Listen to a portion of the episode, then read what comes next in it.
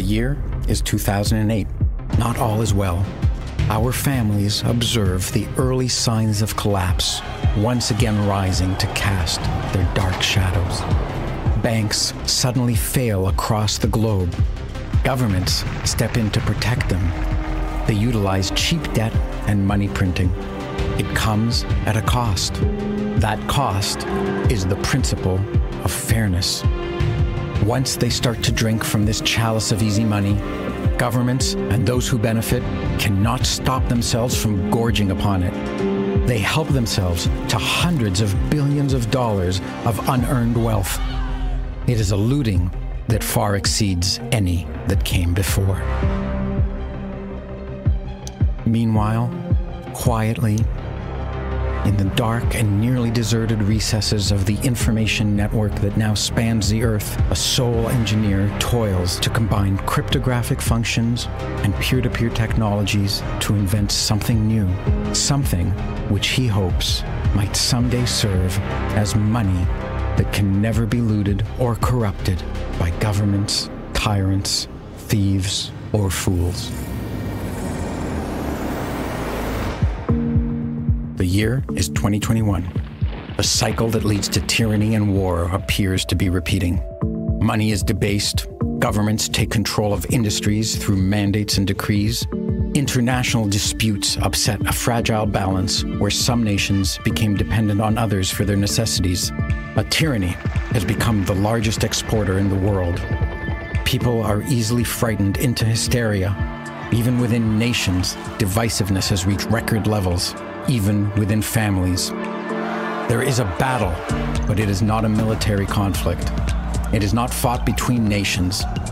It is an undeclared war. It is a war over property, wealth, power, and money. It is a war between this story's families who seek freedom and those who seek easy rewards at others' expense. Freedom requires living with the consequences of the actions one takes. Freedom requires risk taking, setbacks, losses, and failures before achieving success. Freedom's opponents seek to avoid this work.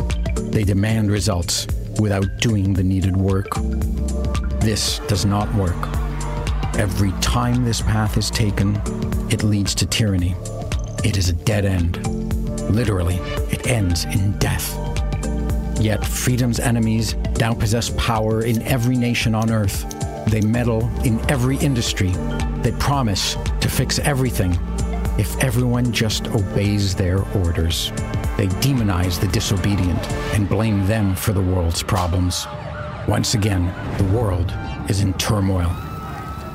Meanwhile, in relative obscurity, the something that was invented by that sole engineer and released into the world in 2009 is taking root and growing.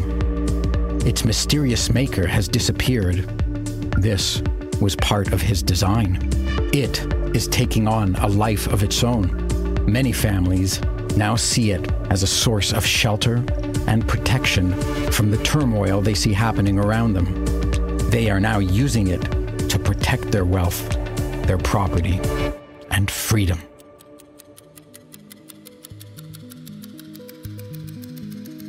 Year is 2048.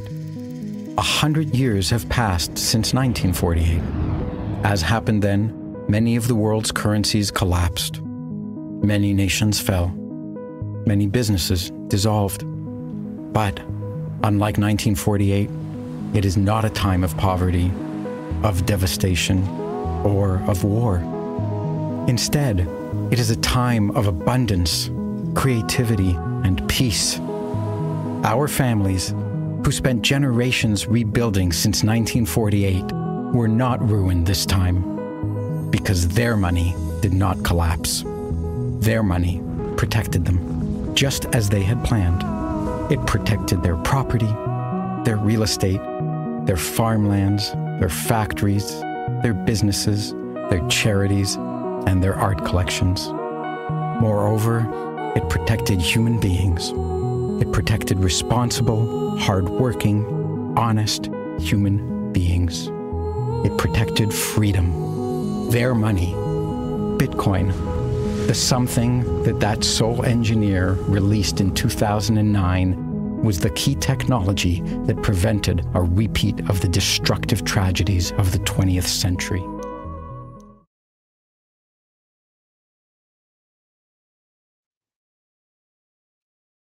Boas, pessoal. Olha, Alex, ficamos sozinhos. Olá, olá. A Carla já foi embora? A Carla basou. Meu Deus. Ela bem avisou que estava na aldeia. Como é que é, maximalista jihadistas? Está tudo bem? Está tudo. Está tudo, está tudo. Tá tudo. Hoje, hoje, não somos, hoje só somos dois, portanto, no plural, até a Carla voltar e o BAM. O BAM deve estar a, a tirar férias em algum lugar. Bem, vamos dar as boas noites aqui ao pessoal que está no chat, já estão lá em casa, já temos aqui uma data de gente a ver. Boa noite ao Fernando, ao Márcio Valente, o Money Trap, o Michael Boss, o Flash Guerur. Uh, quase, quase, Lex, quase que me enganaste. Bruno Santos, o Fabiano Zambelli, Daniel CG e Cássio Lucena, o Pedaço Cripto. Olha o Vitão. Olha o Vitão está aí, hoje. Olha, a Carlinha já, já, já voltou. Olha o Vitão, boa noite ao Vitão aqui. Então, Carlinha, boa noite. Boa noite. Ela tropeçou no fio. Tropeçaste no fio, foi? Foi. É pá. E. Chapadão Blockchain, o Gandaleu, olha o Léo aí. E o Ojeda também está cá, o Marcelo Torres, Fabrício Lima, Money Trap, olha o Geleia, a filha do, do açougueiro, vai ficar feliz de ver aqui o Geleia hoje. Um grande beijinho à Andreia, que está connosco desde o início, antes do início, já estava no outro canal. Uh, o, Sátiros, ou Satiros, Gonçalo Miguel Dias, Carvalheiro, Marcelão, Ricardo Soares, grande abraço ao Ricardo, está sempre connosco. O açougueiro está aí, espero que a filha dele esteja lá perto, porque está aí o Geleia também no chat. Kim Barraca, Fabrício Lima, Wesley Ribeiro Carvalho. Bem, vocês já aprenderam, né? Que têm que pôr logo as mensagens antes da gente começar, né? O Money Trap, Fiat Navios. Não sei se já falei do Fabrício. Boa noite. Money, é, Esgui Suave, Felipe Dias, Antifrágil, Joel Santos, Carol Senai 66, o Olive 3, o Mike, grande Mike, grande literalmente. o Help Satoshi, o Pedro Borges. O Pedro Borges, será o Pedro Borges que eu estou a pensar? Será? Também. Hum, será, será? Costuma falar connosco no Twitter. uh, Antifrágil, acho que já disse. O Daniel Gomes, e o Gomes, e o Diego António, e o Vaqueiro Bitcoiner. Temos boas, boas, gente, pessoal. Temos muita gente nova hoje. Parece pois temos. E a Sandra Magrinelli. Olha aí, mais um beijinho para a Sandra também. Ficou estranho, né? Dizer que o, que, o, que o Mike é grande. Isso é para quem não conhece o Mike, não sabe o que é que eu estou a falar, né? Mas enfim. Olha, ele diz que é o Pedro Borges. É, é, é esse mesmo. Bem, um abraço ao Pedro Borges também. Bem-vindo aí a mais um podcast hoje. E o do Mato. Olá, olé. Deve ser mistura de Portugal com espanhol de, de Portugal com Espanha. Uh, boas noites, pessoal. Boas noites a todos aí no chat. Obrigado por mais uma presença aqui no nosso podcast. A Carlinha chegou atrasada, mas vai dizer boa noite também. Aí, ó, pessoal. Né, Carlinha? Noite, não vais dizer boa noite? Ah, sim, está bem, sim, está bem. E o BAM? Alguém sabe do Eu BAM? estou assim com um pouco de, del... com um pouco de delay, mas ok. Também acho que estás com delay, estás. Alguém sabe do BAM? Não sei, não, não faço ideia. Se calhar ainda está a jantar. Esse malandrão. Ah, é verdade. Hoje não vamos ter a presença do, do Jeff. O Jeff, que está sempre connosco também às sextas-feiras. Ele hoje tem uma questão pessoal para resolver lá, lá no Brasil. E, portanto, não vai estar, não é possível para ele estar aqui a esta hora, porque ele está numa coisa obrigatória que tem que estar. E por isso pediu desculpas, mas uh, no próximo episódio ele vai estar aí outra vez connosco. Ok? Bom, Sendo assim, vamos ver se o Obama aparece por aí. E, entretanto, eu vou, uh, como sempre, dizer ao pessoal: Fiquem à vontade para mandar os supersets, pessoal, com perguntas, ofensas, comentários, seja logo o que for que lhes apetecer dizer, já sabem que nós vamos ler aqui, especialmente que eu sei que vocês adoram mandar os trocadilhos para eu ler os trocadilhos dos nomes, e portanto podem mandar à vontade no Supersets, já sabem, é só ir ao supersets.tv barra FManiPT e podem mandar os vossos supersets para cá que a gente vai passá-los todos. Acho que durante esta semana houve para aí uma data de supersets também que entraram, depois já damos aí um saltinho rápido uh, às mensagens que passaram depois do episódio live, ok? A Carlinha ficou bloqueada, não ficou, Alex? Dá-me impressão, dá-me impressão. Ah, estás um bocado congelada. Acho que ela hoje não vai ter grande sorte, porque ela está no 5G, portanto, esquece lá isso. Hoje vai passar o dia a entrar e a sair. Ah, está aí o BAM, olha aí o BAM já. Olha o homem. Ganda BAM. Olá, olá. Então. Então, como é que é? Maximalista jihadista, estás bom? Está tudo bem. Já estamos live ou não? Já, já. já estamos live, mano. Já estamos live. Olha, foste tu a entrar e foi, foste tu a entrar e a Carla a cair. Foi a estafeta. passar, passar a estafeta. Roubaste-lhe a largura de banda. É. Não consegui Bom, chegar mais cedo para tive que resolver um assunto. Mas pronto, está resolvido. Adiante, é... onde é que íamos? Pá, estava a dizer para o pessoal que se quiserem mandar comentários, perguntas, ofensas, trocadilhos com os nomes, usem o Superset, a gente vai passar as mensagens todas, ok? Já okay. sabem, estamos sempre aqui e agradecemos imenso as vossas contribuições. Uh, vamos passar aí aos números da Bitcoin rapidamente para chamarmos o convidado hoje. Hoje temos aí um convidado à maneira. Para quem não sabe, eu sei que a maioria dos nossos espectadores são, são brasileiros. Hoje temos um português, já há bastante tempo não tínhamos cá um português como convidado que é o Pedro da Renter, que é uma voz muito ativa no Twitter. Não é, Alex? Obama. Oi, sim. É verdade. Eu agora não tenho seguido, que eu estou excluído do Twitter, mas, mas, mas seguia. Ah, pois é. mas seguia. mas seguia. O BAM foi definitivamente, o BAM foi definitivamente expulso o Bam daqui para a frente, quando falar nos convidados, vai sempre, vai sempre falar no, no passado. Eu seguia, Exato, no passado. Eu, eu, via, eu, eu vi o que ele dizia. Eu estou no Gulag, estou no Gulag, não posso ver. Exatamente. É, bom, pessoal, vamos aí então aos números da Bitcoin para chamarmos o Pedro, para passarmos aí à conversa. Ele vai comentar connosco na primeira parte as notícias, os fails, os memes e os idiotas. Depois vamos na segunda parte passar a conversa aí sobre o tema das CBDCs e outras desgraças. Uh, vamos, já agora, visto, visto o hino nacional hoje ou não? O hino nacional, onde? Não, não viste? Então, então vais ver. Nem ouças, não vejas nem ouças. É, é, tipo, é tipo a vergonha, a vergonha nacional. É, é, foi a vergonha nacional hoje em Portugal. Mais uma, mais uma, um, uma coisa que se não fosse trágica teria sido uma boa comédia. Mas, mas foi muito trágico. Mas foi trágico demais. Nas comemorações do 1 de dezembro em Lisboa, puseram uma senhora a cantar o hino nacional que assassinou completamente os nossos heróis fundadores. E portanto. eu, acho que isto já tem vindo a acontecer. Já, já anos anteriores, acho que isto aconteceu assim uma coisa parecida. Não sabia. Isto é, foi muito trágico. Mas eu já vou São... passar aí, quando chamarmos o Pedro, eu passo aí o vídeo para tu Devem ver. ser importações daquelas tipo Super Bowl na América, não é? Que eles começam lá a cantar o hino e assassinam o hino cada vez que. que não, não, não, pior do que isso. Pior do que isso. A mulher, antes a mulher simplesmente. Antes fosse, antes fosse, exatamente. A mulher simplesmente não tinha voz. já vais ver, já vais ver. É, é completamente trágico. O que, o que se passou é muito trágico. Bem, pessoal, uh, deixem-me só partilhar aqui então os números da Bitcoin. Eu vou vamos rapidamente aos números da Bitcoin para chamar o Pedro aqui ao, ao front stage, ok? Bora aí.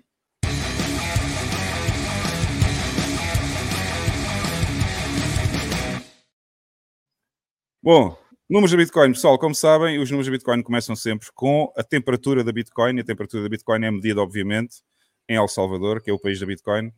Portanto, estão 30 graus neste momento, já sabem, quando quiserem vir para cá, basta vir com os chinelos, calções, t-shirt para quem está no Brasil, camiseta, bermudas e havaianas. Portanto, isto é para vocês verem as diferenças culturais entre as nossas línguas.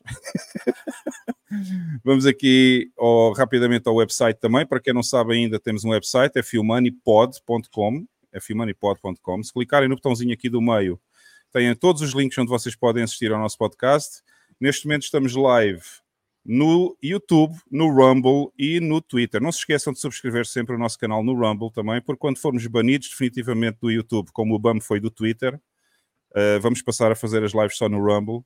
Isto até o Rumble também nos expulsar completamente e depois teremos que arranjar outra plataforma para fazer as lives. Para quem não vê live e quer ouvir o áudio podcast, pode ouvir através da app Fountain. Uh, ganham 50 satoshis por hora para ouvir o podcast, já agora, para quem não sabe, uh, se usarem a aplicação Fountain. E também podem encontrar-nos no Spotify, no Apple Podcasts e no Google Podcasts, que vai aparecer mais ou menos sempre duas horas depois do live terminar, aparece lá nos áudio podcasts. E o último link aqui em baixo é o link do nosso canal no Telegram, onde vocês podem e devem juntar-se para poderem votar nos idiotas da semana que nós vamos apresentar. E esta semana temos cinco, cinco idiotas. Uh, entrou um de última hora, tínhamos quatro, mas a última hora entrou mais um, que vocês vão gostar muito. Uh, mas depois já veio. Depois, quando chegarmos aos idiotas, vocês já vão ver, está bem? Ok. E, e olha lá, tu e o, o Jeff, está precária ou está na solitária? Não, o Jeff tinha avisado que não podia vir hoje, não sei se ele pôs lá no grupo ou não. Ah. Uh, ele hoje tinha uma coisa pessoal para resolver lá, uma situação familiar e, portanto, uh, ele pediu desculpa, não pode vir hoje, mas para a semana, em princípio, está aí connosco outra vez. Se não for preso, para a semana está aí. Exato, se não for preso, se não for preso, está aí para a semana. Uh, rapidamente, aqui o site que a Carla visita mais vezes, acho que ela já está nas 500 vezes por dia que ela visita este site. Uh, Bitcoin continua em primeiro lugar desde o dia 3 de janeiro de 2009. Portanto, uh, não há hipótese. O flippening, o flippening ainda, ainda há pessoal à espera sentado desde 2017 à espera do flippening, mas não há meio de acontecer. Uh, passando então ao Clark Moody Dashboard, só para terminar os números, hoje, hoje não vamos demorar muito aqui. Eu mostrei o site da Carla, não mostrei? Ou estava noutro? Não, mostraste, ah, ah ok, ok. Uh, às vezes eu clico no botão e, não, e, não, e já não me lembro qual era o site que estava a ser eh, partilhado, por isso é que eu pergunto sempre. Bom, claro que muda dashboard. Vamos aos números rápido, fazer aqui um refresh. Estamos a gravar no bloco 819.345. Preço da Bitcoin está quase nos 39 mil. Hoje subiu quase mil dólares. 38,850. Sets por dólar, 2.564. Ou Moscow Time, para quem sabe a piada. Market capitalization, portanto, capitalização de mercado Bitcoin 759,9, olha, 760, passou agora mesmo. 760 bilhões, está neste momento a subir então. Bitcoins de empresas já está em 1.687.183. Isto não esquecendo que ontem, meus amigos, para quem não sabe, a MicroStrategy do Michael Saylor comprou mais 16 mil Bitcoins, ok? Mais 1% dessa quantidade está aí. Exatamente. Mais 1% desta quantidade. Exato. Uh, portanto, ele comprou mais 16 mil bitcoins, portanto, não fiquem estúpidos e continuem a acompanhar, porque senão qualquer dia não há bitcoins para comprar e vocês já sabem o que é que acontece depois. Uh, portanto, isto representa, estas bitcoins que as empresas têm, representa 65,6 bilhões de dólares. Bitcoin Nodes, Bitcoin Core, Full Nodes, 17.095, aumentou desde a semana passada. Falta um, falta um 10.999 para termos 11.000 na rede Tor. Capacidade total da rede Lightning 5.062.34 bitcoins. 14.576 nodes Lightning com 61.361 canais entre si.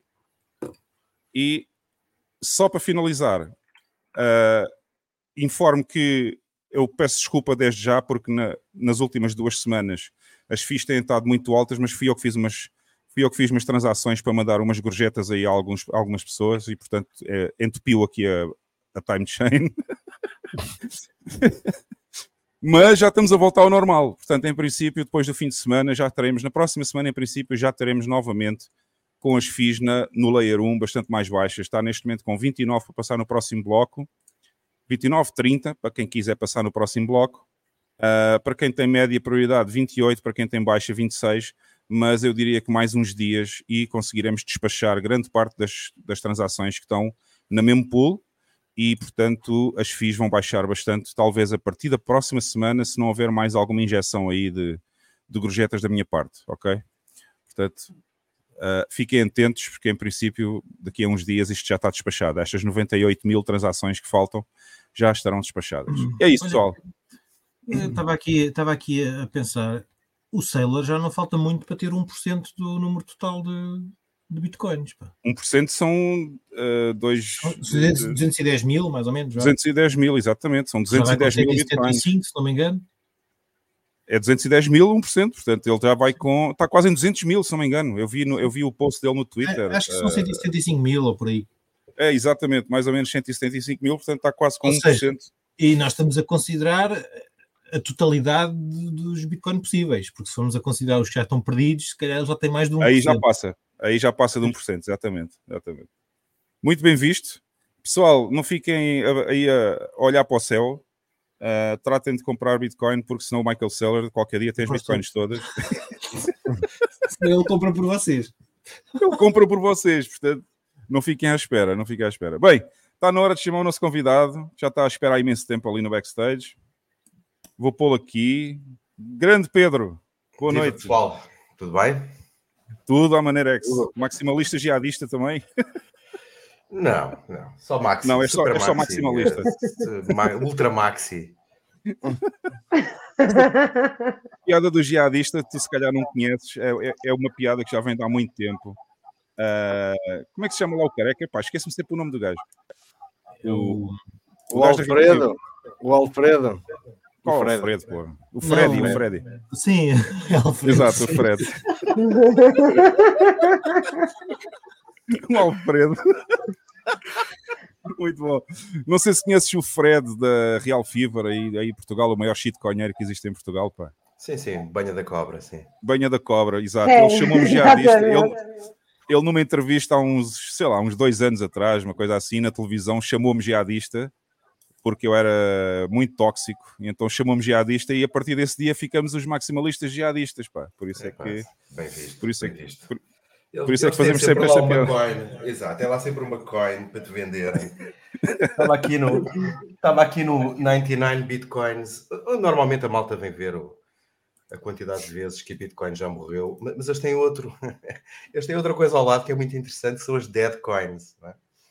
Ah, não De facto, sabia. Deve estar, deve estar aqui a Fred Coin, não é? Ora, estou aqui Se não está, está quase. 1771 shitcoins que já, eh, que já arderam. Já faltam as outras, faltam as outras 10 mil ou 100 mil ou qualquer desse género. Que descansem em paz. Que descansem em paz. Ele, ele ainda portanto- pode lançar a psicanalista, tu- a psicanalista coin. Exatamente. Ele ainda não exatamente. lançou essa, mas pode lançar. E ele, em último A recurso, parte- eh, em último recurso, recorre à psicanalista coin. Bem, A parte é que pessoal, as pessoas gostam, gostam muito dos Freds. Essa que é a parte que é, É. sempre muito mais fácil o Fred ter, eh, ter plateia e ter palco, não é? Ele vai lá vender aqueles milagres.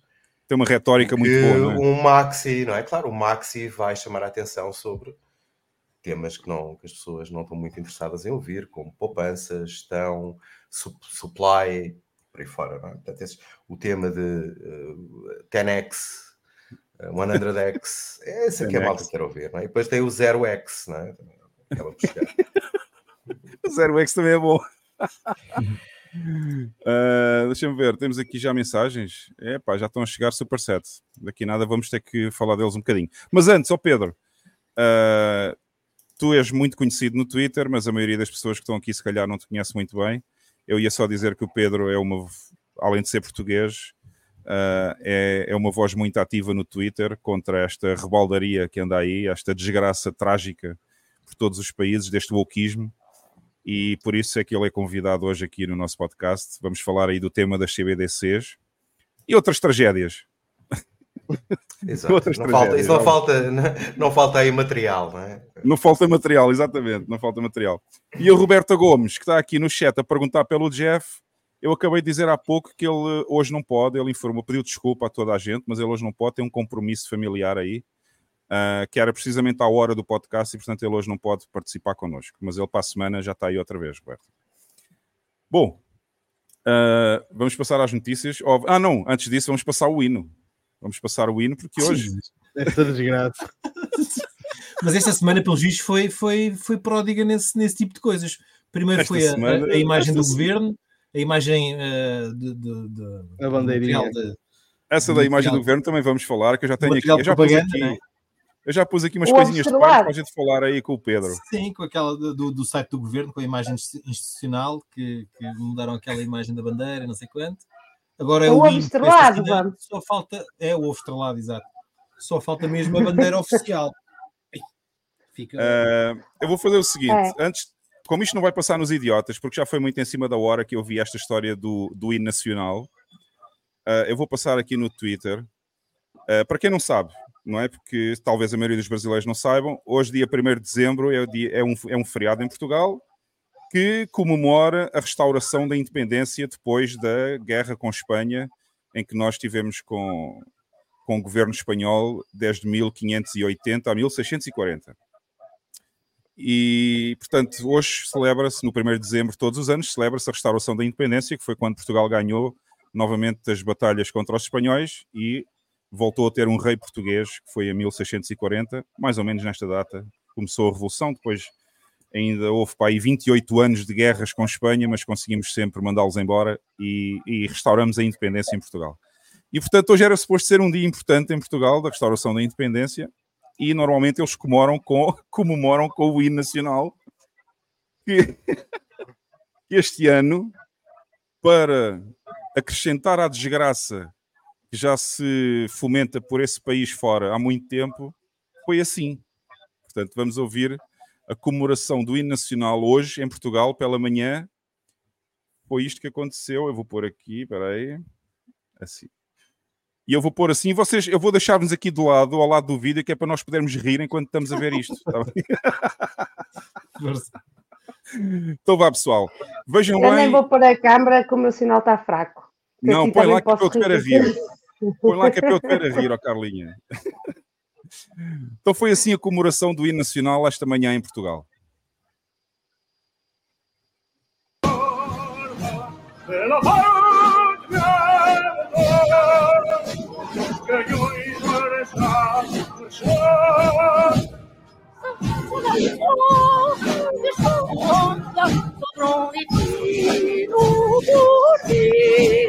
Quem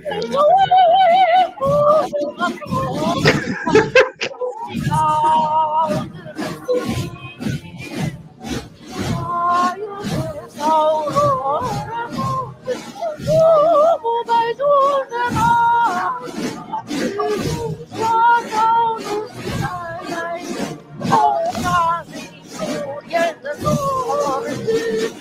merda?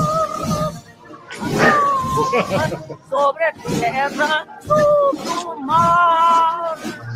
Amor, amor, pela pátria lutar, contra mortos.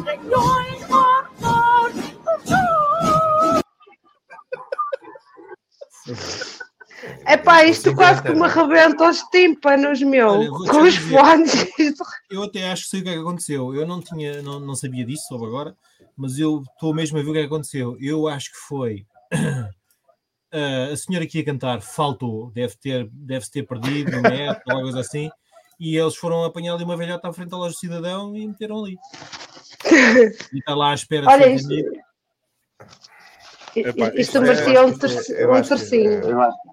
Eu acho que isto é de propósito, não é? De propósito, a bandeira não, não tinha sido ainda suficiente e então eles arranjaram esta senhora que estava lá uma carta, estava lá escondida e vamos, eh, vamos debochar ainda mais com, com Portugal, não é? Portanto, isto é Isto, isto É faz a parte do processo de desmoralização em curso. Olha. É, Jeff! Olha o Jeff. Olha, já desiludi a Roberta. Tinha dito que o Jeff já não vinha esta semana, afinal, afinal apareceu. Ah, Eu, eu posso ir.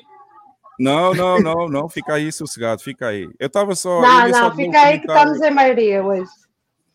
Eu ia só dizer que o comentário que eu fiz no Twitter sobre esta comemoração do hino nacional em Portugal, se isto não fosse trágico, era uma comédia. Foi só o meu comentário. ah, acho que não tenho mais nada a dizer sobre esta situação do hino. Opa, e até para nós é difícil perceber o que ela disse. Não, eu não percebi nada do que ela disse, mas ela cantava mesmo muito mal. Mesmo que se percebesse, ela, ela não sabe cantar e, portanto, não devia estar ali. Mas Uma é- pessoa que não tem voz- Delinácia. É o que é. Qual, qual independência? É o que é? Qual independência? Qual independência? Exatamente. Olha, sabes quem é que se deve ter É, rido é, bastante é, deste vídeo? Sabes que quem se riu muito deste vídeo foram os espanhóis, de certeza.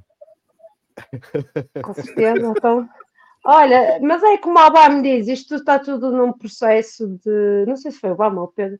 ah, é tudo, faz parte do processo de desi- desidentificar, não é? De tirar, remover a é identidade de um país. Reparem, a, a- É, a questão de nós, a, a nossa nacionalidade, o nosso orgulho, fazemos parte de um país, de Portugal, é um travão, não é? É um travão contra o globalismo, não é? E atenção que isto não tem nada a ver com o Cultura, a Estado, tradição. não é? Não, não tem, não tem nada a ver com o Estado. Isto tem a ver, acima de tudo, com a cultura. Nós temos uma cultura, É. temos uma tradição, temos uma história e queremos preservar esses valores. E os globalistas querem, eh, querem destruí-los, não é? E esta senhora foi escolhida pelos globalistas para cantar o hino. Não é?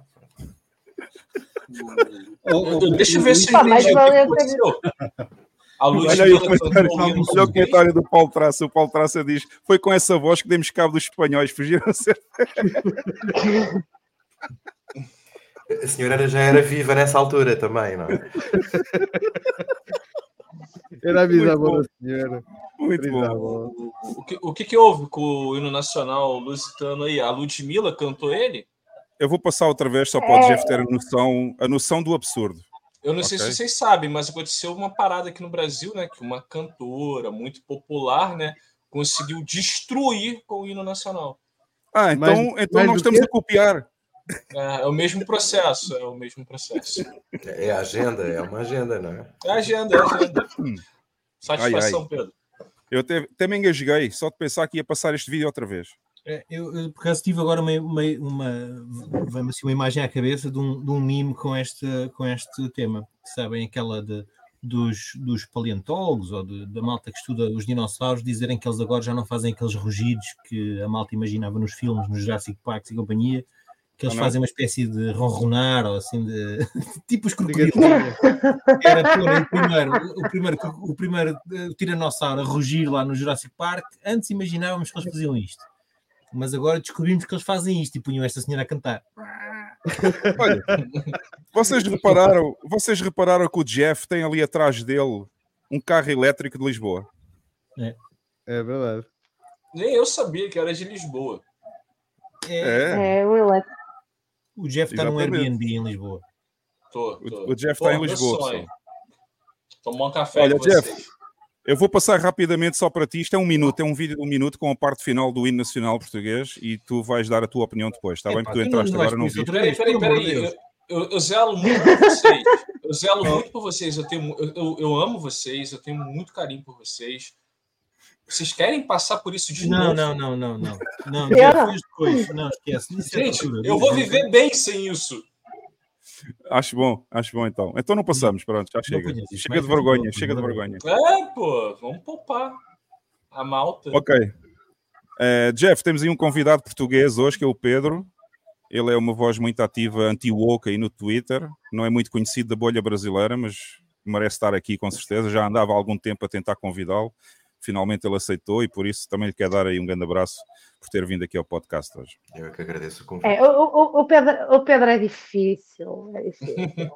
O Pedro, o Pedro tem uma característica que eu gosto muito. Para já ele é parecido comigo, quando escreve no Twitter é parecido comigo. Também é assim meio tóxico. Agora E depois assustaste. ele é-. Pensava que, Meio. que ele também era Não, assim. Meio? E Meio se calhar tóxico. estou a perder as minhas qualidades, exato, tenho que voltar a ser mais tóxico. Mas ele é muito incisivo e ele, ele, ele tem. Eu, eu gosto muito da forma como ele escreve e por isso é que eu o segui. Ah, aliás, eu conheci o Pedro, devo dizer, através da, da Vicky Cation, que também já esteve aqui, já foi co- convidada no nosso podcast. E, e foi a partir dela que eu conheci o Pedro e depois comecei a segui-lo também, porque gosto muito da forma como ele escreve e as coisas que ele escreve. Por isso é que temos o Pedro aqui hoje. Agradeço Bom, muito os comentários. Feitas, feitas as apresentações, né? Mas Vamos até então vou, às- fazer uma, até vou fazer uma observação. Antes da Vicky vir cá, eu já tinha convidado esse bandido. Ah, é? Sim. É, eu tentei, eu tentei, eu tentei eh, vir acompanhado de um, de um grande amigo meu, que é, que é o Luís. Eh, só que como o Luís, é, é- ele é um, é um, é um maxi e tem ali um pequeno, tem ali uma pequena questão que tem a ver com, é o, é o dono da criptoloja, pá, que é um verdadeiro inferno shitcoineiro, não é? Fone, Eh, isso temos mas aí o ele- Pedro Borges. Temos aí o Pedro Borges hoje a assistir. Pedro.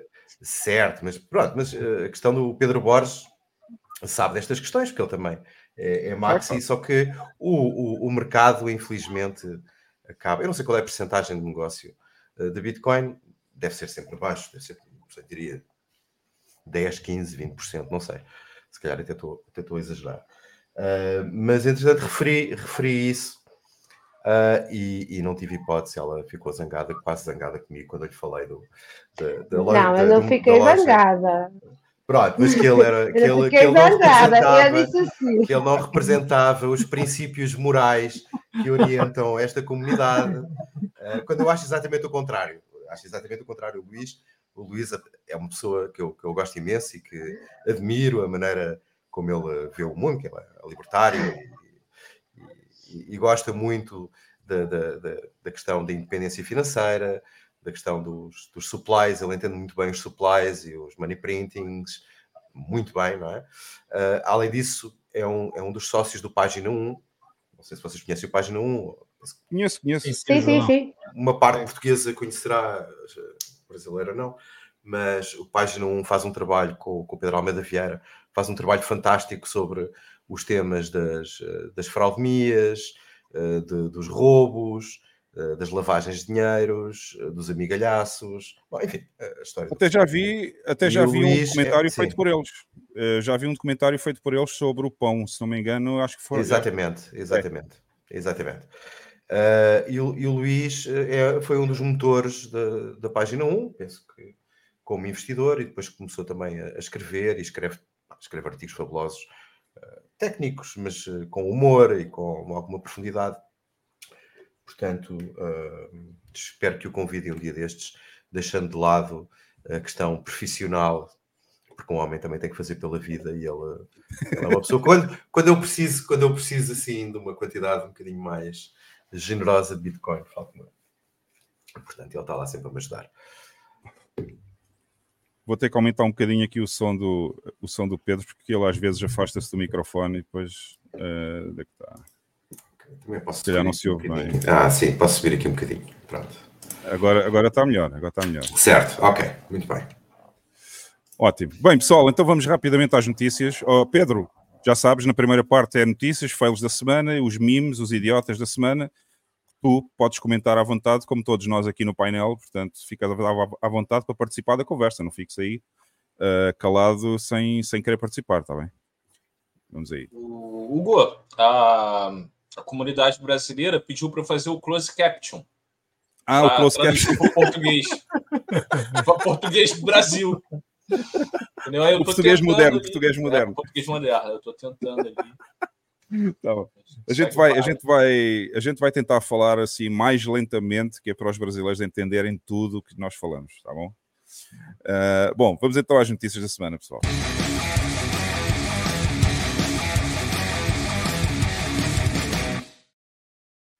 E esta semana começamos com uma notícia que eu já vou desmontar.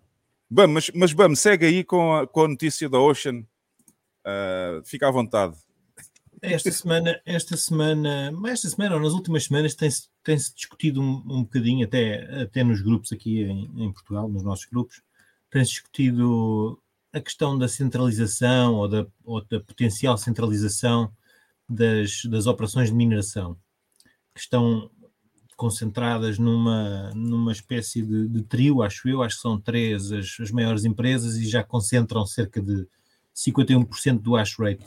E esta semana uma boa notícia que foi o, o Jack Dorsey, da ex-Twitter, ex-CEO do Twitter, que hum, formou uma pool nova, uma pool de mineração nova que, hum, que é aberta a qualquer um e supostamente é sem, sem KYC, ou seja, podem apontar os vossos mineradores para lá e começar a bombar. Eu até acho que eles têm o, o- o- os, os pagamentos, os prémios, acho que até são, são mais elevados agora no início para eles cativarem mais, mais mineradores, não sei. Na realidade, eu estou a olhar, eu estou a olhar aqui. Uh, na realidade, eu estou a olhar aqui só para a divisão, a divisão do hash rate. Vou confirmar noutra página, porque às vezes é bom que a gente confirmar sempre. Uh, Deixa-me só abrir aqui a outra página. Ora, temos Endpool. 28% e a Foundry mostrar no 27%. ecrã ou não? Não está a aparecer, não sei se é É, não, eu estava só a confirmar primeiro para Ah. ver se vale a pena ou não. E eu vou mostrar mesmo. Ok, eu vou mostrar mesmo. Portanto, temos aqui, neste momento, eu vou passar aqui a partilhar. Já estão a ver? Certo. Pronto. As duas maiores pools de mineração de Bitcoin são a Foundry Di- Digital e a Antpool. Uh, nesta página diz que a Antpool tem 25,5% e a Foundry tem 27,1%. Pois, só nessas duas já está mais de 50, pelos vistos. Portanto, exatamente. Estas duas juntas já está mais de 50. Mas depois há aqui outra página que eu vou partilhar agora.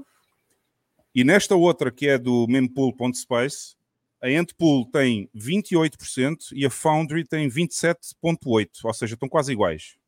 São estas duas aqui. E se vocês repararem, as duas juntas já têm mais do que 50% da mineração de Bitcoin. Eu continuo a dizer, isto não representa para mim centralidade nenhuma, porque os miners são livres de sair da Antpool e irem para outra pool qualquer. Há muitas outras aqui mais pequenas à volta, não há só aquelas duas, e portanto há muitas opções para quem quer fazer mineração, podem se juntar a outras pools. Sim, mas Eh, há, há- há e- sempre, há- é sempre um fug que regressa quando, quando há deixa- esse. Deixa-me só fazer uma, uma pergunta. Porquê é, que, porquê é que há tanta concentração nesses dois? O que, é que, o que é que acham que leva um miner a preferir uma pool grande? Eh, Porque, porque há mais. Olha, mais há uma razão, há uma mediana- razão para a Foundry. de Ah. distribuição de blocos. para a Foundry há, há uma- há um grande incentivo para os, os mineradores empresariais, as grandes empresas de mineração, porque eles só aceitam empresas de mineração grandes, não aceitam as pequenas, e têm condições especiais e têm tratamento VIP, e portanto a Foundry Digital é uma pool que só tem relacionamentos com mineradores de grande porte mesmo. Relativamente à Antpool, a Antpool pertence à Bitmain, que é o maior fabricante do mundo de miners, de- das máquinas que fazem a mineração, e portanto eles têm a sua própria pool e grande parte da sua pool são os próprios miners que eles fabricam e portanto eles além de venderem miners também põem os miners na sua própria pool e portanto estas duas tornaram-se muito grandes uma porque concentra basicamente todas as empresas gigantes de mineração e a outra porque é o fabricante dos miners que também tem uma pool própria e onde coloca muitos miners e portanto distanciaram-se bastante das outras das outras pools que não fazem nada destas coisas né? E, e provavelmente também os próprios miners, os ASICs, devem vir por default. Os que vêm, os que vêm de lá já vêm com default essa, essa Vem. pool. Bem, Certo. exato. Eu, eu, É eu plug quando and comprei os meus miners, quando eu comprei os meus miners, já vinham todos por default ligados à Antpool. Ah, tu podes mudar, obviamente, qualquer pessoa pode mudar, mas se calhar grande parte das pessoas também deixa ficar o default. Até porque a Antpool tem uma vantagem também para quem é minerador individual, como eu, ah, que é tem uma, tem uma opção em que tu não pagas FIIs de mineração nenhumas, pagas 0% de, de FII de mineração.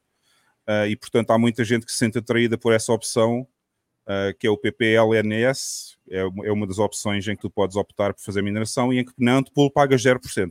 E portanto há muita gente que se liga à Antpool precisamente porque não tem que pagar essas FIIs de mineração. E qual é que é o catch? O catch é uh, tu recebes sempre, independentemente de eles encontrarem bloco ou não, não pagas a FII e recebes sempre. Só que o recebimento sempre é feito com uma divisão mais baixa do que os outros que optam pelo outro método de pagamento em que só recebem quando é encontrado um bloco, Certo, mas recebem mais. Recebem mais porcentagem do que se tu tiveres no PPLNS. Ok? certo. Uhum, ok. Daí tens que pagar, além de receberes mais, tens que pagar a FII, que se não me engano é 1% ou 2% sobre a mineração que tu fazes. Certo. Portanto, há sempre um catch, mas o pessoal ouve falar numa FII de 0% e fica logo. Não é? É, um, é um grande atrativo, digamos. Uhum. E fora essa questão de descentralização, qual é o grande atrativo? O que, que a Ocean está oferecendo para você, minerador? Quem? O que, que a Ocean está oferecendo como diferencial? Ah, a Ocean pra tem uma. uh, Fora a essa Ocean tem questão uma da, vantagem. da descentralização. Há, gente. há uma grande diferença entre a Ocean e as outras pools todas, e era isso que eu ia explicar. Ainda bem que o Jeff falou nisso, que eu esqueci-me. Todas as pools de mineração fazem o seguinte: elas recebem o bloco reward e ficam com esse bloco reward armazenado nas suas wallets, na própria wallet da pool. Ah, não sei se vocês sabem, o bloco reward não pode ser gasto, não pode ser transacionado depois de entrar na wallet onde é recebido, não pode ser transacionado durante 100 blocos. Isto para evitar que isto foi feito assim, o design da Bitcoin é assim, foi feito assim para que se houver necessidade de voltar um bloco atrás ou, ou houver alguma disputa entre os, entre os nodes se aquele bloco realmente é validado ou não é validado, durante aqueles 100 blocos tu não podes transacionar aquela Bitcoin, que é precisamente para evitar que haja disputas depois entre, entre mineradores, não é? que dizem que o bloco é válido, outros podem dizer que não é válido e por aí fora. E então esses 100 blocos é, digamos, um período de carência em que não se 16 pode transacionar. É. Sim. Uh, qual é a diferença? Todas as pools fazem isto. Eles armazenam essa, esse bloco reward, mas pagam imediatamente aos miners de outra Bitcoin que eles já têm armazenada. Uh, a Ocean tem uma diferença. Ela manda diretamente o bloco reward logo para os miners. Ou seja, eles não armazenam os block rewards e, e pagam com outra Bitcoin que eles tenham. Não, eles assim que, assim que é atribuído o bloco reward de um determinado bloco, eles fazem logo no próprio software da pool, fazem logo a divisão por todos os miners que fizeram a contribuição para aquele bloco e essa Bitcoin que sai do Coinbase da Bitcoin vai diretamente logo para os miners e fica nos miners durante os 100 blocos eles não podem mexer. Portanto, digamos, numa situação, e eles falaram nisso até no Twitter hoje, numa situação como aquela em que aquele tipo se enganou e pagou 83 bitcoins de FII, a Endpool pode agarrar nessa FII e devolver à pessoa que se enganou. No caso da Ocean, por exemplo, isso nunca iria acontecer. ela Porque esses estúpida. 83 bitcoins que foram dados de FII eram logo divididos por todos os miners. E, portanto, só se o miner individualmente quisesse devolver a sua parte daqueles 83 bitcoins é que ele devolvia. A pool não tem nada a dizer sobre isso, não é? Interessante. Portanto, há, há uma grande diferença entre o método da Ocean e as outras pools todas que existem, que é o facto deles mandarem diretamente para os miners o block reward, logo. Portanto, eles não armazenam o block reward. Quando que a gente vai. A Ocean hoje nem aparece ali entre. naquele percentual de hash rate, né? Não, tem muito pouco. O hash rate deles está em 291 pe- petahash, está aqui em cima. Ó. É, também estão a começar agora, não é? sim, não. sim. Mas só para só para ver em que momento a gente vai trazer essa notícia. Pô, tá. Top 10, top 50, que seja. Mas há uma grande desvantagem relativamente à Ocean, ok, que eu já vou referir nos fails a seguir. Ah, Oh. Houve alguém que já fez uma auditoria à forma como eles estão a fazer a mineração e há aí umas coisas interessantes para a gente falar nos fails, porque eles têm um grande fail, no meu entender, há um grande fail ligado à Ocean, ok? Mas já vamos lá nos fails. Ok. Agora, passando aqui à notícia seguinte, esta semana parece que as notícias é só sobre pools. Ah, parece que a F2 Pool também começou a rejeitar transações ah, que não estão compliant com a OFAC. Portanto, É, já temos. Isso foi, isso foi um tema que eu falei há um, há um tempo e fui, fui obviamente eh, vexado no Twitter quando disse que isto era o tipo de coisas que mais cedo ou mais tarde iriam acontecer porque a OFAC eh, é uma coisa que tem muito poder no- nos Estados Unidos e, e ninguém se mete, ninguém bom da cabeça se vai meter com, com o governo americano. Yeah. Ah, portanto, a resposta da Ocean, e penso eu, penso eu, não, embora não, não, não sou grande especialista como o Hugo ne- ne- nestes pontos, mas eu penso que a resposta da Ocean vem nesta direção. Criar um sistema descentralizado que consiga passar ao lado do OFAC. Isso é uma das vantagens da voltaram já Ocean. atrás. A malta começou a cair, a cascar nos gajos e eles mudaram logo de ideias. Diz, Exato. vamos, desculpa, não percebi. Eles reverteram logo a, a censura, começaram a cair, a cascar, a cascar nos gajos por estarem a fazer essa censura e eles já, já pararam com isso. Podem retomar mais tarde, eventualmente, não sei, vamos ver. Sim, uh, já tínhamos ouvido falar deste tipo de censura às- aos, aos blocos que não são compliant com a OFAC. Uh, de, outra, de outra pool, que eu agora não me lembro o nome, também há uns tempos Mara. atrás fez a mesma coisa. A Mara. A Mara. É, exa- ah, é, acho, acho que foi isso, exatamente, a Mara Pool. E agora temos a F2 Pool, uh, também fez a mesma coisa, mas eu acho que isto não vai ter Repare, isso é futuro, porque- centralizado, mas repare, isso é tudo centralizado e isso é inevitável que vai acontecer, ok? A ideia Mas a questão é esta. que Depois eles A não questão é conseguem esta. movimentar eh, dinheiro porque depois eh, aplicam sanções de XYZ ao governo americano, aquilo é a maior máfia que existe. Mas a, ma- mas a questão é esta: ao, ao tu censurares transações que não são compliant com a FAC, estás a retirar dinheiro aos miners, ok? Porque eles estão a perder essas fees. E os miners, quando veem que estão em desvantagem, se forem para outra pool, eles mudam Claro. de pool. não é? Mudam de pool instantaneamente, 5 minutos. E portanto, eu se estivesse na F2 pool e, e começasse a ver a receber menos FIIs por causa disso, eu mudava de pool, simplesmente. Portanto, eu acho que isto vai prejudicar qualquer, qualquer pool que adote esta estratégia. O governo prejudica sempre, não é? Portanto, é uma regra, é uma regra básica. Portanto, o governo tem. Portanto, temos, É. temos que, tem que se procurar sempre uma solução descentralizada e distribuída, porque qualquer solução que seja centralizada, que tenha uma PO Box, que tenha um número de telefone, que tenha um CEO, que tenha, uh, uh, sei lá, um endereço de e-mail, um domínio, o Estado vai lá e vai lá roubar, É, quando o Estado mete o bedelho ou mete o tentáculo, estraga tudo. Isso já é, isso já é regra. Bom, Exato, o, o FAC está lá para roubar. Aliás, eles já destruíram o Ethereum, não é? Como vão destruir todos os outros Proof of Stake, ou como é que aquilo se chama. E, e, e porquê? Porque a OFAC vai obrigá-los, se estão no espaço amer- americano, se estão a operar lá, a OFAC vai obrigar aquela meia dúzia de nodes que eles usam lá, validators, ou como é que aquelas coisas se chamam, eh, vão obrigá-los a pôr lá um filtro da, da OFAC para censurar transações. Portanto, aquilo é tudo, está tudo condenado a prazo, não é? Exato. Mas há uma coisa que a Ocean não me agrada muito. Bom, mas vamos então, eram as notícias da semana, vamos passar aos fails. Antes de começar a falar da- do fail da Ocean, vamos aqui passar aos fails.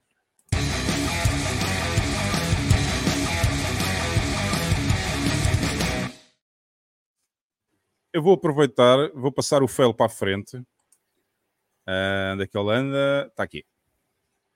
Vou passar o fail para a frente, porque assim temos logo a continuidade da Ocean.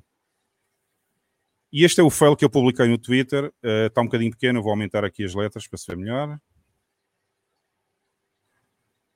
E eu fiz o retweet deste, deste fio. E neste fio, esta pessoa, o Checksum Zero, apresentou um estudo que ele fez sobre a Ocean, em que ele teve a monitorar todas as transações, todas as transações não, todos os, os, eh, os pacotes que eles trabalharam, digamos assim, para, para fazer a mineração durante 24 horas. E, eles estão, e ele chegou à conclusão que eles estão a excluir mais ou menos 5 a 10% de FIIs nas transações que eles também estão a censurar. Ok? Portanto, a Ocean, apesar de não estar a censurar transações que não sejam compliant com a OFAC, eles estão a censurar outro tipo de transações. Então, a, a- a- a censurar as transações com menores uh, FIIs, será isso? Não, não. Estão a censurar as transações que têm a BRC20. Ah, Ah, muito bom! mas, mas olha que passaram algumas dessas, não estão a censurá-las todas. Uh, isto é o que ele fez numa análise de 24 horas, ok? Portanto, o que ele diz aqui é, de acordo com o Node Bitcoin dele, em que ele foi, onde ele fez o estudo, um, eles rejeitaram algumas transações que tinham grandes FIIs, porque onde é que está? Onde é que está? Por causa do op false e não sei o quê, eu li isto aqui, isto é um fio grande, mas pronto, ele Pois, explica eh, aqui. eles aí dizem que, que acham que eles estão a correr aquela, aquela censura que aquele Luke Dash Jr. O gajo, o gajo não, não. Ele tem uma. Até para os nós, ele tem um filtro para, censu- para censurar ou para, ou para bloquear essas, essas transações na, na mempool. Mas, mas eu não creio que eles. Bom, eles até podem estar a fazer isso, mas, mas houve alguém no, no grupo que, que até postou uma imagem do, do bloco, do bloco, do primeiro bloco que eles, que eles eh, validaram e, e tinha lá BRCs pelo meio, pelo menos tinha lá macacos. porque provavelmente não estão a conseguir bloquear todos, não é? Eles estão, eles estão a fazer através do op false e mais não sei o quê. Mas pode ser, um, Mas- repare, é- pode ser, por exemplo, um bug no software ou alguma coisa que ficou para lá eh, esquecida e que esteja a fazer esses filtros. Porque não faz Pois, sentido, seja como repare, for, não faz se- sentido seja- um, um projeto descentralizado arrancar e começar imediatamente a censurar transações. Isso é a morte, a morte instantânea de, um- de uma operação deste género. Não é? Exato, mas é que como isto é tudo transparente na blockchain, este foi logo ver, este tipo foi logo ver o que é que estava a passar e ele até diz aqui, em alguns pontos eles, eles até rejeitam transações com 50% de FIIs, ou seja, que têm Sim. FIIs bastante altas, não é? Sim, sim. Portanto, pá, é assim, eu, eu, eu gosto muito da, da- na generalidade, gosto muito da Ocean e daquilo que eles apresentaram, mas depois afinal também há aqui perda de FIIs para os mineradores que se juntarem, não é? Que, que- que decidirem entrar para a Ocean. Portanto, agora não sei até o que ponto não é se que. importa. Não, o bloco não se importa. O que, os miners é que se importam de não ganhar as FIIs. Não, ah, é, é, tinha que se aplicar a eles isso. É. Mas pronto, eu gosto muito, eu gosto muito da, da Ocean do ponto de vista em que eles não armazenam sequer o bloco reward e distribuem imediatamente o bloco reward diretamente para os miners e portanto evita situações como aquelas em que há uma FII que foi paga por engano e a, e a pool decide devolver a FII à pessoa que se enganou. Isso não acontece na Ocean porque os miners recebem diretamente o bloco reward. Por outro lado, há esta situação que foi exposta no Twitter em que eles estão a censurar algumas transações porque por motivos ideológicos, digamos assim. Pois. Temos que ver. Mas isso também é estranho eles estarem a. Eles até podem ter essa ideologia, mas isso vai contra. hum, vai contra o sucesso do negócio, digamos assim, porque se eles, se eles, Uhum. se censurarem transações com, com FIIs elevadas, pá, a malta não vai querer pôr lá os miners também porque têm menor rendimento, a não ser que seja só. hum, como é que se diz? Tipo uma igreja, uma igreja de mining. eh, Pois, aquela exato. assim. Exato. Eu estava eu estava à procura de um termo semelhante, mas é isso, é isso mesmo. Está à procura. É de- basicamente isso. Mas pronto, A Ocean só queria. comentou alguma coisa a respeito disso? Já Eu? tinham falado que fariam algo nesse sentido também? Não, eles não, eles não comunicaram isto a ninguém, que iam censurar algumas transações, não disseram a ninguém. Isto foi este tipo só que descobriu mesmo, porque andou a investigar os, os blocos que passavam por eles e viu isto. Portanto, eh, mas enfim, vamos ver. Ainda é muito cedo. Eu sinceramente estou a pensar migrar para, para a Ocean, eh, mas tenho que pensar bem, não é? Porque tenho alguns miners ainda que não estão sob o meu controle físico estão noutros países e portanto vai ser mais complicado mas eh, se calhar vou testar se calhar vou ver vou ver se isto é interessante E digamos assim. o, o preço do quilowatt-hora compensa aí, em El Salvador? aqui não aqui aqui tens que ter energia verde verde Entre miners de verde, pô.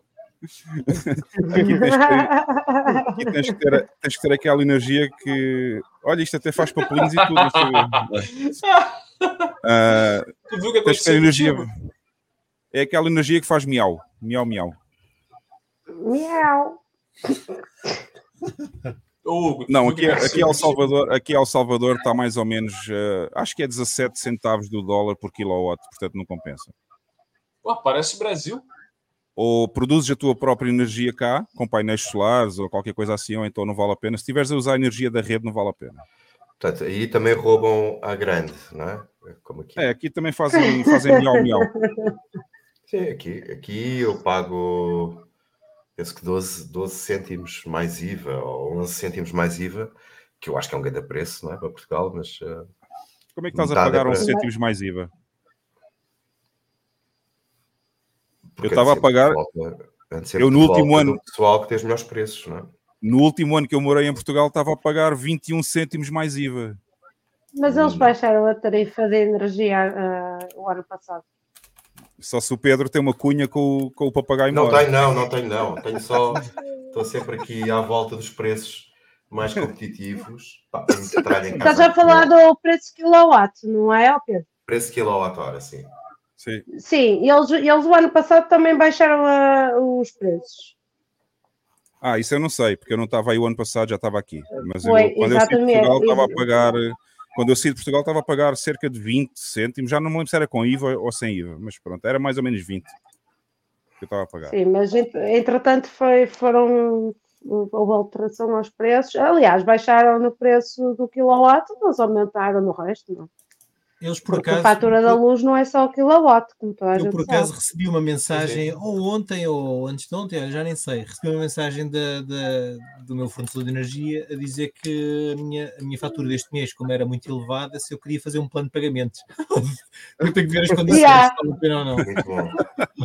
Ah, eles fazem isso, eles fazem isso. Eles fazem isso, ele- o, o meu fornecedor manda logo em eh, pa- é para plano de pagamento. Eu tenho que ligar para lá para pagar logo tudo.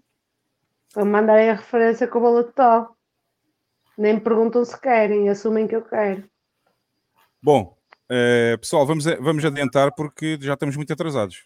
Já estamos muito atrasados aqui. Epá, só, só, só para fechar esse tema, eu pago 12 cêntimos e meio e ainda tenho um Mais IVA. desconto de 10% mais IVA. Portanto, Mais IVA, deve, dar ok. mais ou menos, deve dar mais ou menos 11, 11 cêntimos por quilowatt mais IVA. E Ok. gasto 100, 100 ou 1000, um, 1000 Então, se é- então pagas para aí 13 no, 13 no total, para aí, uma coisa assim. Sim, mas eu abato o IVA na empresa, portanto, não. Ah, ainda por cima. Ok. Sim, sim. ok. Bom, passando então ao próximo fail. Ah, parece, pessoal, informação de última hora, a inflação é culpa nossa. Já era, não era? Já era. Os pobres compram é- muito, é- não foi mas- que a lagarta disse. Mas está, não, mas está certo, reparem. A culpa é nossa porque usamos aquele dinheiro, ok? Claro. Sim. Mas, Se nós mas não usássemos aquela porcaria, não havia inflação, não é? a ousadia destes filhos da puta. Se as pessoas estão zangadas, se as pessoas estão zangadas com os preços altos, porque é que continuam a comprar coisas tão caras? Epá, a sério. A sério. É, que, Portanto- epá, é preciso ser de uma, de uma, de uma hipocrisia, filha da mãe. Portanto, esta publicação, esta publicação que se chama The Atlantic diz que a inflação é, é culpa nossa. E depois diz: se as pessoas são, ah, ficam tão zangadas com os preços altos, porque que continuam a comprar coisas extremamente caras que provavelmente nem precisam, né? É, é essa a ideia que está aqui neste artigo. Isto vale a pena comentar? Não, pá, isto é só engraçado. É um fail engraçado.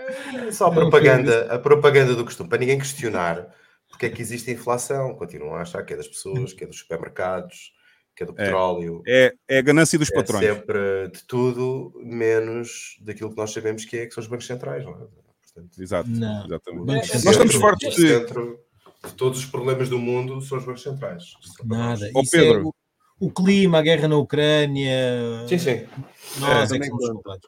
Também conta, também. Pedro, nós estamos fartos, nós estamos fartos de explicar aqui neste podcast qual é o problema da inflação e de onde é que vem. Portanto, acho que as pessoas que estão a ouvir já sabem. Não vale a pena entrarmos por aí. Sim, sim. Não vale a pena bater Eh, mais um ceguinho nesse mas- ponto, sim. É, exatamente. Mas, assim, Portanto, essa publicação em específico, eu não acredito que essas pessoas conseguem, têm a capacidade de fazer um texto, né? Consegue colo- concatenar as ideias ali. Isso não é só imbecilidade, isso já é mau caratismo. Não sei, eu acho que é o mínimo. É propaganda, Não, isto- É isto propaganda. é intencional, isto é Propaganda. propaganda, como diz o Pedro, sim.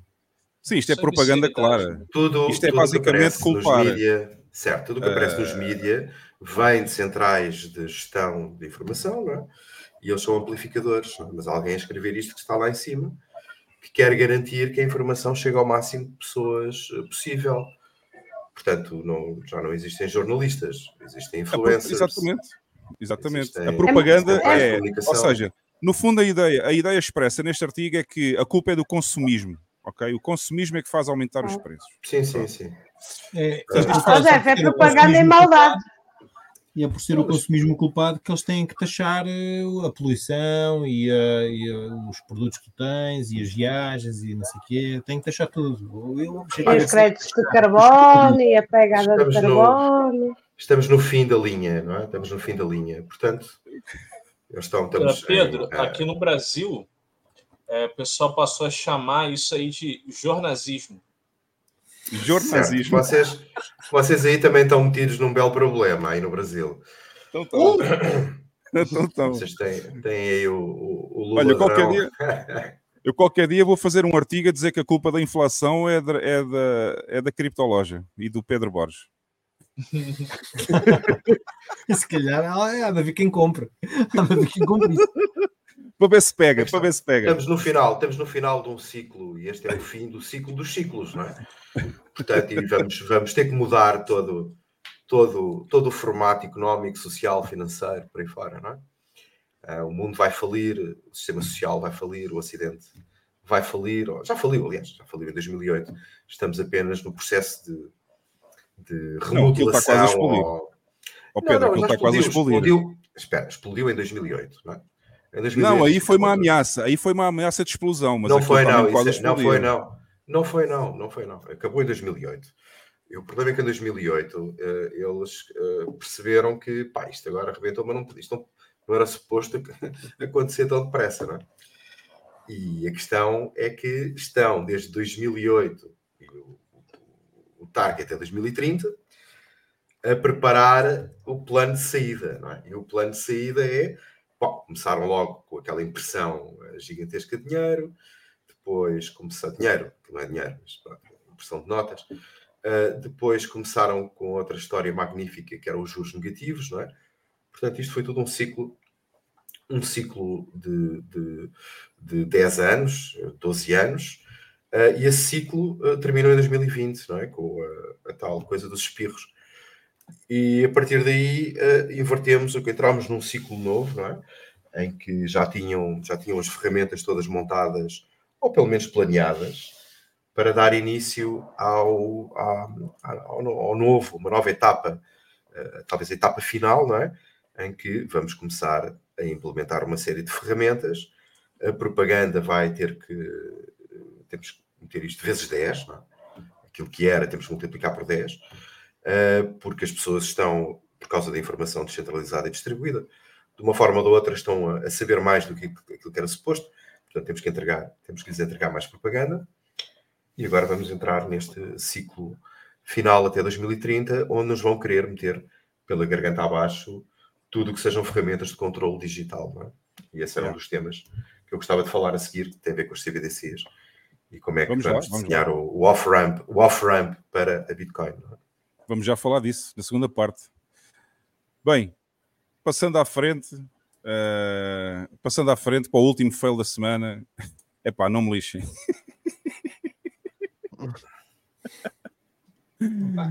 Parece que o Cristiano Ronaldo foi processado por uh, promover a Binance. Uh, eu não sei muito bem esta história, o que é que se passou. Alguém, alguém sabe a fundo isto, o que, o que, é que se passou? Não sei, mas também não era inesperado. Eles agora estão a atacar a Binance e ele, como deu a cara pela Binance, também tem que levar. Mas isto é estúpido. Isto é estúpido porque é tal coisa. Ele, se tiver a, a publicitar shampoos, se o shampoo for uma merda, vão, vão, vão processá-lo a ele, não faz sentido nenhum. O que, diz aqui, o que diz aqui é o seguinte: foi não, apresentado eu... um processo na Flórida, portanto, num, num tribunal da Flórida, por três pessoas: o Michael Sizemore, o Mike, o Mikey Von, Vongdara e o Gordon Lewis, porque eles apresentaram uma queixa porque dizem que, uh, influenciados pelo Ronaldo, uhum. uh, foram comprar ativos nessa exchange, é mais, na Binance, e perderam dinheiro. É mais propaganda. Mais propaganda. é, é tudo propaganda, pá. Sim, o, o rapaz, o rapaz ele, pronto, ele fez o trabalho dele, que é... Uh, foi contratado pela Binance e fez uh, publicidade, coisa que eu não, não teria feito, mas pronto, ele é que sabe.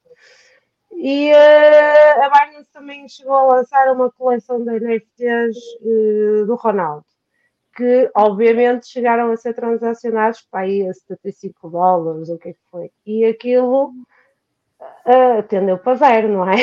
Desvalorizou muito como seria de esperar.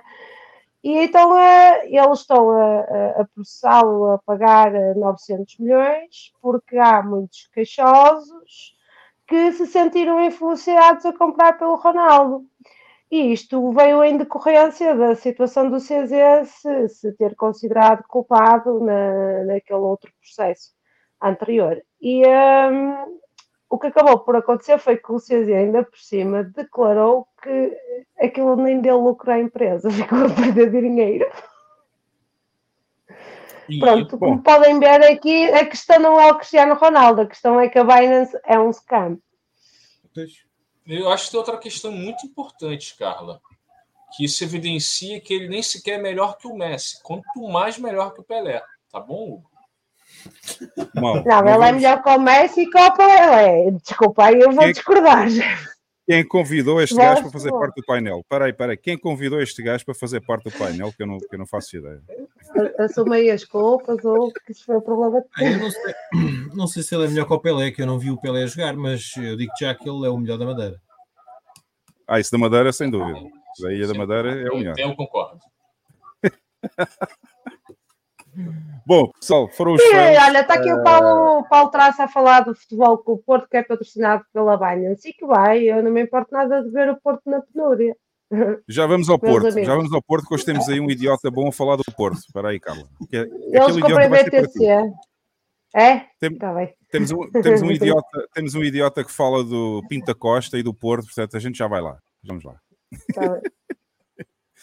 Bom, pessoal, antes de passarmos então aos memes, vou só rapidamente passar aqui pelos. E bem, temos aqui uma data de mensagens nos Supersets, pá. Vou passar aqui rapidamente ao Superset. Houve aí uma data de mensagens que alguém mandou durante esta semana ah, anónimas. Toma lá, Carla, 10 mil sats. E, Epá! Obrigada. e É Polex, Natal e. Polex 10 mil sats. E, É e para o Natal, é Natal. Obrigado.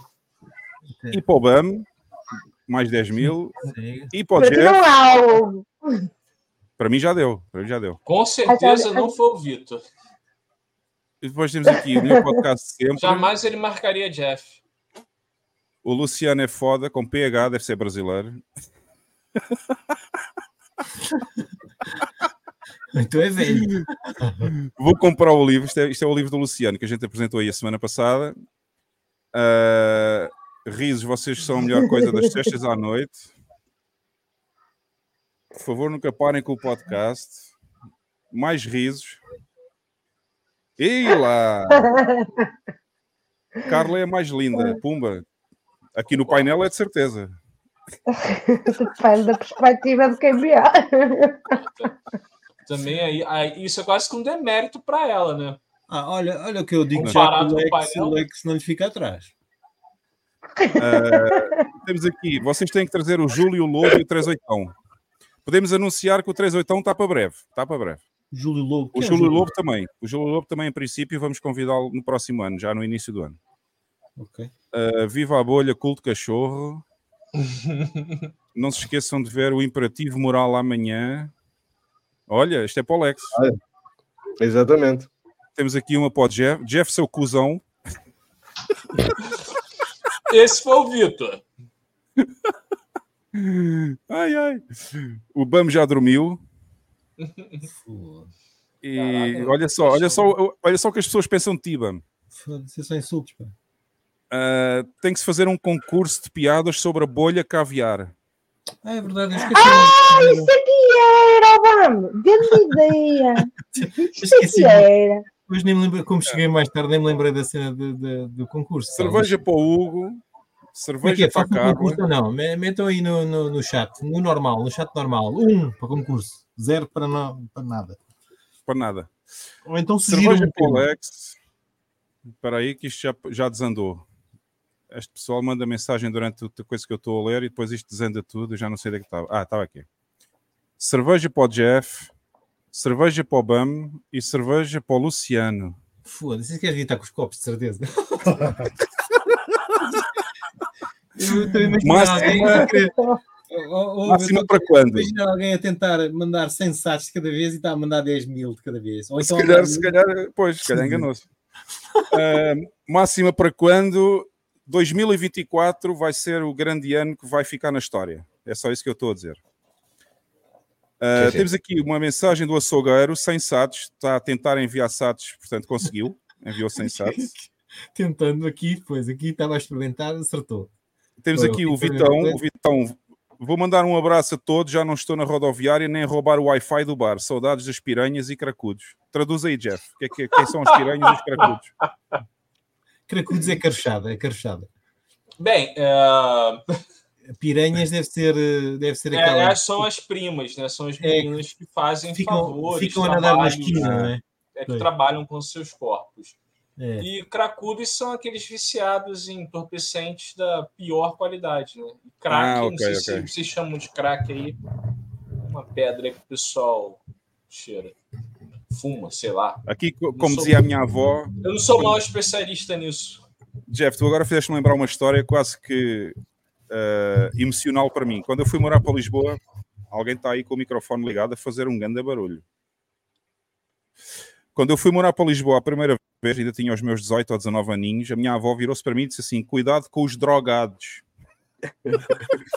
E não disse assim, show drogado. Cuidado, portanto, em Portugal chamam-se drogados, como se tivesse um acento no O. Tá? Ah, tá. é, O finalmente o, problema Vitão. disso é que o, o problema disso foi o seguinte, né? Pô, o Vitor lá, junto com as, com, com as meninas, mais os cracudos, quando ele chegou em casa que voltou pra bolha, aí a família dele falou assim: peraí, drogado e puta até vai, agora isso daí já tem limite. Aí, pô, não quer ele na bolha, não. Falou que é pesado demais.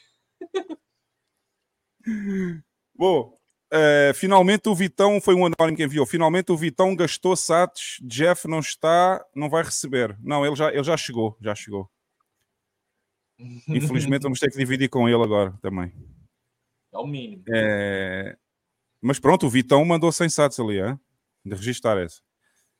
William mandou Lula, Moraes e Dino voltavam de viagem no chão do aeroporto encontraram 100 reais. Já no avião, Moraes sugere jogar a nota e fazer um brasileiro feliz. Dino sugere jogar.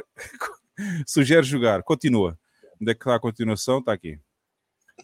10 notas de 10 e fazer 10 felizes. Lula sugere jogar 100 moedas de um real e então fazer 100 felizes.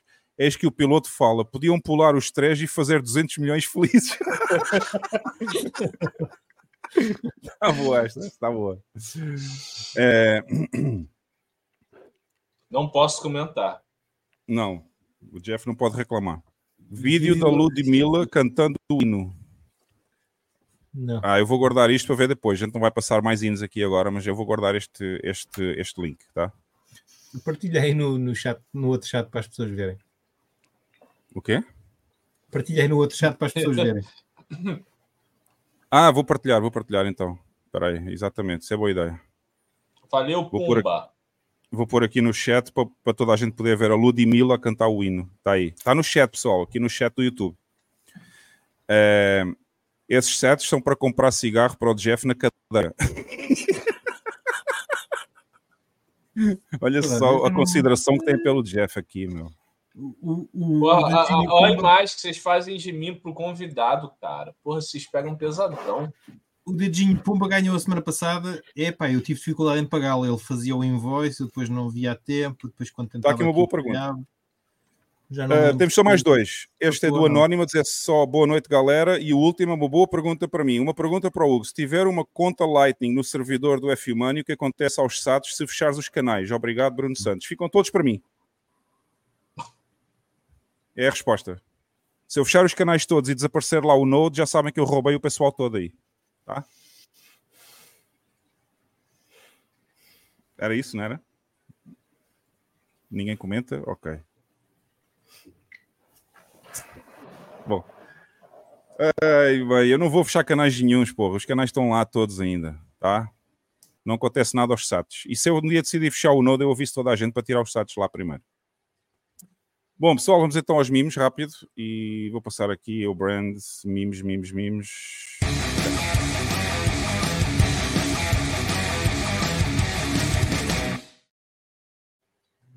Vamos, estás pronto? Agora é que vai ser aí com o Pedro a comentar os mimos e com o Bama a fazer a narrativa. Oi.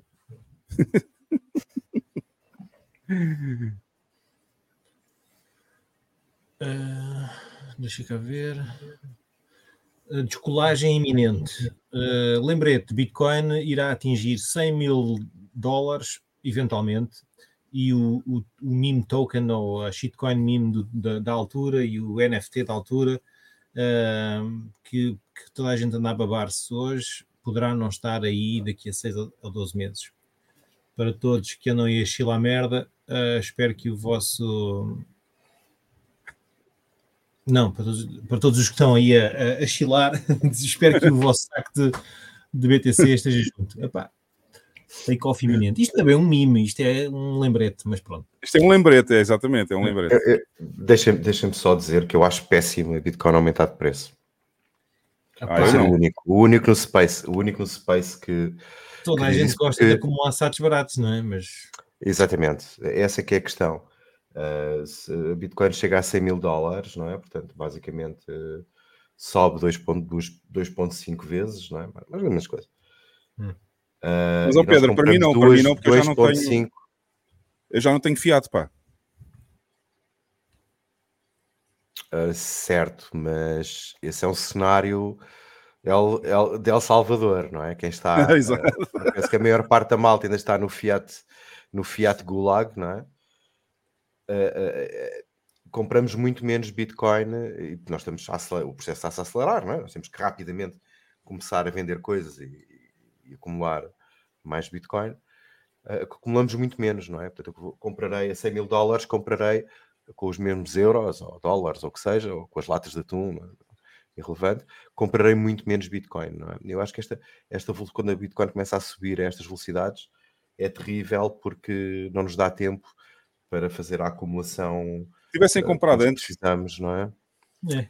Pá, pois, mas Mas- o antes nunca chega, não é? O antes nunca é suficiente, não é? Pronto, nós nunca temos liquidez suficiente para. Porque eh, recebemos, eu, eu pelo menos, não é? recebo dinheiro todos os meses, não é? Sim, mas torna-se difícil para todos.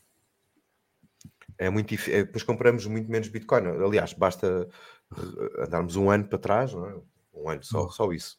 E há um ano atrás eh, estava, estava a Bitcoin a 15 mil, não quero enganar, a 15 mil dólares, ou perto disso, 15, 16 mil dólares. Eh, e, e toda a gente se arrepende de não ter comprado mais nessa altura. Não é? Uhum. Sabes que Aliás, eu- todos os eu- dias, Sim. todos os dias são assim, não é? Todos os dias são assim. sabes Finalmente que eu alguém ia- que chora tanto como eu. Há dias, há dias um, um, um- um amigo disse mandou uma mensagem disse-me assim: é pá, sabes aqueles 100 euros que me fizeste comprar de Bitcoin há, há um ano? Ele disse: "Eh, não, o que é que tem? Quanto é que vale? 200 euros? É isso? Ele: não, pá, vale 180 euros ou qualquer coisa assim. E eu disse: pá, foi pena foi teres comprado 100 euros e não teres comprado 10 mil euros, 100 mil Foi. euros. Exato. Mas pronto, era o que, era o que havia. Mas, mas sabem que eu não, eu não gosto muito sempre de. É, é, pelo menos eu, eu gosto de comprar, eu compro Bitcoin todos os dias, literalmente todos os dias. Eu uso um serviço na Suíça e tenho al- alguns automa- automatismos que enviam dinheiro todos os dias para a Suíça e eles enviam-me eh, sats para, para a minha wallet. Relay? não É Então, Relay? É um sistema. É um sistema. Não, é parecido com o Relay, é o Bitter. É a mesma coisa. Aliás, não, não é a mesma coisa. Eu acho que é melhor do que o Relay. Acho que é melhor do que o Relay. O Olha a concorrência, olha a concorrência. Eu estava à o espera. À funciona. espera. Eu não sei. Não sei. Não, pois eu Ah, não, não olha estou a par, não estou a par dessas questões. Não estou a par Eu sou questões. Relay Squad, sou Relay Squad, estou a brincar. Ok, Eu já usei, já usei o microfone, relay. Isso está, isso está um horror esse usei o- microfone. Já usei o relay e não fiquei fã. Gosto do Bitter. Tenho aquilo integrado com, com um sistema de home, de, de home banking e aquilo todos os dias envia dinheiro eh, lá para o, lá para, Ah, o- para mas o Bitter e eles enviam o dinheiro para o IC. Pessoal, a gente já fala sobre isso, a gente já fala sobre isso na segunda parte. Vamos aos mimos, senão ficamos aqui até Ok. domingo. Então temos ali os bitcoiners numa avioneta a passear sobre a praia e depois na praia estão os normies, os cidadãos, neste caso os cidadãos dos Estados Unidos da América, e a onda gigante que ali vem, aquele marmoto, é a dívida, a dívida dos Estados Unidos, que são neste momento cerca de 32 trilhões de dólares. Não, já tem que ser atualizado, já são Já 37. são mais, pois já são mais. Já são 37, temos que atualizar. A da Europa também, falta aí, não é? É, exato, falta da Europa também, que já não é bonita. Bom, passando aqui ao próximo. Este é um, este é um clássico. É, é aquele template do, do, do McConaughey. Então tem, tem o, o dia 1 em Bitcoin, ele todo aprumadinho, barba perfeita, casaquinho, gravata e tal, a conduzir todo contente, sorridente. Eu vou ser tão rico. BTC, uh, to the moon. E depois no dia 1461 em Bitcoin, Fiat é escravidão, Bitcoin é esperança, acabem com os bancos centrais, eu vou morrer nesta colina. E está o gajo todo mamado, a cerveja e tabaco e todo desgrenhado, cabelo, barba. Eu, pá, eu É tenho que exatamente confessar, isso, é exatamente eu- isso. eu tenho que confessar que eu identifico-me 100% com este mimo. Falta-lhe a barba. um pouco, Igual né? está lá, mas falta-lhe a barba. Está quase, eu estou quase lá.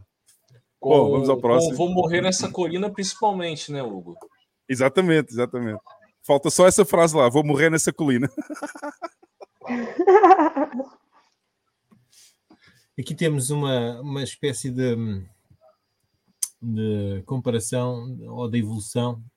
E temos aqui: o homem só precisa de quatro coisas para ser feliz: um, família, dois, eh, fitness, três, a sabedoria e quatro, Bitcoin. É isso. E vê na sabedoria qual é o livro que ele está a ler. É os princípios de, de economia do, do Safe Dinamos. Exatamente. Não é preciso mais. Muito bom, não é preciso mais nada. Ah, vamos aqui ao próximo. Adoro isso, né? Homer Simpson, olhos maxi, Muito, e vai na muito bom. rua com aqueles, É, com bom. aqueles cartazes à frente e atrás a dizer ah, o Alvin está perto. Pessoal, isto é atrás mais um atrás é o ETF. Atrás é o ETF, não é? Ou então é, o, é, é a impressão que vai recomeçar outra vez, não é? Exato. Pessoal, Epá, é qualquer um dia vou fazer isto, vou pôr, eu juro, qualquer dia vou fazer isto, vou pôr um, carda- um cartaz destes, vou andar com eles pelas ruas do Porto com uma cineta. No carnaval, no carnaval podes fazer isto que é pouco antes do, do Alvin, uns dois meses talvez. Fazes isto. Fa- É o teu, o teu Oh, disfarce Mas, de carnaval. mas Obama, sabes o que é que é Oh, pior? mas É aí eu- é ninguém eu- percebe. é que eu acredito que ela possa mesmo fazer isto, sabes? Claro que eu vou fazer isto! Isso eu estou a dizer. Ah, mas vocês eu estou a dizer, eu vou. Eu estou a dizer, eu vou. Claro que eu vou. Ô, Carlos, eu tô estranhando porque ele tá duvidando. Bem, vamos, Sim, vamos passar ao realmente. próximo. É, Olha aí, vamos. Este, é- este é aquele. Este gajo esta semana teve, teve, teve bruto. Não sei se Teve, viram, teve. se viram o vídeo que ele de uma, de uma conferência ou de uma entrevista, ou não sei o que, é ele fez, e ele estava-se a queixar dos, dos, dos patrocinadores, ou dos, dos patrocinadores, não, dos, dos, hum, Anunciantes. dos anunciantes, assim é que é, dos anunciantes que, que metem lá merda no, no Twitter e andavam a pressioná-lo para ele moderar o tom, moderar o tom.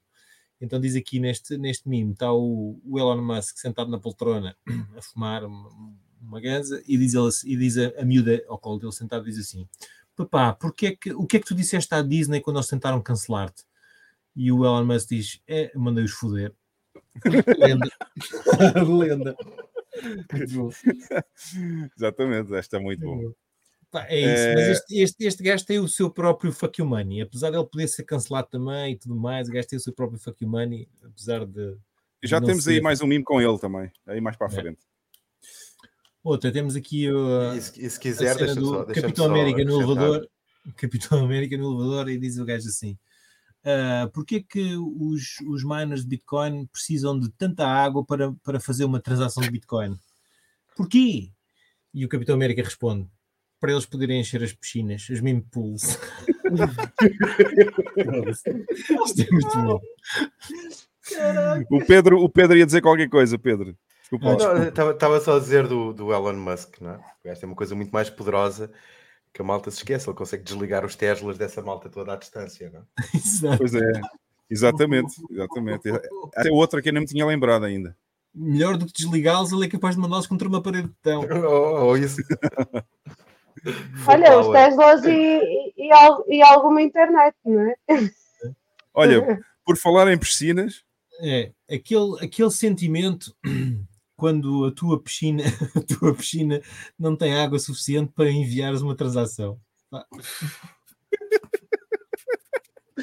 Opa, este mimo do, Escobar, este mimo do, este mimo do Wagner Moura já está a atingir proporções fantásticas.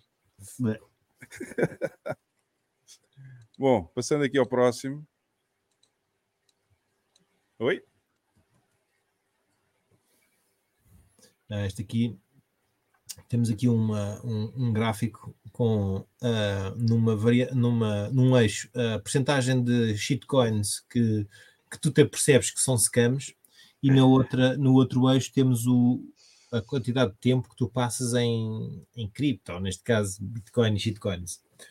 E então, no início, estás eh, a zeros em ambos os eixos e então algumas altcoins são scams. Depois, ok, algumas das, mais tempo vai passando, algumas das, das altcoins, ou muitas delas são scams. Depois chegas à conclusão que quase todas, ou todas são scams, excepto uma ou outra. Aquelas E depois, alguma destas com, com smart contracts tem que se safar, não? Depois, no fim, e no fim viras Max e dizes: foda-se, os Maxis tinham razão. Pronto, é Com os olhinhos na risca. Exato. Eu mandei, ao, ao, eu mandei ao Hugo um print screen no Twitter que eu vou-lhe pedir para ele, se ele puder ver aí nas É, mensagens. mas Que tem- antes de isso aí, É, esse site aí, eu pus o link, esse site é ótimo, tem lá muitos recursos para a malta que, que lê em inglês tem lá muitos recursos para porquê Bitcoin e, e como. Mas, ó, gente, graças a vocês eu não precisei de passar por isso tudo. Abreviei bastante esse caminho. Fiquei pelo primeiro e, e começaste-. Tu começaste logo lá em cima, começaste no último. Sim, Bom. sim, eu comecei assim um bocado no último. Adiante, adiante aí, ah, Pedro. Vamos. Desculpa. Eu vou já ver Michael essa. Vou já ver o. Peraí, o. Pedro, vou já ver esse print screen que tu mandaste, está bem? Michael Saylor no canto a dizer assim: bom, eles não sabem que, que as, as folhas de balanço deles, os balanços deles estão a derreter como, como gelo, como cubos de gelo. E depois temos a, a Meta, ou a Facebook, a Apple, a Amazon, o, I- a Microsoft, não têm Bitcoin, ficam todos para trás. É de- pá, mas tem, tem os governos, pá. Os gajos É. trabalham todos para os governos. trabalham, mas um dia os governos não, não os salvam. No, no dia em que os, os governos não lhes acudirem, eles também vão ter, vão ter dificuldades. Agora temos aqui duas versões do mesmo meme e convém referir que foram, foram postadas no Twitter pelo Léo. O Léo é que postou, e, e- e temos duas versões do mesmo tweet. Do- aliás, do mesmo meme, que eu acho muito interessantes. Este é o primeiro. Epá, Eu vou, eu vou pôr aqui em full screen, que é para se ver melhor. É o Bitcoin Standard. É o. Bitcoin. Bom, isto é, isto é a casa do Jeff. É, cadeira eu, eu fiquei vacilo, porque, pô, ele tirou essa foto aqui, aí fica publici- publicizando assim, pô, uma vacilo. E detalhe, eu já vendi os alto-falantes e ventilador, tá? Mas olha, que ainda tens ali muitos LEDs naquele, naquele, naquele computador. Ainda tem muitos LEDs, muitas ventoinhas, aquilo não tem coisas a mais. Podes vender. E muitas cadeiras, tens cadeiras a mais. É verdade. Tem, tem, tem. Bom, então é, a descrição é: temos o Michael Saylor no, No na computador. tela, barra ecrã do computador, e temos o Bitcoin Standard na cadeira. E E o depois temos a é- versão, temos uma versão a seguir, que é o mesmo meme, mas que é a versão brasileira. Ah, pois, exato. Trezeitão. É o quê? É o quê? É o quê? Você não entendeu o que eu estou dizendo? Hein? Não, mas espera, a melhor parte, a Olha, melhor parte vou- é que tens, tens o 38 na janela a olhar para dentro. É um quadro ou uma janela? É uma janela, É, já- janela. Olha, mas vocês viram que o pod- um dos últimos podcasts que ele participou foi quase 8 horas. Foi, eu, lá, eu é que estava a ver aqui, eu comecei a ver Ah, aqui. pois eu foi, vi- é verdade, é verdade. Foi quase 8 horas, vi é uma verdade. parte, adormeci, acordei já quase de manhã, ainda estavam a falar. E eu, "Foda". Aconteceu Pô, vai ver. uma vez aqui com este. Eh, "Pá, isto já deve, Temos estar o a Bitcoin. fazer- já deve estar a tocar automaticamente, mas não, os gajos ainda estavam em direto. Convém, convém eu referir, convém eu referir que este mimo também já passou por mim. Olha aqui Olha. o livrinho, olha, olha. Exatamente. Eu por acaso não tenho im- impresso, pois pronto. Foi grande oferta do Saudades Eternas. Não, Saudades Eternas pegou. Ainda tem mais. Saudades Eternas ainda pegou as assinaturas do Alan e do Renatão. Bom, este está, este está fantástico. Eu gostei muito destes mimos do Léo, que ele transformou numa versão brasileira, né? Tem o Bitcoin Red Pill, tem o 38 a dizer é o quê aqui no computador, e o 38 na rua, em pessoa, a olhar lá para dentro. está muito bom. Bom, passando aqui ao próximo. É, este eu é um há- envio. aí há tempos enviei, enviei o Bitcoin Red Pill a um, a um maluco aí do Telegram que tem um canal e o gajo respondeu de volta a dizer que isto era propaganda de, de, de scammers ou de. Ele não disse scammers, disse outra palavra, que era propaganda de scammers. Pá, é com cada um, não- nem, dá, nem dá para acreditar. Mas pronto. Bom, temos agora aqui um mimo que foi enviado, É mais- cortesia do é mais- Vitão. Deixa-me só dizer aqui uma coisa. Diz. É muito mais popular dizer isso dos scams, não é? Do que defender eh, a Bitcoin, porque isso exigiria ter, ter algum tipo de conhecimento e, e saber explicar, não é? É É, muito mais fácil e popular dizer, ah, isso é um scam e tal. exato. Comprem, Implica- comprem. Exato, Usar o cert- exato. Certificados de forro e, e euros. Fica bom. Que é bom. Us- usar o cérebro é que dá muito trabalho. É, é mais fácil dizer que é um scam. Bom, temos aqui um mimo que foi o Vitão que enviou, cortesia do Vitão. Bitcoin na Cold Wallet, temos ali aquele. Isto é do, do Lobo de Wall Street, não é? Como é que chama este filme? Wol- Wol- Margot Wolf of. Wall Street. É, não é? Pois. Bitcoin na Cold Wallet, temos ali a, aquela maluca, É a Barbie. a, ba a Barbie, exato. E agora à frente temos a Receita Federal. A Receita Federal fica lou- louca com Bitcoin na Cold Wallet. Mas a Cold Wallet põe o pé na tromba e diz: não, não, não. Queres, tens que pagar. Exatamente. Exatamente. Temos, aqui mais uma contribuição do Magno, que enviou, um, enviou também um aqui para, o, aqui para o nosso podcast. Olha, digo já que gosto mais deste mimo do que aquele do gordo do bis. Digo já. Eu Este também mimo- gosto mais deste. Aqui fica muito melhor. Fica muito melhor, fica. E até podiam pôr um botãozinho mais fraco.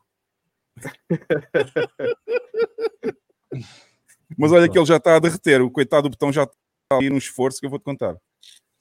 Foi assim que eu fiquei cego. Saltou o botão. Pá! Pegou no olho.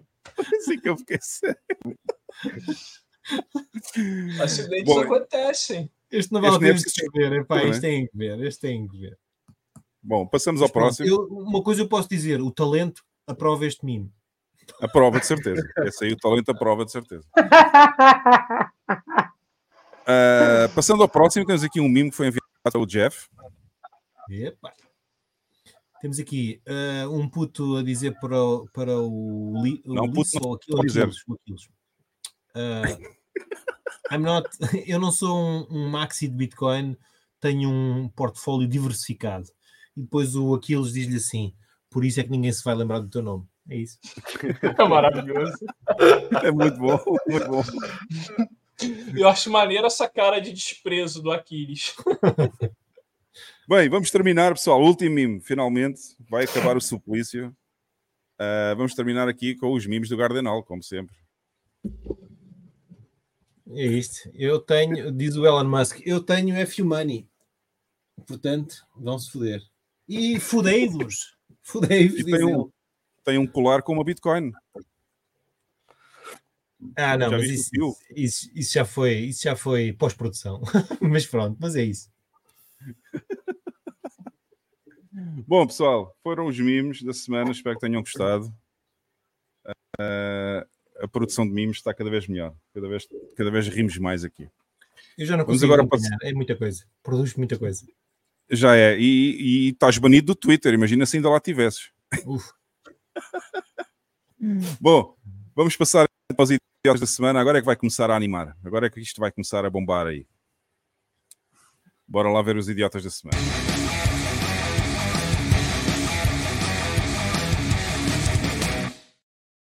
Lex, o que é que tens para nós? Ora bem, hoje temos aqui uma bela quantidade de idiotas.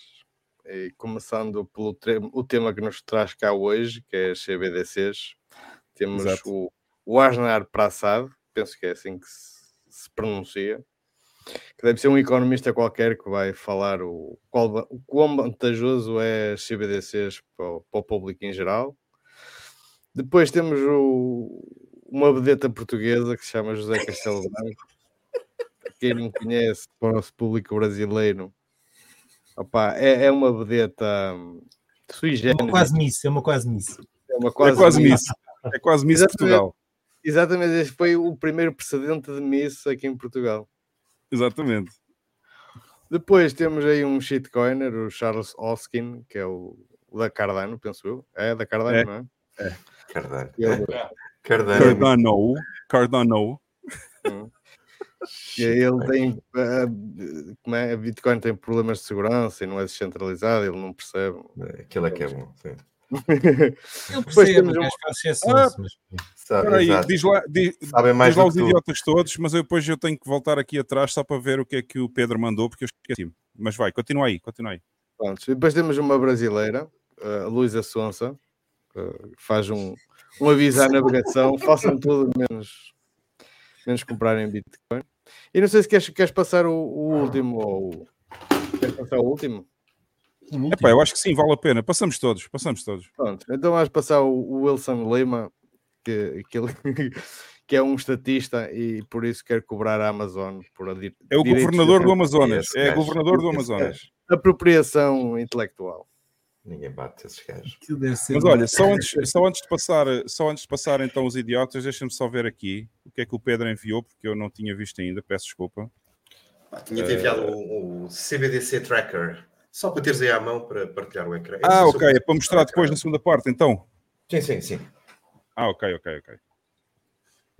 Então vou deixar aqui, vou deixar aqui e, e vamos passar, vamos passar aqui o resto. Ok. Bom, então vamos lá os idiotas, pessoal. Esta parte, este, este screenshot que o Pedro me enviou é para a segunda parte. Vamos passar para o primeiro idiota, que é, deixa eu ver se eu não me engano no nome dele, é Joar Prasad. Deve ser indiano por este nome, este último nome deve ser indiano. Isso não é? Ok. É primo. E se não é, passa a ser. Ah, ele vai-nos explicar o que é que as CBDCs permitem fazer. Bora aí. about the benefits of digital money, there are huge potential gains. It's not just about uh, digital forms of physical currency. You can have programmability, you know, um, units of central bank currency with expiry dates. You could have, as I argue in my book, a potentially better and uh, some people might see it or a darker world where the government decides that units of central bank money can be used to purchase some things, but not other things that it deems less desirable. Hã? Gostaram? Gostaram? É, o problema disto é que não é nada escondido. Não é nada escondido, está tudo à mostra. Eles dizem que querem fazer. mostras. Certo. Ele disse aqui dois pontos. é? Ele disse aqui dois pontos que são muito importantes. Podemos ter moeda com prazo de validade e podemos ter moeda que o É. Estado decide que nós podemos usar para comprar uma coisa, mas não para comprar outra. Ok? Há aqui dois pontos. Mas os, importantíssimos. to- todos os projetos, todos os projetos que, que, que, que estão a, a, a proposta no, ah, no PIS, que são projetos que vão ou não correr as CBDCs, porque estão em competição, são vários. Ah, tens o Atlas, o Mariana e por aí afora, todos eles têm uma pontos em comum e dois desses pontos são o Mint and Burn. Portanto, o Mint existe sempre a possibilidade de expansão monetária, que irá provocar igualmente a inflação que temos agora, portanto, não seria nunca uma solução. E o Burn significa queimar para eh, trazer a inflação cá para baixo. Portanto, significa que o teu dinheiro vai ter de validade e não vais ter e não vais ter eh, forma de poupar dinheiro, porque se ele é Uhum. digital e está no banco, ele vai desaparecer e vai ser burn, burn it, burn it, baby. Uh! Keep rolling! Pedro, o que é que dizes? Era inevitável que um dia o dinheiro falso, não é? Copiasse uma parte do mas só, só uma parte do dinheiro a sério, não é? Ah, o que é que eu acho, o que é que eu acho que se está a passar neste momento é que estão a começar a explicar às pessoas que, de facto, isto é uma série de vantagens, não é? Como eles dizem, ah, para tornar, ah, não sei, não sei bem como, mas tornar isto apetecível. Como- Porque, porque repare, este, este vídeo não faz sentido nenhum. Ninguém, depois de ouvir aquele, aquele senhor a falar, não é? Ninguém, ninguém, ninguém com meio cérebro. cabeça, Ninguém com meio cérebro, não é? Veria alguma uma vantagem ali, uma, só uma, ou meia vantagem, não é? Portanto, eu não percebi se o senhor. Mas tu se estás a subestimar, Não, Pedro, mas estás a se calhar- subestimar a Não, falta de cérebro não. das pessoas, não é? Não, mas isto se calhar foi depois do almoço, ok? O gajo já tinha almoçado Ah, isto, e foi fazer a entrevista, ok? Pronto, teve que ser qualquer coisa destas, porque aquilo não faz muito sentido que ele diz, não é? Porque, quer dizer, ninguém quer ter Pedro, dinheiro com prazo de validade. Sim, A malta já está habituada ao Pedro com, os, com o cartão continente. E ao Jeff, desculpa só uma coisa, porque acho que há aqui um, um sim, sim, a comentário. Carla, a vou- Carla tem um ponto nisto, interessante, sim. Eu vou comentar aqui um comentário da Márcia, eh, que acho que deve ser comentado. Ah, Márcia, a Agenda 2030, eles querem abreviá-la para 2025, porque estão com pressa. Uhum. Para a eu e para todos isso, que não sabem. 2030 Sim, é o mas isto está a correr muito deadline. mal. Sim, mas isto está a correr 2030 muito é mal. Não, eu estou a tentar acelerar porque tudo está a correr muito mal. Eles estão a perceber que vai haver um problema nas eleições europeias, não é? porque os- o- aqui na Europa, não é? A Europa é o, é o epicentro da, da Agenda 2030, não, é? não, não há nenhum sítio no mundo nenhum com esta dimensão onde, onde a agenda esteja a funcionar eh, supostamente tão bem como aqui na Europa, por causa das regras comuns, do centralismo em Bruxelas, o Banco O- o Central, chamado- o Banco o chamado Central 500 milhões de pessoas. Sim. O comunistão. Sim, sim, o comunistão, exato, aqui é o comunistão. Portanto, mais perto disto talvez seja quase a China, não é? Uma coisa deste tamanho e com esta quantidade de pessoas, eu penso que só, que só a China. Ah, e a coisa não lhe está a correr muito bem, não é? Nós estamos a ver os, os, os, os países praticamente todos, a França, a Le Pen já está em primeiro lugar nas, eh, nas sondagens, em Espanha aquilo está quase uma guerra civil, em Itália ah, estão a ser invadidos ah, diariamente por barcos que vêm da África aos milhares todos os dias e as pessoas ah, também já estão a ficar, apesar de já ter um governo de suposta direita, já estão a ficar muito incomodadas. Em Portugal ah, vemos ah, os, os partidos de todos de extrema esquerda, que são todos, ah, a perderem para um, um- um- partido mais à direita. Bom, por aí fora. Podemos continuar o AFD na Alemanha. Bom, portanto, eles estão a ver que há a haver um problema grave nas eleições europeias em que vão perder ali a capacidade de reeleger. Não sei se será assim, mas eh, pode ser que seja a capacidade de reeleger eh, os psicopatas que lá, colocaram. Eh, portanto, eh, Mas eles são todos, mas, Oh, mas eles oh, são oh, todos pa- farinha do mesmo saco. Portanto, isto vai correr mal, eles não vão conseguir. O mapa, eu estava a ver aqui o mapa das CBDCs eh, na Europa. Na Europa está tudo ainda em research, quer dizer, quando- durante quanto tempo mais? A Europa é um sítio altamente burocrático, complicado, temos não sei quantas línguas, eh, é- é, há- cada país tem a sua constituição ou tem as suas regras muito particulares. Portanto, isto vai ser muito complicado. eh, eles conseguirem implementar eh, as CBDCs até, até sequer 2030, nem sequer estou a falar de 2025, isso é completamente impossível. Não é? É, mas Portanto, olha que, que- Não, não, elas vão ser implementadas este ano.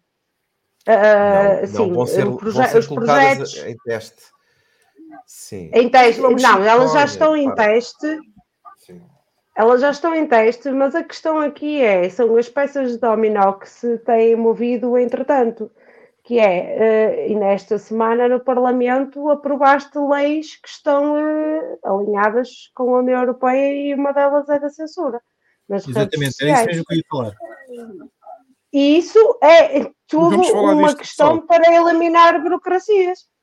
Desculpa-me interromper. Vamos falar disto na segunda parte, porque senão não passamos dos idiotas, ok? Pode ser? Tá, tá, eu juro, eu juro que não, não digo mais nada. Bom, agora o segundo idiota, como disse o Lexi muito bem, foi o foi a, a- foi a pessoa, pessoa, eu vou dizer pessoa, ok? Ele chama-se José chama-se José Castelo Branco, ok? Mas foi quem ajudou a fazer a percussão aí da Miss Portugal, tá? Vamos então ver aqui o segundo idiota que vai falar aí do teu clube de futebol, Carla, agora. Bora aí. Benfica. Este vídeo é para todos os pindéricos que andam a cargueias de fazer guerra contra um tio. Contra o tio Jorge Nuno Pinto da Costa. Vocês não têm noção o que é uma legenda, o que é uma legend. Como eu, eu sou uma legend. Tio, não admita. E senhor, Vilas Boas, tenha juízo, porque eu conheço a família toda. Se você é de linhagem, seja um senhor. Aprenda. Noblesse oblige. E viva ao Porto. E viva ao senhor, meu tio Pinto da Costa, que é um presidente eterno. E pensar que esta merda já Faltou-lhe, eu, eu- eu só tenho off. a Presidente da. República. Eu pensava que o hino era mau. Ele, ele chegou a ser candidato a Presidente da República, não foi? Como não entendeu só- nada, o Fabrício, o Fabrício Lima diz: entendi nada, está lá com legenda, porra. Eu pus a legenda para os brasileiros entenderem, porra. Tens que pôr em. em Pinto nas costas. Alentejano, Ele que é o pinto nas costas. Olha, Eu só tenho duas coisas a dizer. Olha, senhor, você vai levar tchau, tchau. Eu pus. Eu vou, Vá, pronto, tchau. eu, eu- confesso, eu pus este idiota esta semana por causa da Carla. Tá? Segundo, No dia, no dia que este gajo Faltou-lhe o bigode. Porto e a Bitcoin do Porto e ele começar a comprar Bitcoin, se tu vais convidar para vir cá. Eles não estão a perceber. Eu já Claro. percebi no chat porque é que eles não estão a perceber. É porque eles lá no Brasil o pinto é outra coisa. Pinto é outra coisa. Ah, ok. Tens que pôr aí uma foto do pintinho da Não, costa. Não, o nome do senhor, olha- eu vou explicar. Eu vou explicar. O nome do senhor é Pinto da Costa, ok? É o nome Jorge Nuno. Pinto da Costa. Jorge Nuno Pinto da Costa, presidente ainda do Futebol Clube do Porto. Mas é só um reparo que eu tenho que fazer a toda a elegância do senhor José Castelo Branco, que é, para dizer viva o Porto, faltou-lhe algum vigor. É viva o Porto, caralho! Avança, avança, senão isto começa a degenerar. Avança, avança, avança. É isso, avança, avança. Ah, bom, era só para dizer que aquilo é uma figura extremamente conhecida em Portugal e ajudou bastante a nossa Miss Portugal a aparecer agora. Tipo Enfim. o Vitor aqui no Brasil? Mais Tipo ou o menos. Vitão, tipo o Vitão, mais ou menos. Ah, tá. Bom, vamos ao terceiro idiota que é o Charles Hoskinson, que está zangado, está muito zangado, porque acha que Bitcoin é uma security, é um valor mobiliário, tal como qualquer outra shitcoin, e portanto ele está muito zangado. Vamos aí. Say it's a security. Okay, well, what the hell does that mean if it's decentralized? How, how does Bitcoin register? Oh, but it's not. Then explain to me the fucking difference between Bitcoin and Ethereum and Cardano and the rest of the gang. Explain it to me. Like I'm five years old. Run the goddamn Howie test on it and show me the difference between the two. Tell me, is there an expectation of return with the goddamn orange pill moon boys? It's there. There's so many different planks and angles that you can take a look at this thing from. And by the way, if you subpoena an attack about three different entities, you could perform a 51% attack on Bitcoin because that's the way the hash power works. But it's decentralized, apparently. And Team Orange gets a complete pass. It's a pathetic fucking joke. It's an absolutely pathetic joke. Por quê? Olha, Que ele, ele raio? é mesmo idiota, não é? Por quê? Porque não, e isso é um sintoma maior. Isso ressalta uma coisa maior. Porque todo fucking shitcoinheiro, todo idiota shitcoinheiro não entende a porra dos nodes. É. Eu não entendo nada. É,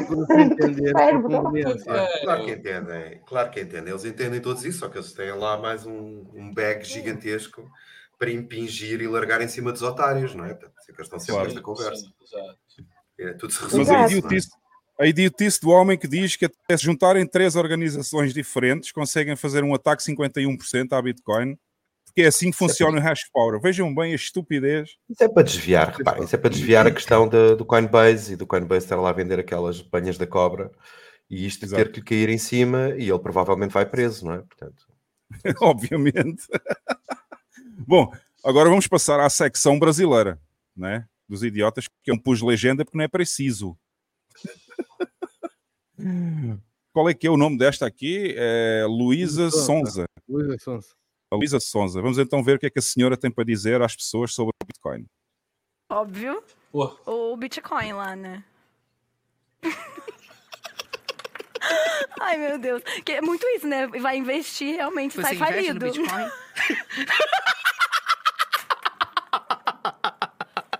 o máximo Fica aí que o você conselho, né? consegue Eu acho que o maior um- conselho que a gente, Gente, pode dar tá é isso, aí. né? Não investe Que em eu- Bitcoin. Esse é o melhor conselho que eu posso te dar na sua vida. Nunca invista em Bitcoin. Faça qualquer coisa na sua vida. Bitcoin, isso, assim, jamais. Subscrevam. Subscrevam. Façam isso. Não Ela não precisava dizer nada, bastava olhar para as unhas dela para perceber que aquilo não bate, não bate bem.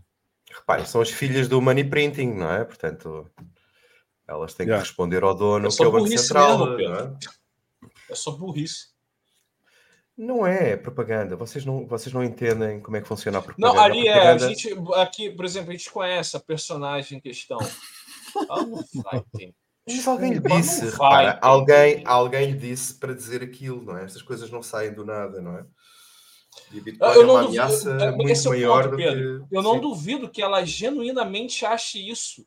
Ok. Eu, eu, eu tenho Exato. Ok, convicção ok, ok. Eu não conheço, sim, sim. é, pe- pelo histórico da personagem, né? Em questão, é, cara, a conclusão que ela poderia chegar sobre o Bitcoin é essa. É isso. Pelo incrível que É porque- pareça. É, o Jeff, responda aí se eu estou errado ou não, mas é, essa é uma personagem sem cérebro, né? Nunca usou. Mas ela, ela é o Ah, quê? não. Cantora? É, é, é o quê? É uma podcaster fam- famosa no Brasil. Ah, A podcast eu nem conheço. Eu conheço a loirinha, isso é tudo- que é é uma pseudo-cantora. Ela ficou famosa por ser namorada de um humorista chamado Whindersson Nunes. Aí o, porra, o cara, assim, Imagina. independente da qualidade do humor do cara, o cara é um fenômeno. O cara, tipo assim, cara, o cara tem um alcance absurdo, o cara enganja absurdamente. Ela surfou na onda do cara e foi fazer a vida dela. E é, isso. Imagina é, é desse tipo de gente que se trata. Imagina ser, ser namorada de alguém, por amor de Deus. Bom, vamos ver o último idiota então, o quinto, e desta vez temos aqui o Wilson Lima, que é o governador do estado do Amazonas. Bora ver o que é que Esse é ele tem para gênio. dizer. Esse é Este é gênio. gênio. Este é gênio. Esse é, esse é um gênio. Esse, esse, é, esse é inteligente. Ter uma, é, uma reunião com a Amazon, que é uma, uma grande empresa é, do, do Jeff Bezos, com o objetivo de fechar parceria. A Amazon usa o nome do Amazonas, usa o nome da Amazônia. Quanto é que a gente ganha por isso? A gente quer saber. Esse é um dos questionamentos que a gente vai fazer lá na COP. Muito obrigado, governador do Amazonas, Wilson Lima. Meu Deus. É que vocês não viram que ele já soltou mais uma, né? Ele tá, ele também vai falar com a DC Comics, porque eles querem saber por que, que a Mulher Maravilha se intitula Amazonas. É. E é a cruzada dele. Deixa, deixa, deixa o rapaz, deixa o rapaz fazer a cruzada dele. É, mas olha que eu, eu também vou falar com ele, porque eu sou, eu, se verem o meu nome, eu sou o CEO da Amazónia, portanto eu também quero dinheiro deles. Tenho Mas assim, pagar. eu acho genial, gente. É porque é o seguinte: vou partir do princípio, vou, vou ter como premissa que um ser votante ele não tem cérebro, não usa. Então, essas pessoas é o capital político dele. Meu irmão, ele ganha muito com o ser votante, com o homem coletivo, que depende dele. É uma jogada, é uma jogada para o homem coletivo que vive lá, mamando nele, achando que ele é a esperança. Imagina, teres- imagina, imagina o Jeff Bezos ter uma, ter uma assistente qualquer, sendo pessoal dizer assim: "Ah, senhor Jeff Bezos, tem ali alguém, um, um- um governador do Brasil, de um estado brasileiro, Caralho. quer falar consigo, quer lhe pedir dinheiro porque você usa o nome da Amazónia. Epá, Pô, mano, pá. Ele quer o quê? Olha, essa, Olha aqui. Bitão está boa. Olha, Bitão tá olha a frase do Vitão. Agora fudeu. Para a galera que tem Havaianas, vai ter que pagar taxa para o Havaí.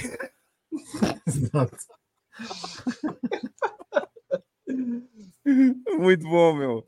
Bom, pessoal, eu vou pôr aqui o endereço para vocês poderem votar lá no nosso grupo do Telegram. Ok? Votação idiota da semana. Podem se juntar lá no nosso grupo, que é o t.me pt ou se vocês quiserem procurar diretamente aí no, no telemóvel barra celular, é só por F Humano e vão encontrar logo o grupo. Tem uma bandeirinha Mas o- Portugal e uma bandeirinha do Brasil.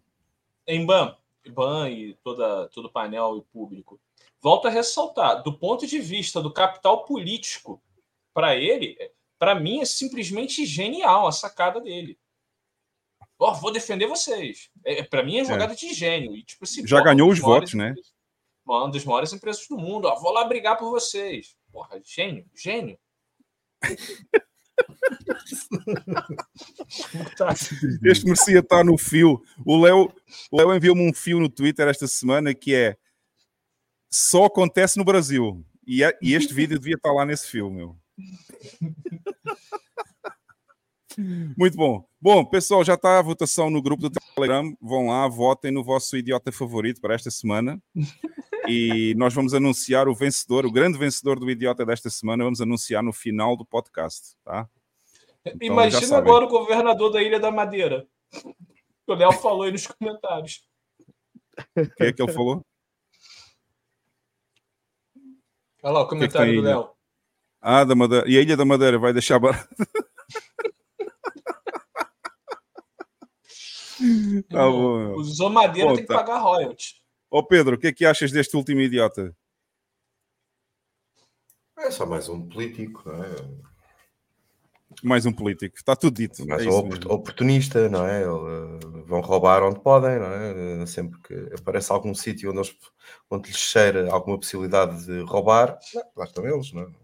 Eu imagino a cara do Jeff Bezos, como estava a dizer o Obama. Eu imagino a cara do Jeff Bezos quando a secretária lhe disser que tem um maluco lá do Brasil quer fazer uma reunião com ele para cobrar dinheiro porque ele usa o nome Amazon.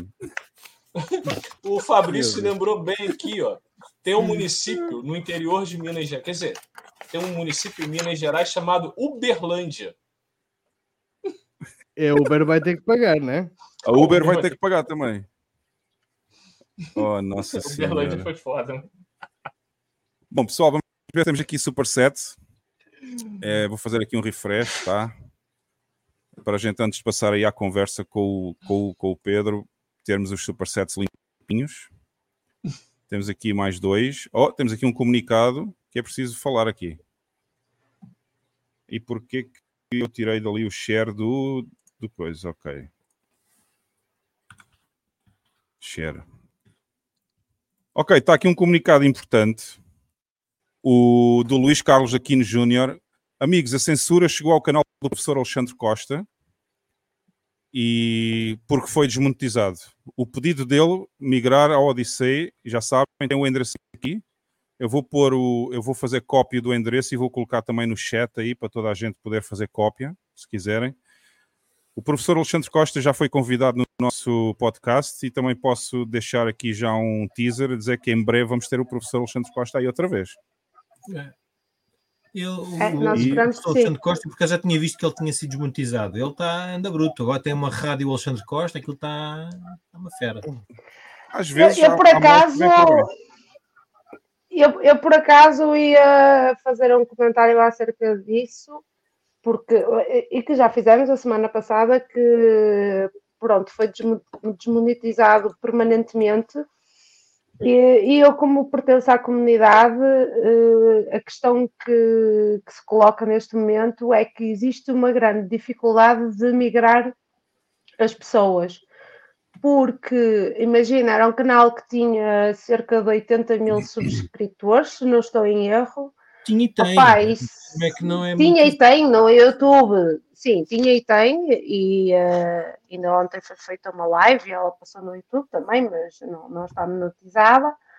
Ahm, mas eh, no processo de migração não está a correr como, como era o esperado, portanto, existe ainda muita dificuldade das pessoas em migrarem para, para plataformas que, que não são censuráveis, está tudo no mainstream. E o que acontece é, é que há tipo de 80 mil subscritores, numa semana migraram para mil ou dois mil, se não estou em erro. Foi uma coisa muito Mas, pouca. E- Carlinho, eu queria pegar um gancho no que você está falando. Ao você concluir. Sim, sim, é, opa, há que insistir para ver se, se as pessoas conseguem fazer a migração para. Até porque o professor Alexandre traz convidados de topo e, hum, e eh, aborda assuntos que são mesmo muito, muito importantes. É difícil. O, É muito difícil. quase certeza que sabe Sim, os números de uns e de outros. Ele sabe que o YouTube tem sempre muito mais visualizações do que todos E os não é outros. só isso. E não é só isso, é a questão das notificações, não é? Que mata, que mata ou que conquista Sim. alguma coisa na internet são as notificações.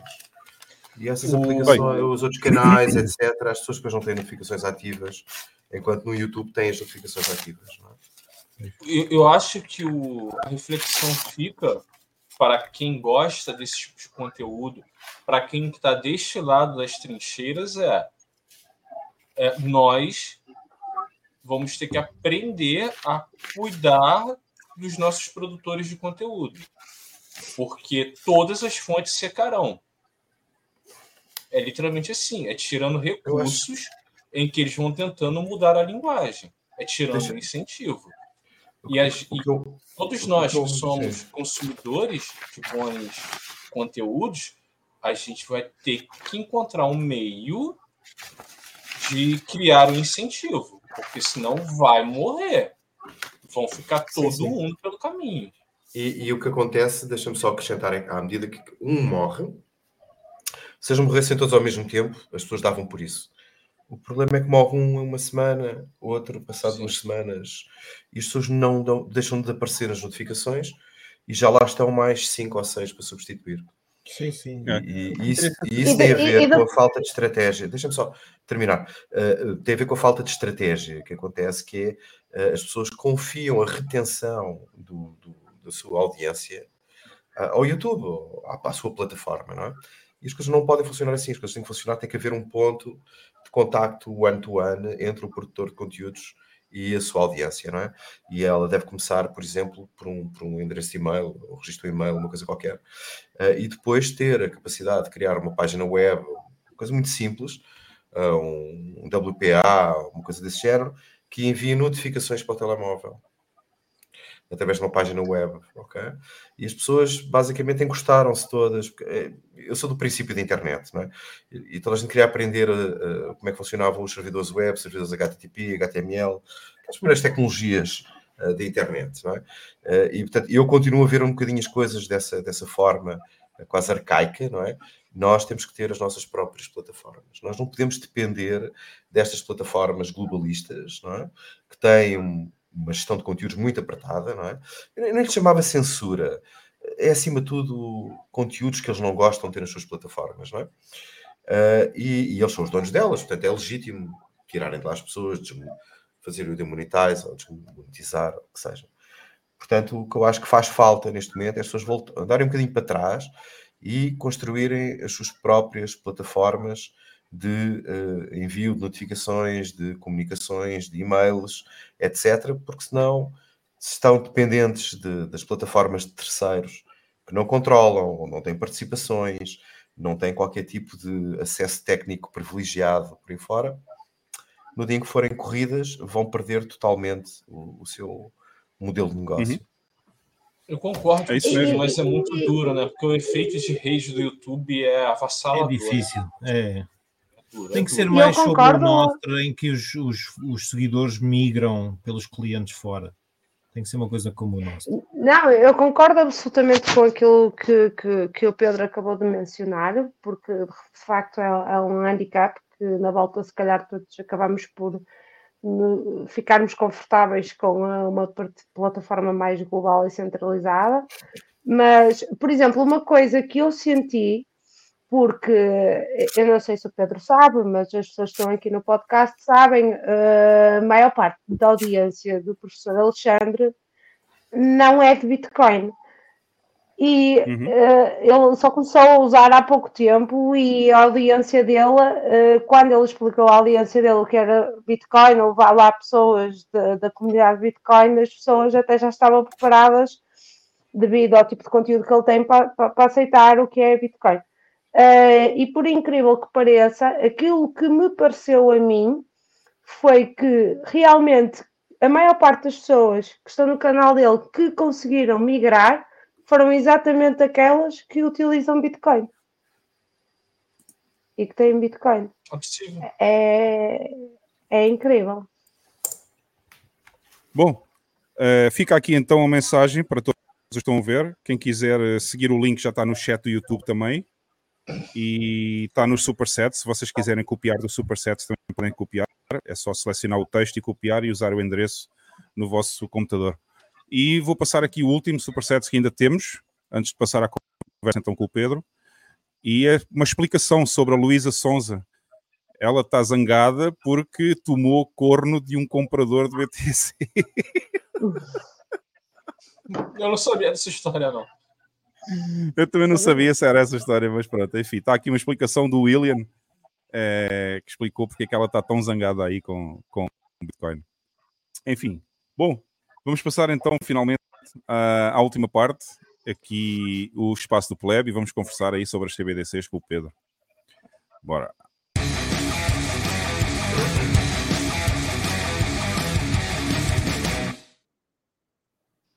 Bem, agora deixo o aviso já antes de começarmos a conversa, pessoal. Se quiserem enviar comentários, perguntas, ofensas ao BAM e ao Lex, Ninguém quer, pá, ninguém quer, nunca ninguém quer. Exato, ninguém quer, ou qualquer outro tipo de piada sobre portugueses ou trocadilho com os nomes, enviem para o Superset, está aqui embaixo no rodapé, passar aqui, Superset TV, F Money PT, e ajudem o podcast, contribuem. Como vocês já perceberam, qualquer dia estamos todos banidos no YouTube e a única forma de uh, podermos continuar com o podcast mesmo é com as contribuições individuais de cada um, as vossas ajudas. Por isso, não se esqueçam de enviar aí um, uns, sat, uns satoshizinhos para nós. Bom, Pedro, finalmente, depois do atraso enorme, que eu pensava que era uma hora e meia, foi mesmo até às duas horas, vamos aí falar das CBDCs. Uma pergunta que nós fazemos sempre primeiro a todos os convidados é mais ou menos em que ano é que tu ouviste falar de Bitcoin a primeira vez? Como é que foi o teu percurso na Bitcoin até aqui? Eu tenho uma história de terror com a Bitcoin, porque na realidade comecei gente a ouvir falar na Bitcoin eh, em 2000, e- logo em 2009, não é? Quando portanto, sempre muito ativo nestas coisas tecnológicas. Ah, e, e fiquei muito curioso, como toda a gente curioso. Veio logo a propaganda toda atrás a dizer que aquilo era uma coisa do inferno e que era tudo fraudes e não sei o quê. Ah, e, e- eu fui estando atento como é que a comunidade se organizava, etc. Epá, e em 2000, e mais ou menos em 2010, talvez 2010, finais de 2010, 2011, eh, tinha lá umas massas e não sei o quê, e decidi, epá, vou comprar, vou comprar Bitcoin. E depois descobri que comprar Bitcoin a partir de Portugal era uma coisa tipo impossível, ok? Porque eh, naquela altura comprar Bitcoin, havia um exchange de Bitcoin, não é? Que era o, lá no Japão. Eu sou terrível com nomes, não lembro como é que aquilo se chamava, mas pronto, aquele que teve lá. Mount aquela- Gox. Mount o Gox. Mount Gox, exato, o Mount Gox.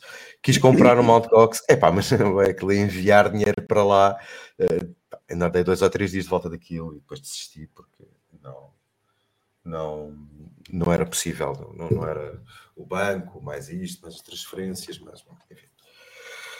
Ah, e depois continuei a acompanhar a Bitcoin, ah, depois emigrei, tive uns anos, tive uns anos fora, tive no, tive no Dubai.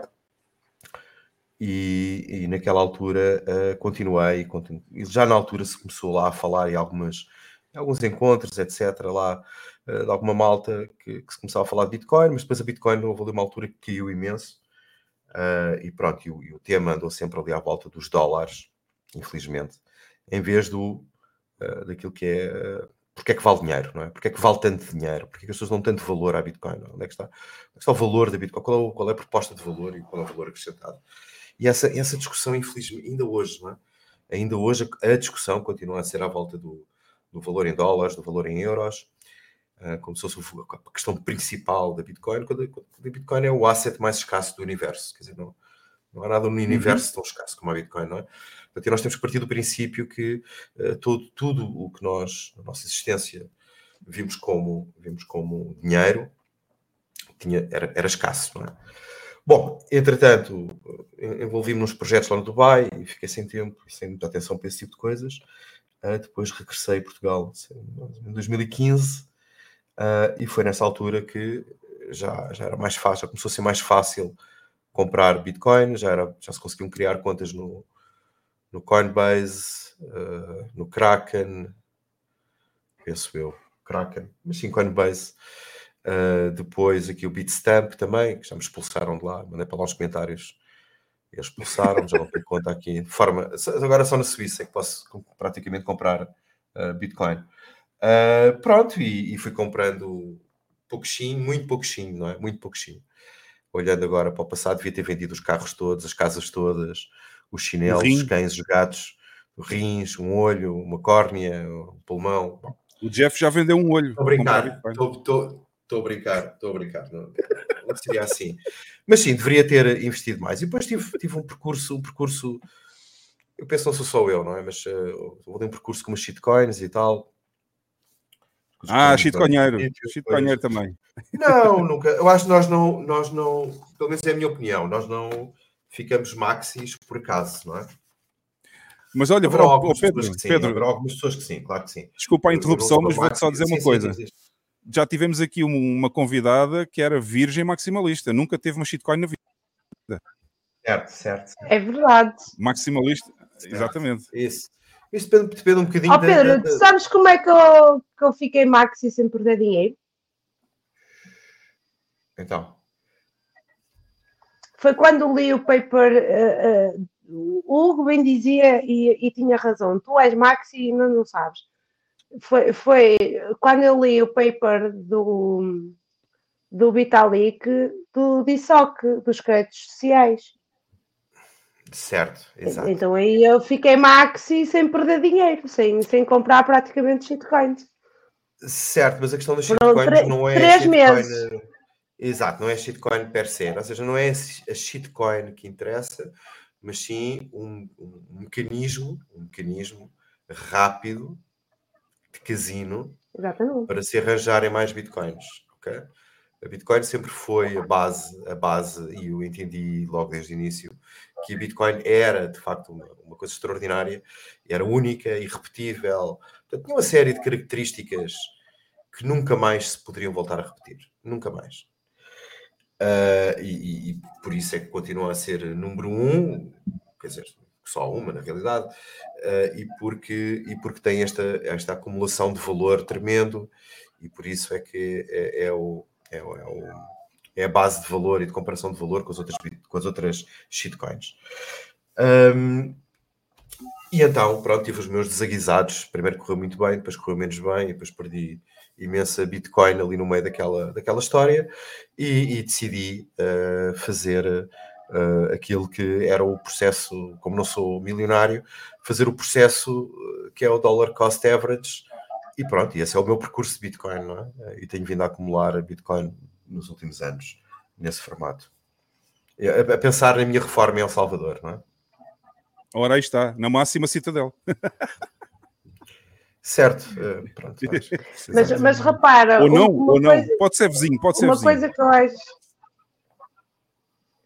o meu co- uma coisa que eu acho muito interessante é que a maior parte das pessoas não viram maxis não por causa dos conceitos, é porque perdem dinheiro com shitcoins. No meu caso, em específico, não foi porque eu perdi dinheiro com shitcoins que eu perdi 20 dólares, porque não consegui tirá-los da rede Ethereum. Por causa dos NFTs, que achei muito giro, porque sou da artes e achei aquilo muito lindo. Ah, e foi a questão de, ao ler aquele paper, eu percebi que a sociedade ia ficar completamente controlada e que, que aquilo era uma porta aberta para ah, as CBDCs rolarem. Estás a perceber?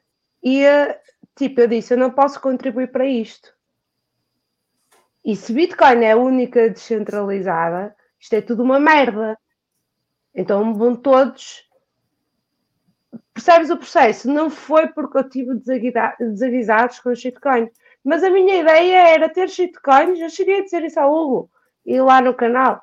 Ah, não, porque com shitcoins eu posso aumentar a minha quantidade de satoshis. Isso é uma falácia. Isso é uma falácia. Yeah. Isso é uma Isso é o completa que- certo, falácia. Eu desculpa, nem- em eu nem 2000, sei- Desculpa, número um. Exato, exato. Mas em 2016, mais ou menos, quando apareceram, quando começaram a aparecer eh, os Ethereums, essas cangalhadas, as coisas não eram assim, porque estamos a falar de crescimentos completamente surreais, não é? Que, que lembravam um bocadinho aquele crescimento inicial do Bitcoin, não é? E que era uma rampa, era uma rampa ótima para se. E sim, e reparem, eu na realidade nunca perdi dinheiro. O que Mal, acontece é já- que, é que Eu não, o que acontece, não, o que acontece, não, não, não, a questão, a questão é que quando se faz o somatório de tudo, não é? As pessoas não perdem, não, não, não Ah, perdem sim, dinheiro. o somatório Eu tudo acho não, que as mas, pessoas, mas se for específica uma shitcoin, por exemplo, eu, eu também no início, quando comecei a comprar Bitcoin, foi a primeira moeda que eu comprei, mas também comprei algumas shitcoins e perdi numa, numa shitcoin, perdi 1500 euros porque ela foi para zero. Portanto, é, foi todo o dinheiro que eu perdi em shitcoins, 1500 felizmente. euros. Certo, eu nem vou falar Eu de algum valores. dia metia ok? isso. Eu nem vou falar de valores, mas hum, não, é, não, é, não é essa a questão que eu acho que as pessoas são maxis. Acho que as pessoas se transformam-se em maxis hum, porque há shitcoins. É só, só por causa disso, ok? Não, Exato. não, não tem a ver não com o facto de perder dinheiro, perder dinheiro ou ganhar dinheiro com as shitcoins. É só porque Exatamente. é uma forma de nos isolarmos completamente das conversas de, que se vê muito no, no Twitter, não é? De vocês, maxis, não estão bem a ver a cena. Eu aqui é que domino a cena das shitcoins e ganho bué de euros. Estás a ver? Pronto. Portanto, a, coisa, a coisa funciona mais ou menos assim. Mas, e vocês Pedro, são os grandes otários, porque eu é que sei e tal. coisa. É. Há uma coisa engraçada que eu não sei se tu já reparaste: o shitcoinheiro nunca perdeu dinheiro. Eu sou o único. Não, não, não, exato, basicamente perdi exato. dinheiro. Eles nunca Exato. perdem dinheiro. também, claro. Eu já, Claro. eu já contei para vocês o caso aqui da, da, da região. O Pedro, aqui ah, na região que eu moro, teve uma das maiores pirâmides financeiras com o nome do Bitcoin no Brasil. E simplesmente não existe um indivíduo que colocou dinheiro na pirâmide que tenha perdido. Todos falam, não, no mínimo empatei. É um discurso padrão. Certo, certo, claro. Cara, eu já fiz pesquisas, eu já fui pra rua e simplesmente não existe a pessoa que assuma que tenha sido lesada. Esse cara Claro. não existe. Ah, E aí- então, claro que sim, mas reparem, ah, tá- quem está na Bitcoin há bastante tempo, a palavra E aí perder o dinheiro, Renato perder 380 dinheiro, ele é brilhante, né? Ele é brilhante com esse ponto aqui, né? O malandro, ele assume o homicídio, mas não assume que foi feito de otário. certo, certo. É isso mesmo. Quem está, no, quem está no mundo Bitcoin há algum tempo e está focado na questão dos dólares e dos euros, pá, eu já vivi situações de quedas de 80%. Não há nenhuma questão relativamente a isso, não é? De terrível, momentos terríveis, mas na realidade foram, acima de tudo, ótimas oportunidades para comprar mais e mais barato, não é? E essa, essa é que é a questão quando nós estamos a fazer o dollar cost average, quando nós compramos Bitcoin todos os dias, nós conseguimos suplantar toda essa questão das, das flutuações eh, versus os, de- os euros e os dólares, que a mim não me preocupam muito, que eu nunca vendi um, um euro de Bitcoin. né? Portanto, este tempo todo nunca vendi um euro de Bitcoin. Não, não ando a acumular Bitcoin para depois comprar euros. comprar euros é completamente absurdo quando o endpoint de, de, disto tudo é nós vermos livros do, do- da toxicidade e da, eh, e da podridão que são os euros e os dólares e, Uhum. e o dinheiro dos, dos políticos e dos bancos centrais. Não é? Olha, eu ia só dizer que temos Muito mais bem, um superchat. bocadinho. Sim. Está aqui um anónimo que manda um beijinho para os tios do FU Money, Noblesse Oblige. Olha, foi o José Castelo Branco que enviou este, estes mil sats. Foi o José Castelo Branco, pá. Ah, continuem a mandar supersets que é para ajudar o podcast, pessoal. Ah, Pedro, CBDCs.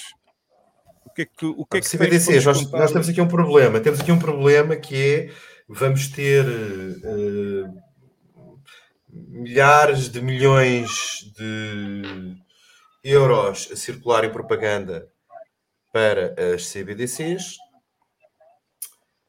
Pá, e nós temos aqui um problema que não conseguimos competir com essa formação, entre aspas, não é? Do lado da Bitcoin. Portanto, isto vai ter que ser, vai ter que ser doer, não é? Muitas vão dizer às pessoas todas que aquilo é ótimo e que, se- como ouvi uma vez na, na propaganda portuguesa a dizer que as CBDCs eram ótimas porque se podiam fazer pagamentos diários. ok? Pagamentos diários. não, há, não há mais. Vocês podem pesquisar online, se tiverem aí o browser, procurem pagamentos diários, eh, Eurodigital, coisas desse género. Epá, coisas inacreditáveis. Uau. Não há um único argumento. Não há um único argumento. Epá, eu se queres te diga, eu nem sei como é que vivia antes das CBDCs, não sei como é que fazia pagamentos diários. Exato. Exatamente. Uh, pronto, portanto, neste momento, eu estava aqui. A gente já vai lá, Vitão. Eu, eu vou perdoar o Vitão, eu vou, eu vou deixar passar a pergunta do Vitão no chat do YouTube, sem ser com supersets, porque a gente sabe que o Vitão é especial. Qualquer outra pergunta, se não vier no Superset, Para não você. passa. Eu acho que Não, não, eu- preciso explicar eu- a ninguém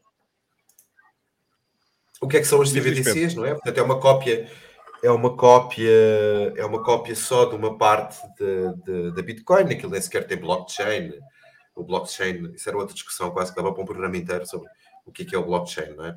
Há muita confusão à volta desse tema do, do porquê do blockchain e como é que aquilo funciona. Mas quer dizer, isto nem sequer tem blockchains, isto aqui nem sequer tem. Isto são grandes bases de dados, muito provavelmente aqui na Europa serão bases de dados ou da Oracle ou, ou da Microsoft, uh, que terão. Eles, eles têm uma clusters. cena, eu agora não estou a lembrar o nome da tecnologia, mas sim, não é blockchain, é outra. Não, não é blockchain, não tem qualquer. O blockchain é a pior base de dados que existe, ok? Que não tem qualquer utilidade. Vocês sabem dizer, eu é que agora, eu é que não sou da área, já, já estive a estudar isso, não sou da área, agora não, não me estou a lembrar do nome, mas é uma tecnologia que vocês que são da área sabem dizer o nome. Eu é que não. Certo, portanto aquilo é uma base de dados. Base de dados. É um ledger, Sim, mas é, de com as contas, não é? É Uh, isso, e- é, a tecnologia é o não sei das quantas, eu acho. Pronto, sim, não, mas aquilo nem sequer precisa, nem sequer precisa de muita coisa. Ah, e estamos neste momento a olhar para 62% dos governos estão a experimentar, como eles dizem, experimentar, fazer experiências com as CBDCs. Obviamente, na realidade, eles querem garantir uma CBDC global. Portanto, nesta fase, estão apenas na, na, na época de, de, de transformação das suas shitcoins analógicas para shitcoins digitais. Não é? Ah, e, e eu penso que é isso que está, que está a passar. São 55 países que já implementaram ou estão neste momento a testar. Eu posso dar aqui o exemplo de um país que já tem ativa ah, CBDC, a Jamaica, A China? mas A China também. mas não, acho que a China ainda é experimental. Já tem lá, mas aquilo ainda é experimental. Uh, eles têm uma coisa, eles têm uma coisa que está ali no meio, que é o WeChat, não é? O WeChat já é uma coisa muito parecida com, com o CBDC, não é? Não dá para fazer, ainda não dá para fazer aquele tracking uh, atómico que, que as CBDCs permitem, uh, mas já anda lá perto, não é? Para eles é muito fácil a transformação para, para a CBDC. Aqui no, no Ocidente é que é menos, não é? Mas eu queria dar aqui um bocadinho o exemplo da Jamaica, onde uh, foi lançado em julho de. Foi lan- lançado em julho de 2022. Uh, eles andaram a dar incentivos, bónus, etc., às pessoas, e em fevereiro de 2023 conseguiram que aquilo crescesse para 190 mil pessoas. Como referência, o país tem praticamente 3 milhões de pessoas e eles, com benefícios, conseguiram chegar às 190 mil. Não é? Portanto, as coisas não estão a correr muito bem, uh, porque a informação distribuída e descentralizada, que vem de, dos YouTubes, dos Twitters, dos Reddits, de mil e um sítios, as, as pessoas já leram que aquilo não era grande espingarda, não é? Portanto, aqui neste caso estamos a falar de nem 10% das pessoas as conseguiram ah, ah, lá chegar. Depois temos o Não caso. foi na Nigéria, não foi na Nigéria, da não foi na Nigéria, sim, foi só sim, sim. 1% também, um, um, um ou 2%, ou que era? Sim, sim, o caso, exato, o caso da Nigéria, o caso da Nigéria com uma coisa que se chamava o En- Enaira, em que eles, basicamente, de um momento para o outro, na Nigéria, o que é que eles decidiram fazer? Lançaram as CBDCs, ninguém pegou naquilo, porque eles não são, eles são provavelmente os tipos mais evoluídos e mais espertos ah, de África, eh, na Nigéria. Uh, e o que eles disseram foi: Nós não queremos isso, isso é red poison, portanto fiquem lá com isso para vocês brincarem ao dinheiro. Nós queremos é cash, cash na mão e transações em dinheiro e tal. assim. Uh, o governo, lá o tipo do Banco Central, ficou todo, todo chateado com aquilo. E o que é que eles decidiram fazer? Decidiram mudar as notas, fazer uma troca muito rápida de notas, uh, de forma a que uh, as pessoas levassem as notas todas ao, ao banco, os papelinhos, lá os papelinhos os papelinhos Coloridos. coloridos, levaram aquilo, levaram aquilo ao banco e quando chegaram ao banco e levaram, imaginem, 100, 100 notas, o banco devolveu 10 notas e devolveu os restantes 90% em CBDCs, não é? Ora, aquilo foi um inferno, eles, os ATMs deixaram de dar notas, bom, aquilo correu muito mal. Correu muito mal e ditou que uma parte significativa das pessoas fossem para a pobreza, deixaram de conseguir transacionar. Bom, o que aquilo acontece a uma determinada altura, aquilo arranjou-se um banzé tão grande lá no país que, hum, que o que aconteceu foi que eh, prenderam o governador lá do Banco Central, não é? Ah, e já estavam a ameaçá-lo de morte, etc. Eu não sei exatamente como é que aquilo está neste momento, mas o que é que é garantido é que é um país com 220 milhões de pessoas, portanto tem uma população parecida com o Brasil, não é? O Brasil serão 230 ou 240 milhões de pessoas. Portanto, hum, Brasil ninguém sabe. 210. E Roquis, 10? Não, eu estou a dizer, no 210. Brasil ninguém sabe exatamente quantas são. a 210. Só que já está caindo, já, a gente já está tendo um decréscimo populacional. aí. É normal, é normal. Bom, É Ah, e então, neste momento, vai ser muito difícil voltar a convencer aquelas pessoas a dizer que o CBDC é uma coisa boa. não é?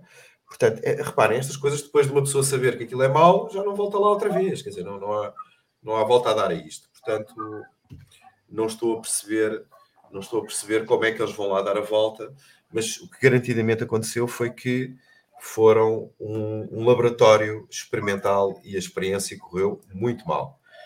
Ahm, depois temos aqui a questão na Europa. Na Europa temos todos os países da zona euro estão a implementar um protocolo ah, transversal. Ah, e eu parto do princípio que eles vão fazer a mesma coisa aqui na Europa, que vão mudar o euro. Aliás, ah, se vocês procurarem online, já estão a preparar isso.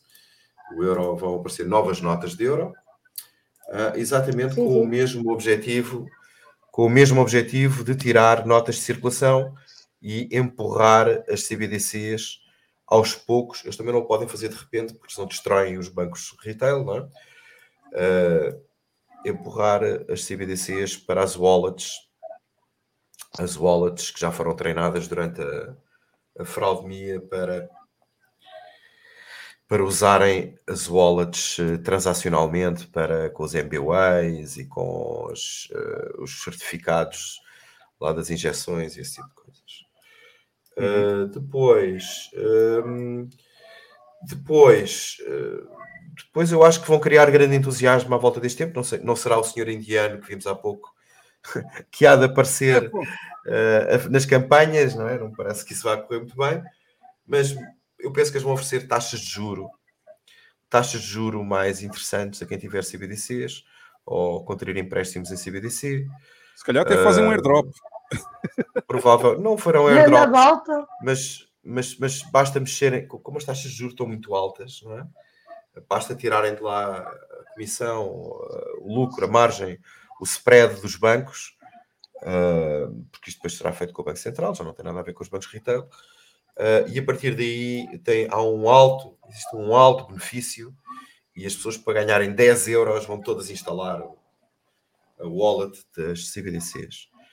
Uh, depois, penso que aparecerá o Digital ID, que já foi aprovado também na Europa. Ou- ou, portanto, Aliás, ele está para Portugal ID para 2024, não é? Sim, sim, a partir de 1 de janeiro já vamos poder ter o Digital ID. Atenção que isto não é o Digital ID português, isto é o Digital ID da Aliança ID 2020, ah, que vai ligar todos os países do mundo ao mesmo sistema de identificação. não é? Um bocadinho o TCP/IP do, do, do ID. é obrigatório, não é? Pedro? Ah, Não será obrigatório, eu penso que não será obrigatório. Aliás, nós na Constituição até temos uma, uma entrada na Constituição que diz que é proibido dar números às pessoas, que as identifiquem unicamente. Não sei se vocês estavam a par disso, mas está lá escrito, né? Está lá escrito na nossa Constituição. Eu até Ah, não será obrigatório. bem, até conheço ó, razoavelmente Pedro, bem a Constituição, mas, ah, mas não tinha visto esse artigo ainda do. Sim, mas vai lá procurar, isso. está lá. Está lá um, uh, está lá Ó na Pedro, também é. Diz, diz. Alô? A, a Car- a Carla hoje está com também, delay. também, é também é crime, pois peço desculpa, também é crime fazer o que fizeram eh, na subtração simbólica da bandeira portuguesa e fizeram. Já lá Certo, vamos, certo. já lá vamos. Sim, já lá sim, vamos à foram bandeira. cometidos muitos crimes, foram cometidos muitos crimes eh, contra a Constituição, que é um papel, não é? Mas eh, eh, foram, foram muitos crimes nestes últimos dois anos contra a Constituição. Três Sim, anos. na fraude meia viram-se imensos. Ninguém, ninguém quis saber disso. Aliás, o principal produtor- promotor dessas fraudes é um, um- um suposto constitucionalista que é agora também presidente do gado, do gado nacional. Sim. Continuando, Pode- ah, quem? Pode eu saber o penso nome? que Já não o Marcelo. Ah, o papagaio. Sim. Sim. Ah, Ok.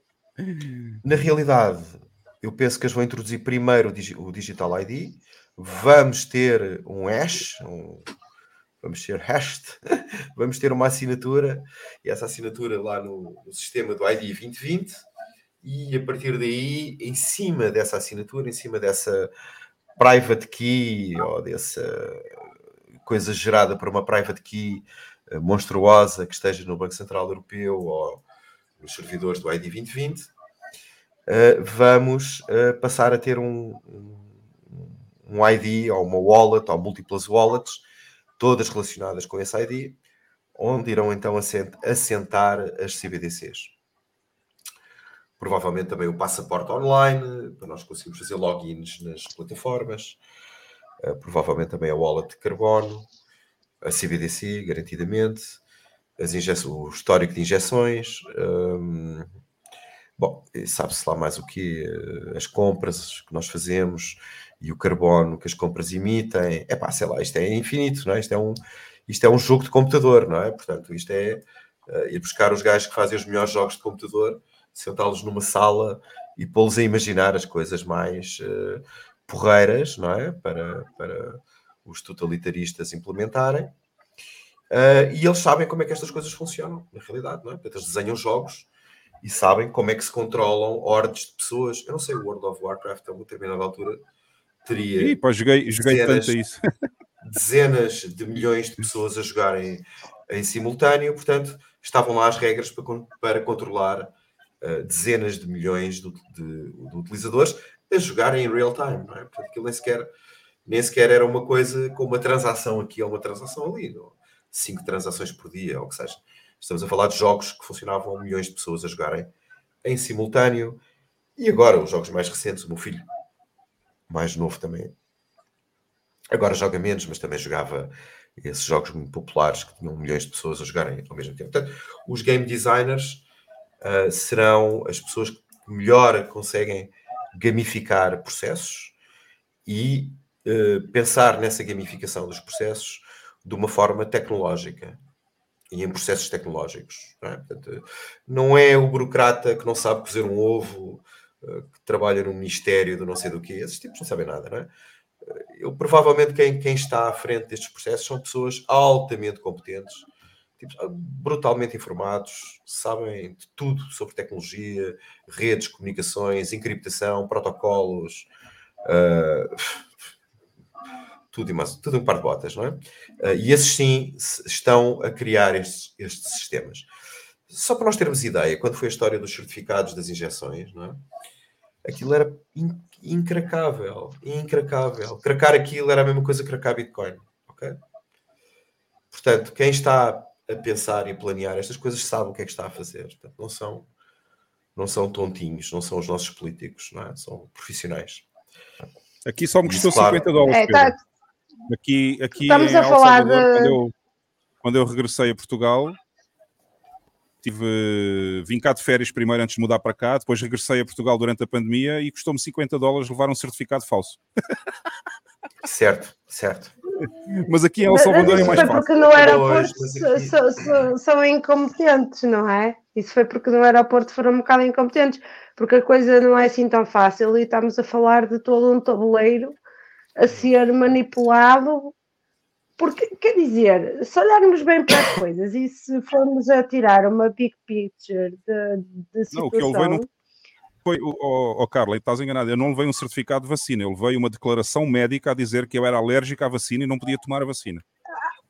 Ah, ok, ok. Ah, tá, tá, tá, tá. tá. Aí é, é uma forma Pronto, de, nós, de contornar. nós não devemos esquecer que uh, a Organização Mundial Saúde, de saúde, vejam lá, De saúde. uh, eles, de saúde, eles, De, de uh, saúde. eles escolheram o certificado europeu como o novo certificado das injeções, ok? Portanto, isto para nós vermos como de facto este sistema era um sistema bem feito, bem pensado, por engenheiros. Aquilo não foi feito por, eh, por, por, por- por uns tipos, não é? Tipos que pensaram muito bem naquilo. ah, ah, e, e- é aquilo que vai andar pelo mundo inteiro, não é? Pronto. Portanto, nós temos aqui, do nosso ponto de vista, enquanto uh, pessoas que se, que se preocupam com estes temas e, acima de tudo, com o tema do dinheiro, não é? Como é que é? Porque o dinheiro é a nossa liberdade, é a nossa propriedade, é a nossa liberdade, é a nossa capacidade de podermos ir do ponto A para o ponto B e não estarmos a contar os tostões. Nós não queremos que os Estados nos roubem. A máquina do Estado de roubo é pá, é a máquina mais sofisticada que existe, não é? Eles roubam em Portugal 12 mil euros por ano por pessoa, são mil euros por mês, em média, que eles roubam a cada pessoa. O orçamento de Estado são 123 mil milhões de euros. Se dividirmos isso por 10 milhões de pessoas, são 12.300 euros por ano que eles roubam a cada pessoa. Numa família de 4 pessoas, são 50 mil euros. É claro que uns pagam muito, outros pagam pouco, mas na realidade é o coletivo, são os 10 milhões que pagam todos estes impostos. E Uhum. o Estado não produz nada. O Estado só produz mais Estado. E pobreza, e miséria, corrupção, doença, por aí fora. O facto de eles fazerem umas estradas, o facto de eles fazerem umas estradas e de haver uns centros médicos, não justifica os 123 mil milhões que eles roubam compulsivamente às pessoas diariamente, é? todos os dias. Portanto, como nós já estamos atentos a isso e estamos eh, já treinados, nossa cabeça já está treinada para contornar esta- estas questões, não é? Eh, Nós agora vamos ter um grande desafio que é o on-ramp e o off-ramp Bitcoin para eh, com a história das CBDCs, porque garantidamente, depois de haverem CBDCs e da coisa já estar eh, acima dos 80%, já vai ser muito complicado fazer transações para comprar Bitcoin e para vender Bitcoin por CBDCs. Tudo vai ser altamente controlado, tudo vai estar numa gigantesca base de dados, tudo vai ser gerido por algoritmos da AI que vão ficar mais espertos todos os dias, não vão ser pessoas a controlar isto, isto porque, reparem, eles não confiam nas pessoas, foram as pessoas que corromperam a história dos certificados do, grande, do grande projeto das injeções, das 10 injeções por pessoa aqui na Europa, eh, caiu por terra porque eh, as pessoas, as pessoas estragaram-lhes os planos, não é? Portanto, eles não podem confiar nas pessoas. Portanto, não partam do princípio que vão ser pessoas que vão estar a gerir estes super processos de controlo das CBDCs e daquilo que nós fazemos bem ou mal, que podemos ganhar, gastar ou não podemos gastar. Isto vai ser tudo gerido por AI. Tudo gerido por GPUs. Não há Yeah. pessoas, é tudo GPUs e algoritmos, sim. Para mim, o grande buzzword que o Estado vai usar na narrativa vai ser esse ponto que você colocou: IA. É. Isso vai ser Claro. o grande algo. Para mim, Não, não, esse vai ser o ponto central da narrativa que eles vão vender. Certo. E a questão do AI, a questão do AI é terrível, porque o AI não tem emoções, não tem sentimentos, não vai dizer que é certo ou errado, não vai puxar um fio, não vai piorar o sistema, não vai fazer um leak de informação e nem vai meter código errado eh, para criar eh, pedras dentro do sistema. A AI vai se tornar cada vez mais eficiente, mais terrível. É uma coisa terrível, ok? Terrível. Pôr a AI a gerir centenas ou milhares de milhões de pessoas e as suas transações e aprender o que é que é o certo e o errado, claro, com, com inputs dos, dos psicopatas, não é? Que é nós demos este poder todo. Eles vão pôr as coisas mais terríveis dentro do sistema, não é? E vão ensinar o sistema a fazer-nos a vida no inferno, não é? Uh, embora eu ache, eu acho que isto vai correr tudo muito mal. Acho que nós vamos, não vamos sequer chegar aí. O que não quer dizer que não vamos passar bocado, não é? Acho que as coisas vão correr muito mal, porque a AI não controla a parte física, não controla a eletricidade, não controla as pessoas. Nós continuamos a ser muitas pessoas e eles bem tentaram matar-nos, mas não conseguiram dar-nos as 10 injeções, não é? Portanto, Mas mesmo assim mataram passa- muitas. Sim, não foram aquelas que eles estavam à espera. Não, não era bem aquilo que estava no Se plano. calhar houveram a- vão morrer se muitas, calhar vão morrer houveram ali- mais, não é? Mas se calhar houveram ali variáveis, porque no experimento há sempre variáveis que tu não controlas, não é? E Exato, para o bem e exato. para o mal. Mas E- continuamos a ser e se muitos, continuamos a e- ser, sim, continuamos a ser altamente imprevisíveis. Pá, eu depois deixo aqui, passo ao Hugo para o partilhar Quando um- quiseres que eu partilhe aquela imagem, diz-me. um documentário, não, ainda não, um, um documentário muito bom ahm, do Adam Curtis que fala da imprevisibilidade, como é que os políticos vivem aterrorizados com a imprevisibilidade dos humanos, dos, dos seus supostos constituintes, não é? Do, do gado. O gado é altamente imprevisível, é? E eles vivem aterrorizados com essa imprevisibilidade e como é que as coisas de um dia para o outro mudam. Portanto, porque reparem, nada, nada é um dado adquirido nem para uma parte nem para a outra. é? Portanto, as coisas mudam de repente. Mudam muito e mudam de repente. É? Portanto, eles vivem aterrorizados com isso e por isso é que estão a reforçar a propaganda, etc. Bom, voltando à questão das, das CBDCs. As CBDCs vão ser empurradas para um determinado patamar em que vai ser praticamente impossível nós comprarmos Bitcoin com CBDCs. Portanto, nós vamos ter que comprar Bitcoin de outra forma. Nós vamos ter que comprar coisas que tenham demand no mercado com as CBDCs, porque reparem, vamos receber, eu, eu trabalho em várias empresas, vários clientes, recebo em euros, ninguém, ninguém paga em Bitcoin, não é? Ah, portanto, eu muito provavelmente vou receber em euros digitais e pego neles e compro smartphones, ou compro ah, latas de atum, ou latas de feijão, ou pneus, ou que seja, bens e serviços que tenham muita procura, não é? E é aí que eu vou tentar fazer as minhas transações com Bitcoin, não é? Eu vou-lhes dar os pneus e vão-me dar Bitcoin, não é? Epá, Esquece, esquece, Mas isso, não é, o- isso não é, isso não é. De- Deixa-me só responder ao Hugo, deixa-me só responder ao Hugo. Sim. A mineração não é mainstream, não é? A mineração é uma coisa que só uma, uma parte eh, demasiado pequena, um milionésimo das pessoas que têm interesse em Bitcoin é que vão fazer eh, mining.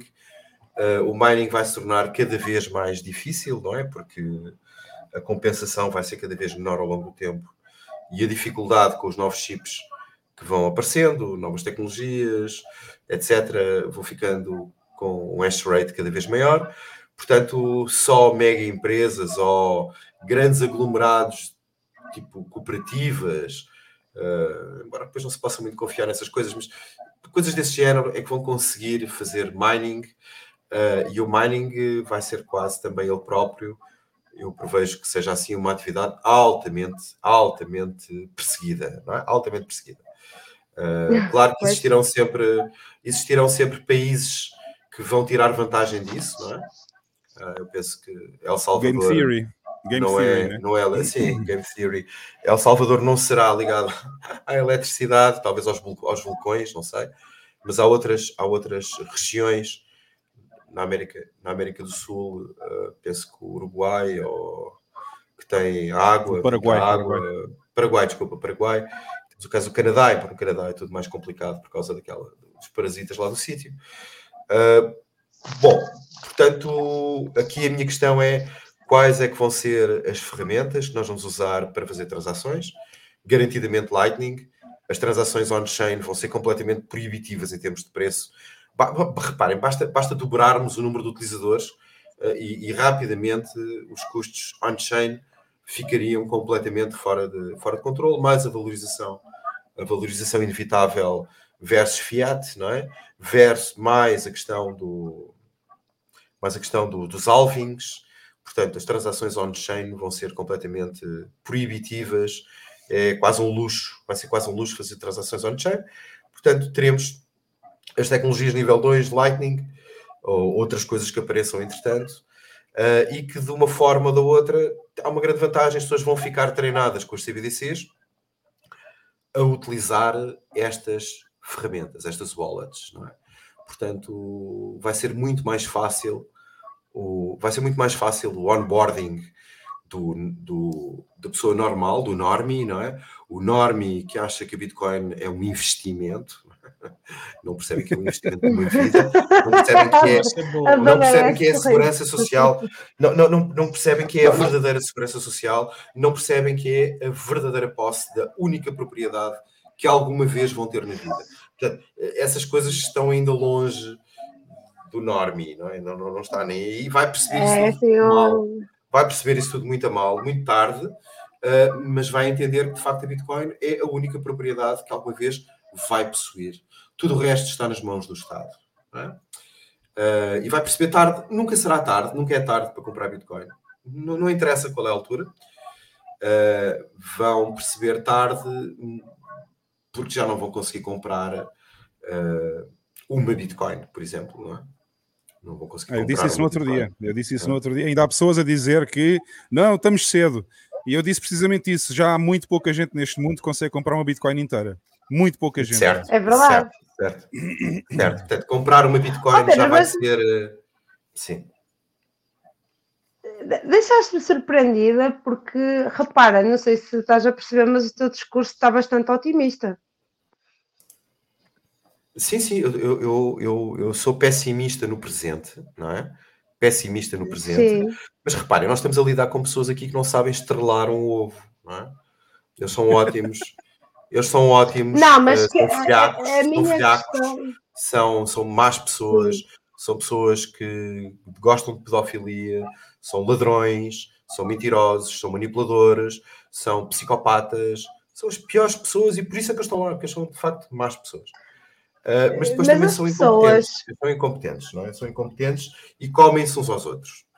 Uh, portanto, as, Mas as pessoas forma que os outra- orientam, as, as pessoas que os manipulam, não é? Porque eles são marionetes que, que tu tocaste num ponto há pouco muito pertinente, que é eh, há engenharias por trás disto tudo e os políticos são a- a- a- apenas marionetas, não é? Porque até deixa o exemplo do passaporte Covid e tudo mais. Mas repara, numa big picture em que tu tens um mundo político que já não há distinção entre esquerda e direita. É alguém que os põe lá, alguém que, que, que manipulou tal jogo, é que os coloca lá. Seja de esquerda, seja de direita, é para fazer o que eles querem, se não faz o que querem, sai e pronto, e acabou. Uh, no mundo em que, por exemplo, tens as CBDCs uh, que já, já, já estão quase aí, uh, um passaporte sanitário também, créditos de carbono, debugs, uh, uma religião global, tudo muito global.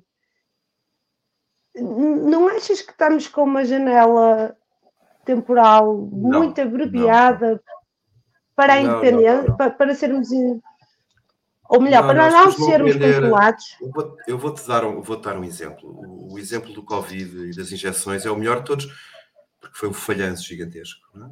Eles passaram Achas? anos, passaram anos, anos, a injetarem através da televisão, a reprogramarem o firmware cerebral das pessoas e dizer-lhes que tossir matava pessoas. não é? Era- as pessoas tossiam e morriam. é? E, o que, e aquilo correu muito mal, porque houve muitas pessoas que levaram uma injeção, já houve muito menos que levaram duas, levaram três já praticamente tipo 10%, por aí fora. E estavam lá 10, não é? estavam lá 10. E esse foi o plano, o plano dos 10, não é? E aquilo começou a correr muito mal. Portanto, as coisas não correm exatamente como eles estão à espera. Uh, e isso atrapalhou aqui muita coisa. Agora vão tentar acelerar o processo e continuam a falar do clima e o bandalho do Guterres. uh, f- mas já ninguém acredita naquilo, quer dizer, as criancinhas acreditam naquilo, uh, porque tipo, pronto, estão lá nas aulas a ouvir aquilo o dia todo, mas uh, o resto das pessoas riem-se, querem ir para a praia, querem que venha o verão, ninguém gosta de inverno, as pessoas querem calor e não querem frio, não é? Ninguém quer frio nenhum para nada. Um, Portanto, isto está tudo a cair, está tudo a aos bocados, não é? Está tudo a cair aos bocados. Ahm, nós vemos, nós vemos ah, isso todos os dias no Twitter. O Twitter é um, eu acho que é uma ótima montra para, de facto, ah, se víssemos o Twitter há, há dois anos atrás e se virmos o Twitter hoje, não é? Apesar de ele ter mudado de mãos aqui no meio, mas não, não, eh, este ponto é importante. Como é que se defendia um determinado tipo de coisas há dois anos atrás e que hoje em dia já ninguém abre, um- escreve uma, uma frase sobre aquilo. Ou se escreve uma frase, é altamente gozado durante dias a fio, ok? Portanto, as coisas estão a mudar. Eh, as pessoas estão têm acesso a muito mais informação e têm muito mais interesse neste tipo de informação do que tinham há, há, há dois anos atrás. Há dois anos atrás eram tudo teorias da conspiração, agora as coisas já não são bem assim, as pessoas já começam a perceber que, pá, afinal, aquilo que aqueles maluquinhos andavam para ali a dizer, aquilo até fazia algum sentido. é? Obrigado aqui à Márcia. Obrigado à Márcia. Ahm, Bem, ó Pedro, diga-se de passagem que tens recebido imensos elogios. Eu nem os passei todos ainda, mas. É, é, devia ser epá, as pessoas são muito Não, mas simpáticas. é muito sempre, simpáticas. é sempre bom termos aqui este bálsamo de, de esperança no, no momento em que, que gera tanta confusão, não é? E que há pessoas que não estão tão dispersas e por vezes eh, sentem-se perdidas. E mesmo, por exemplo, eu dou por mim comigo a pensar: ah, fogo, será que isto está tão perto? Não está tão perto? Às vezes fico um pouco vamos- confusa É, também. nós vamos ter é? agora, vamos ter agora aí outra dose. Vem outra dose. Bem, bem, bem. que é o ESG. O ESG, o ESG é uma coisa absolutamente catastrófica, porque é um sistema desenvolvido para as empresas, é uma espécie de passaporte de bom comportamento ambiental para as empresas, em que Sim, sim. fazem coisas tão interessantes como, ou querem fazer coisas tão interessantes como, perguntar numa empresa onde é que moram os colaboradores da empresa para virem a saber a pegada carbónica, lá a pegada carbónica que as pessoas fazem desde o seu trabalho até à empresa e depois de regresso outra vez a casa.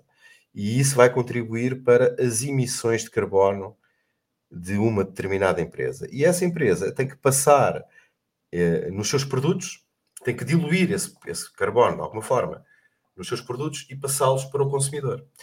E então, na União Europeia existe uma coisa que é a taxonomia verde, vejam lá bem as coisas, as coisas que os parasitas inventam.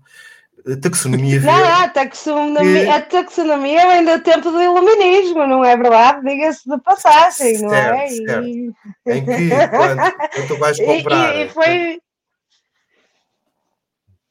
Pronto, deixa-me só, deixa só dizer. eh, Quando tu vais comprar um pacote de bolachas, o carbono que foi utilizado na produção das bolachas e do senhor José António que se levantou de manhã para ir para a fábrica das bolachas e veio, vai parar à, à tua, à tua wallet de carbono, não é?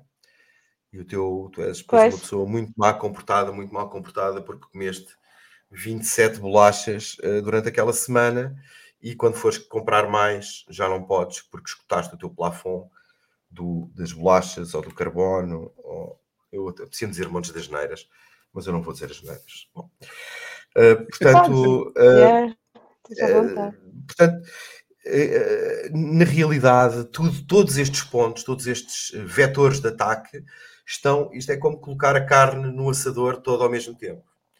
Pá, e se nós queremos fazer bem a carne, não pode ir todo ao mesmo tempo ao assador. Não é assim que as coisas funcionam.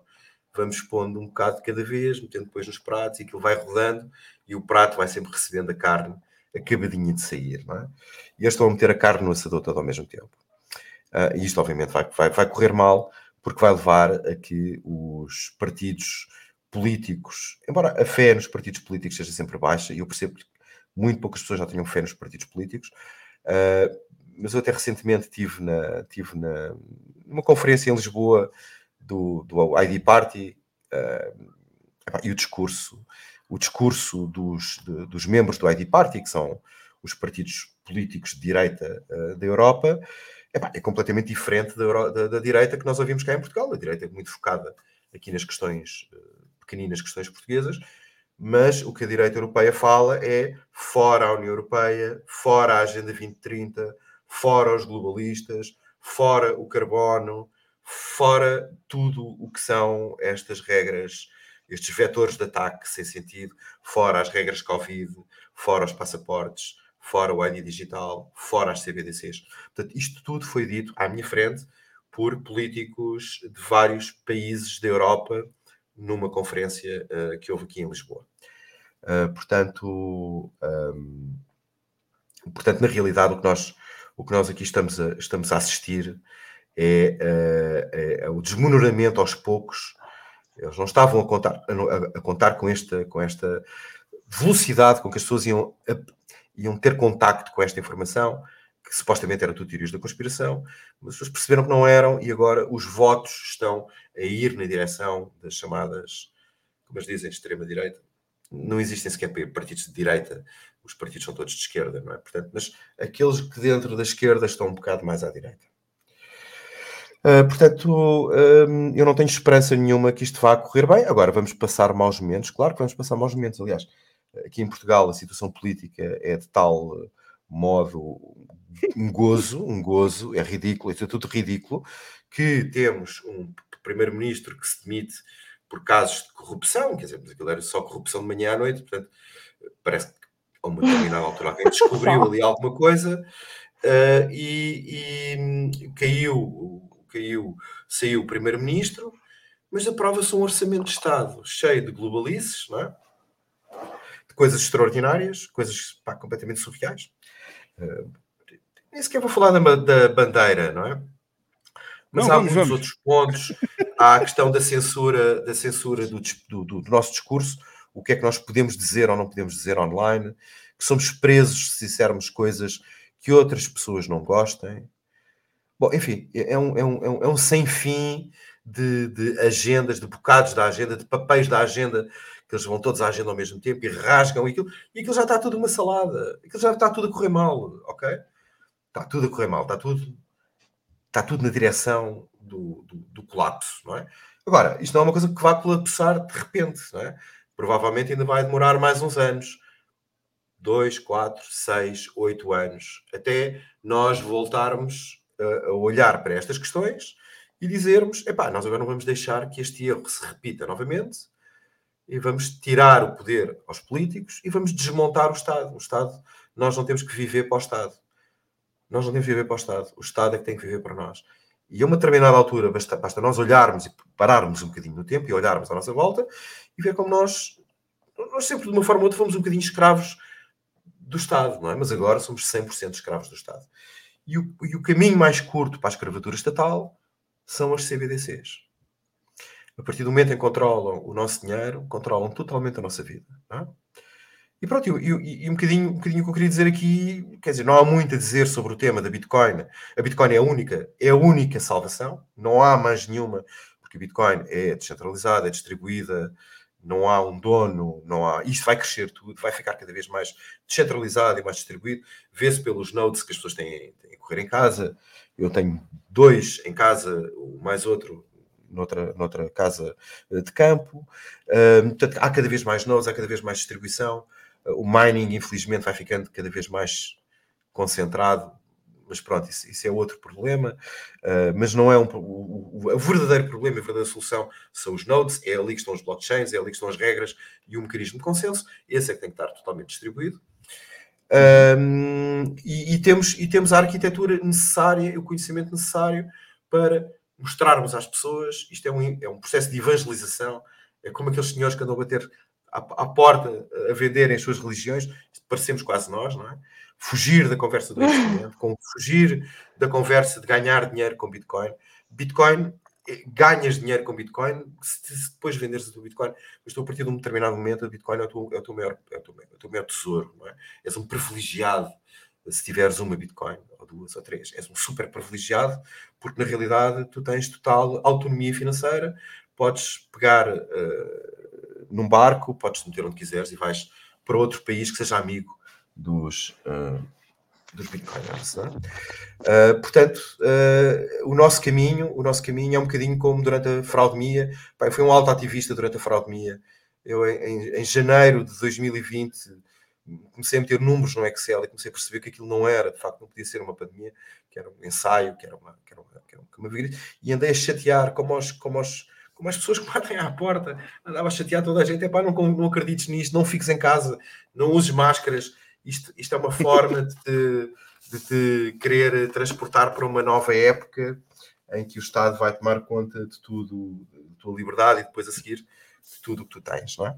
Ah, e assim foi. Portanto, nós temos que usar essa mesma energia que foi colocada por mim e por muitos amigos meus a evangelizar as pessoas para não acreditarem no Estado, para não acreditarem em nada do que vem de cima.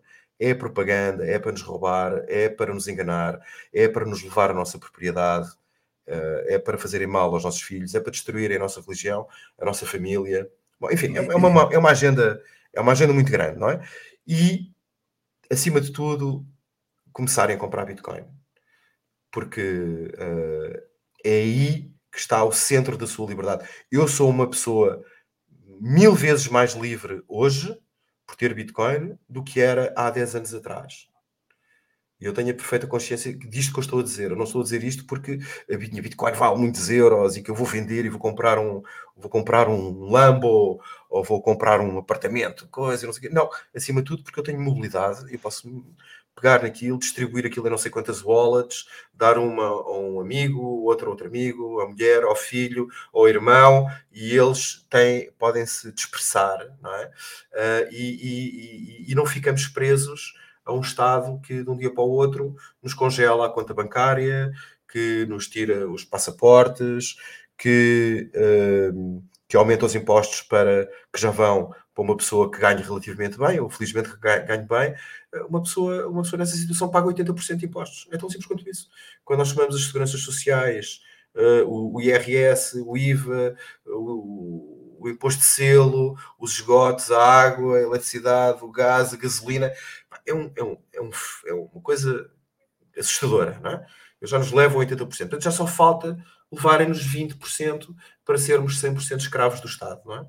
Portanto, nós temos que procurar outras latitudes. Eu acho que o Hugo é fantástico. Não conheço muito bem o Hugo, quando conhecê-lo em breve, porque estou a pensar em, em, em ir em El Salvador. Mas de facto é, é, este o caminho. O caminho é nós uh, irmos para outras latitudes e, e, e, irmos atrás de pessoas e dizer-lhes: epá, tens, ainda estás a tempo de vender a tua casa, de vender os teus carros, de liquidar as tuas dívidas ao banco, ou não. ou não, ou não. Comprar Bitcoin, comprar Bitcoin. não tens que levar metais brilhantes contigo, que fica metade à saída do aeroporto e outra metade uh, no outro aeroporto, não é? Portanto, uh, podes levar Bitcoin e podes ir para, para muitas outras latitudes. Eu penso que hoje em dia já começa a haver dois, três, quatro países que são altos amigos uh, Bitcoin e serão garantidamente muito mais, e é aí que vão estar os nossos faróis de liberdade. E, e, pronto, é isto. Não, não há muito mais. Oh, Pedro, eu tenho aqui Uh, eu tenho aqui algumas perguntas que gostava de fazer, talvez de resposta rápida. Uh, tenho alguns supersets e tenho aqui outras no chat que eu marquei que são interessantes. Uh, apesar de não terem enviado supersets, eu vou, eu vou passar à mesma. Uh, Deixa-me só pôr aqui então a pergunta. não sei se realmente não sei se o Pedro tem o conhecimento técnico sobre o BIP 300 para responder a este superset, mas se ele quiser dizer alguma coisa. Os caras ressuscitam isso. Epá, Temos aqui o BIP 300 e ainda vai salvar o Bitcoin, como se isto, isto, isto, deve ser uma pergunta de brincadeira, mas ok. É, eu não sei exatamente o que é que é o BIP 300. O BIP 300 é uma proposta de alteração do código da Bitcoin para poder introduzir sidechains ligadas diretamente ao Bitcoin, não sei o quê. O que vai permitir shitcoinagem ligada à Bitcoin, vai permitir tu, por exemplo, criares uma shitcoin dentro da Bitcoin, coisas desse tipo. E isto já foi um tema muito discutido Sim. há umas semanas atrás aqui no podcast pá, eu sou completamente contra o BIP 300. Uh, tu se calhar não tens opinião porque não conheces bem o BIP 300, não é? Não, não, nem quero conhecer, honestamente, não, não é o tipo de coisa que me, que me interessa. Para mim, Acho para que mim a Bitcoin está muito bem como está, ok? Exatamente, foi isso exatamente que eu disse. A maioria das vezes que as pessoas me perguntavam é: não se mexe no código da Bitcoin, não se mexe porque funciona, está correto, não é preciso mexer em mais nada, está bom assim. E, e, é um risco muito grande mexer no código do Bitcoin, portanto, eu sou totalmente contra qualquer proposta que seja necessário fazer um soft fork. Reparem, e, e... reparem podem fazer. A questão é que cada um é livre de fazer os soft forks se quiser. Forks, AB, hard forks, Z forks, não interessa. Uh, o que interessa é o consenso. Não, soft forks não. Nodes, não. Façam um hard fork então. Façam um hard fork e vão brincar lá podem fazer um, Podem fazer hard forks, podem fazer. Uh, repara, uh, o, meu, o meu Node ainda corre as primeiras versões de Bitcoin se eu quiser, não é? E a Bitcoin continua a funcionar Exatamente. e continua a validar transações. Portanto, hum, acho que é bom é ouvir as opiniões de, da comunidade e de más ideias podem nascer boas ideias, não é? Não, uh, a Lightning é uma é um bom projeto, não é? Não é assim muito, ainda não é muito fiável, ainda tem algumas questões que não estão a 100%. E é preciso investigar, desenvolver, melhorar mais Layer 2, se calhar Layer 3, uh, porque precisamos de melhores soluções, não é? Soluções mais fiáveis, mais fáceis, mais. É mais fáceis, não. No outro dia estava a usar a Wallet of Satoshi e de facto é difícil ser mais fácil do que aquilo, não é? Eu não sei se aí se usam aí a Wallet of Satoshi em El Eu Salvador. agora, eu por acaso não, eu tenho a minha própria wallet no F-Money, no Sim, sim, Node sim. Lightning e portanto não, não, não uso muito a Wallet of Satoshi, usei umas quantas vezes, mas aí eles agora ainda por cima retiraram o Wallet of Satoshi dos Estados Unidos, tanto no Android como no iPhone, porque não podem cumprir as São ótimas regras do- notícias. do, São ótimas KYC. notícias. Sim, Exato. sim. São ótimas Os americanos Mas que se eu, eu queria ter, ter um otimismo, Pedro. Porquê? Não, é, eu, eu, eu tive né, a percepção, vamos colocar assim, de, por exemplo, a saída da Wallet of Satoshi do, do mercado americano, eu, eu achei ruim, entendeu? Porque é menos acesso a uma ferramenta interessante. Por outro lado, gostei da postura da, da empresa de manter-se firme a uma determinada postura, uma linha que eles decidiram. Então, eles foram firmes com os valores deles mas é para mim é menos acessi- acessibilidade de um, pô, um mercado de 400 milhões de pessoas. Né? Certo, deixa-me deixa dizer também, não sei se tens experiência em como é que funcionam as stores, não é? Eu, a lá. parte dos meus projetos ah, há, há aplicações envolvidas e há publicações na App Store e na Play Store, Pá, e aquilo é a pior coisa que existe, porque aquilo é um sistema altamente centralizado. As regras hoje em dia para tu conseguires publicar uma aplicação são completamente surreais, completamente surreais. Há KYCs de tudo e mais alguma coisa, há validações. Portanto, quer dizer, esse é o caminho. O caminho são as stores. Eu não creio que o caminho sejam as Não, o caminho é a descentralização, eu- precisamente. Eu, eu vendo, eu vendo como hobby, vendo telefones com o Graphene OS, Androids com o Graphene OS, que é o sistema operativo provavelmente o mais seguro que existe, porque eles até melhoram o próprio Android, o, o kernel do Android. Mais privado, mais privado, né? E a gestão. Não, não, seguro, seguro também, seguro. Seguro porque eles mudam o kernel do, do, do Android e então eu preparo muitos telefones todas as semanas, vendo telefones desses. Eh, São Google Pixels com, com outro, com outro ah, firmware e com outro software. Ahm, e quer dizer, a primeira coisa que eu digo às pessoas é: queres que eu instale a App Store, a Play Store, neste caso é a Play Store ah, do Google, é porque tu tens outras alternativas, não é? E as alternativas é vais ao GitHub, vais aqui, vais ali e vais buscar diretamente os APKs e instalas os APKs dentro do dentro do, do Graphene OS, não é? Ou há outras stores paralelas onde podes ir buscar as coisas, como o F-Droid, há outra, há várias. Uhum. Pronto, portanto, portanto, é o caminho, o caminho é as Play Stores e as App Stores. É que, é que esse caminho vai obrigar a um, a um, a um, a um cut-down cada vez maior de funcionalidades úteis para as pessoas. Portanto, isso só leva à carneiragem, meter as pessoas naquela fila, não é? De Traduz. isto é o que tu queres usar e isto é o que tu vais usar e não podes usar mais do que isto, senão é pecado e É o vais para o gado. inferno. É o gado, não é? É o gado. Pronto, versus, gado, exatamente. versus, depende de nós. Nós, nós é que somos a chave nisto tudo. Nós é que temos que evangelizar as outras pessoas, explicar calmamente às outras pessoas, fazer jantares com os nossos amigos, com os nossos familiares, explicar-lhes calmamente, às vezes não é fácil, calmamente porque é que determinadas eh, decisões Cara, eu, eu tenho que conversar com você, Pedro. financeiro. Sim. É porque O Pedro assim, é, acabou. por exemplo, O Pedro acabou completamente com a minha estratégia tóxica. Não, ta- ta- também, e eu tenho uma outra linha que é que é o seguinte, né? Eu por um momento eu pensei assim, eu vou e tem um tempo que eu não faço, quer dizer, tem muito tempo que eu não faço que eu nem falo com familiares mais, as pessoas mais próximas, pessoas que eu amo, pessoas, né, íntimas, porque eu tô lidando, tô quase com um sentido de alerta ligado assim, que os ataques vão vir dessas pessoas mais próximas, sabe? Sei. Assim, você tem boas perspectivas. E assim, realmente eu tô com um sentimento bem agridoce aqui. Certo, mas, mas repara que eu sou altamente tóxico, eu sou altamente tóxico e eu tenho sempre que contrariar esta minha tendência para ser eh, tóxico e dizer que epá, não falo com mais ninguém, eu quero é que eles se fodam todos e que e eu é que tenho razão e quem sentá-la são eles, não sou eu, portanto, caguei. Ah, mas Mas, mas não pá, eu não posso. Eu, eu não posso vou- deixar de fazer-te aqui um elogio, ó Pedro. E, e- e tu, tu és extremamente tóxico, és, és uma das pessoas mais tóxicas que eu, que eu conheço no Twitter, que eu, que eu conheço, entre aspas, no Twitter, não é? Ah, e por outro lado, aquilo que tu vieste trazer a este podcast é, é- é de uma caridade, é de um amor, é de uma compaixão, de uma empatia pelo próximo, de não desistir, de trazer paciência, de tentar insistir, principalmente com as pessoas que amamos, que, opá, acho que é, é lindo, é- é, de louvar, é- é, é é- é amor, é amor, isto é amor. É, é, mas é, um- é, é, é- é uma coisa também um bocadinho egoísta, não é? Porque nós, eh, vamos lá ver as coisas.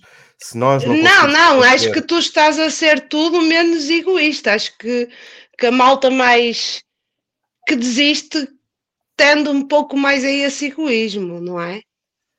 É, mas tu não vais conseguir viver só com os maxis, ok? Não vai funcionar. ok? Não- Claro que não. funciona. Nós temos que ir buscar o resto da comunidade, não é? Nós precisamos de trazer as pessoas todas para construir, e, e porque eles vão ser, de alguma forma, também a nossa firewall contra os avanços eh, demoníacos. Os avanços vão ser demoníacos, não é? Portanto, nós temos que convencer as outras pessoas. Já são, já são, próprios, não é? Já são, Para nos já são protegermos também a nós próprios, não é? Pronto, Claro, nós não claro, temos claro. muitas hipóteses neste jogo. Ou nós convencemos as outras pessoas a virem jogar connosco, não é? A seguirem-nos. Isto é como no Twitter, é como no Facebook. Se nós queremos existir nas redes sociais, nós temos que convencer as outras pessoas a seguirem-nos, não é? Para termos alguma relevância e para as pessoas nos, nos ouvirem, não é?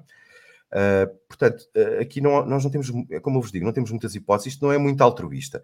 No- Nós precisamos de toda a gente envolvida neste, neste, neste espaço, não é? Porque de outra não, forma, mas eu eu não, quiser repara, eu comprar. não falei em altruísmo, falei em caridade e que é o verdadeiro amor, não é altruísmo.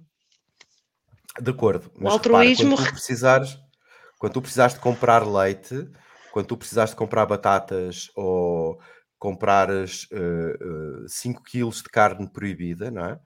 Tu vais precisar de ter essas pessoas eh, perto de Certo, ti, mas é? a, Entendes? a contraparte não fica a perder. Não, toda a gente ganha. Isto é um. Porque já toda a gente perdeu, não é? Eh, Já toda a gente. O Exato. baseline já está lá, não é? Já toda a gente perdeu. Agora, ia, qual é, qual é a Pedro. motivação? Qual é a motivação que a pessoa tem para ter uma vaca de bifes proibidos? Ele tem que ter a certeza que existam pessoas que vão transacionar com ele e que vão comprar-lhe os bifes, não é? Então só vai lá ter a vaca se alguém Uhum. comprar os bifes, não é?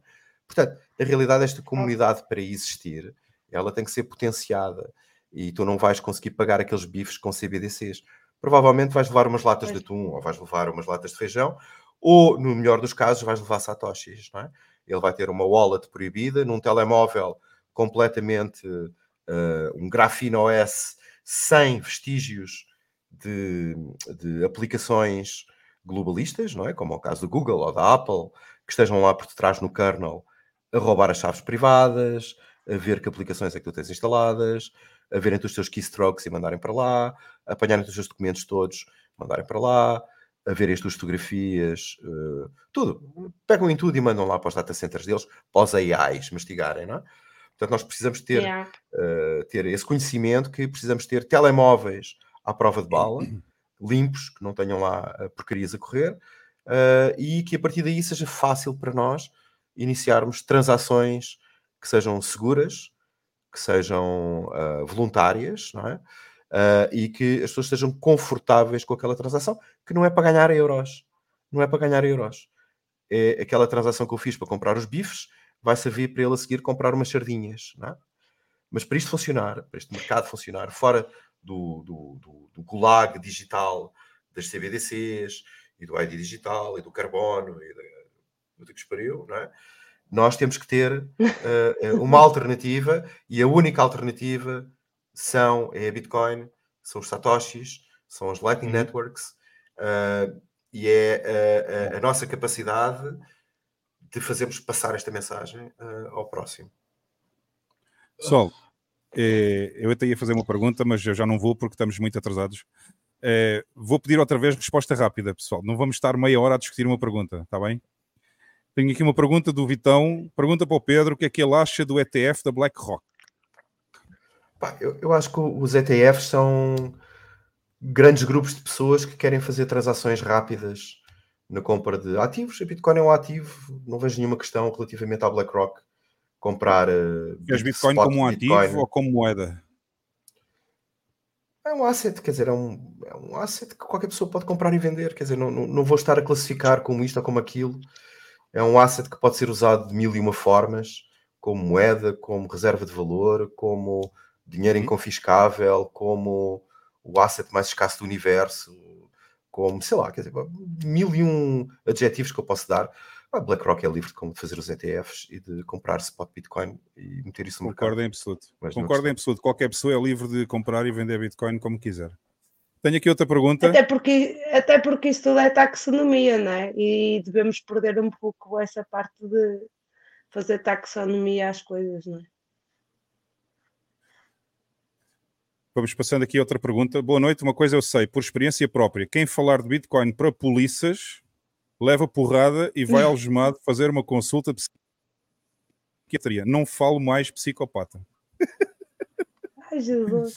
Eu não sei onde é que isto aconteceu ou não, mas eh, por acaso não sabia. Mas pronto, é um anónimo que enviou esta mensagem. Ah, eu vou partir do pressuposto que é verdade, não é? Ah, temos aqui mais um, mais um superset. As árvores somos nós. E agora vou passar só aqui algumas perguntas que estavam marcadas no chat do YouTube. Hoje é, hoje é um podcast especial, porque eu tenho aqui pessoas que fizeram uma pergunta no chat do YouTube, mas eu vou passar. Ah, a do Vitão já não é preciso, porque eu já perguntei. Era o que é que tu achavas do ETF da BlackRock, portanto, esta aqui podemos ah, passar. Tenho aqui duas do Pedro Borges. Uh, já agora, e meramente informativo, ressalvando que eventualmente pode mudar, a CBDC que está a ser pensada no Brasil é numa lógica de ser programada. A da União Europeia está planeada como não programável. Eu não sei onde é que o Pedro foi buscar esta informação, mas até agora, pelo que dizem, o euro digital também é programável. Agora não sei. Não sei onde é que É o Pedro foi assim, buscar esta informação. É assim, há- é- é- do que eu tenho estudado, eu estudo sempre que Só posso, serve, não só é serve para isso, não tem qualquer não- outra, outra utilização. É, não eu é? pensei exatamente isso. Elas, elas Não nasceram serve para mais isso, nada. para serem Não serve para programadas. isso. São não é mentiras, para são isso, os é mentirosos. Exato, são os mentirosos compulsivos. Eles não conseguem dizer uma frase uh, verdade, é sempre mentiras, são tudo mentiras. Portanto, isto aqui é mais uma mentira que eles dizem, está planeada. Não, isso é, Quer dizer, isso é totalmente mentira. Quer dizer, não digo totalmente, porque eu também não estudo a 100% CBDCs, porque estudo mais Bitcoin do que CBDCs. Mas dos, de todos os projetos que eu tenho visto onde elas vão rodar, são todas programáveis. Todas. Uhum. Bom, Mas se alguém encontrar algum não projeto- eu não, eu não faço ideia. Ah, tenho aqui outra pergunta do Pedro Borges que diz: Pedro, como vão tornear o tema da emissão? Agora é dinheiro, assente em dívida que fica registada e até se pode apagar e. Mas a emissão de CBDCs após feita não pode ser escondida no tempo futuro. Pois não sei, eh, o, o que nós temos que temos que entender é que a expansão monetária que existe hoje em dia já nada tem a ver com acompanhar o crescimento das economias, não é? Porque o dinheiro deveria sempre acompanhar o, o crescimento e a produtividade das economias, o output económico deveria estar Uhum. refletido no dinheiro, não é? O dinheiro era apenas um espelho, uma fração Da economia do país. que é o nosso output económico. Não devia ser nem mais nem menos. É? E o que acontece hoje em dia é que eh, nem sei, nem percebo muito bem como é que, como é que isto hoje em dia funciona. Quer dizer, eh, emite-se CBDCs, tiram, põem. Não sei, e, pá, e muito honestamente, deixa-me deixa dizer isto, não, não- também não me interessa muito, ok? Honestamente, não me interessa ah, o que é que vão fazer com a emissão de dinheiro, ah, porque eu vejo estas coisas tão, tão estranhas hoje em dia. Como é, que, como é que se vai fazer esta transição dos euros normais para o, para a CBDC, não é? E quais é são as regras que virão atrás das CBDCs para quando uh, for feita a alteração dos bancos retail para o Banco Central. Eu, eu, nem acho que as pessoas estejam que, que exista alguém nesta, neste momento que esteja preparado para só transacionar com CBDCs. É? Eu nem consigo ver muito bem esse futuro no, no curto prazo. Quer dizer, não, como é que se vão tirar estas notas todas de circulação? Como é que se vai passar as dívidas, transacionar as dívidas dos bancos tradicionais para o Banco Central? É? Uh, a taxa de juros vai ser uma coisa por pessoa, de acordo com o seu crédito social. Portas-te bem, tens um crédito baixo, portas-te mal e como comeste muitas bolachas, vais ter um crédito mais alto, uma taxa de juros mais, uma taxa de juros mais alta. Um, quer dizer, passaste um semáforo vermelho, uh, vão-te tirar dinheiro da tua conta, não é? Para mim, para mim, pessoalmente, estes são os pontos que realmente me interessam relativamente às CBDCs. Eu, felizmente, sou uma pessoa muito trabalhadora, muito poupado, muito organizado com os dinheiros e não tenho nenhuma dívida ao banco. Ok, zero. Tive, só tive uma, vida, uma dívida na minha vida, foi para comprar o meu primeiro carro. Mas a partir daí, felizmente, as coisas correram bem e não tenho dívidas ao banco, não é? Portanto, não é um tema, não é um tema que me esteja a preocupar a questão da emissão do dinheiro para a contração das dívidas, seja pelos países, seja pelos, pelas empresas, ou seja pelas, pelas pessoas. Portanto, não é um tema que eu tenha muito conhecimento e que possa dar uma grande contribuição. Uhum. Eu, só, eu só, queria dizer uma coisa. Põe o comentário do, do Borges, se faz favor. Do, o comentário. O Borges? Agora já tirei a estrelinha daquele anda. Daquele anda. Mas não interessa, mas ele diz qualquer coisa como. Ah, é este aqui? É este Sim. aqui? Sim. Não se pode mas se a emissão de CBDC já é feita, depois não pode ser escondida no tempo. Ele parte da premissa que vai ser uma coisa transparente e que toda a gente pode ter acesso e consultar. Claro que não. Só claro que, que aquilo é coisa fechada às sete, às sete chaves, não é? Já parte de uma premissa errada, não é? Sim, não é um, não é um blockchain aberto em que eu possa lá validar se o Hugo já me enviou a transação, se já foi mined, de que wallet é que veio ou de que endereço é que vai ou quantas bitcoins é que ele tem na wallet dele. Nada disto vai existir nas CBDCs. Aquilo é uma coisa altamente opaca. Vamos continuar a ver emissão de dinheiro para as pessoas que estão próximas dos bancos. Então aqui é, ainda é muito mais fácil. Quem está próximo efeito, do Banco Central tem direito. Os, os, os, os, os todos, não é? Vão lá receber, vão lá receber a, aquilo a taxas zero, não é?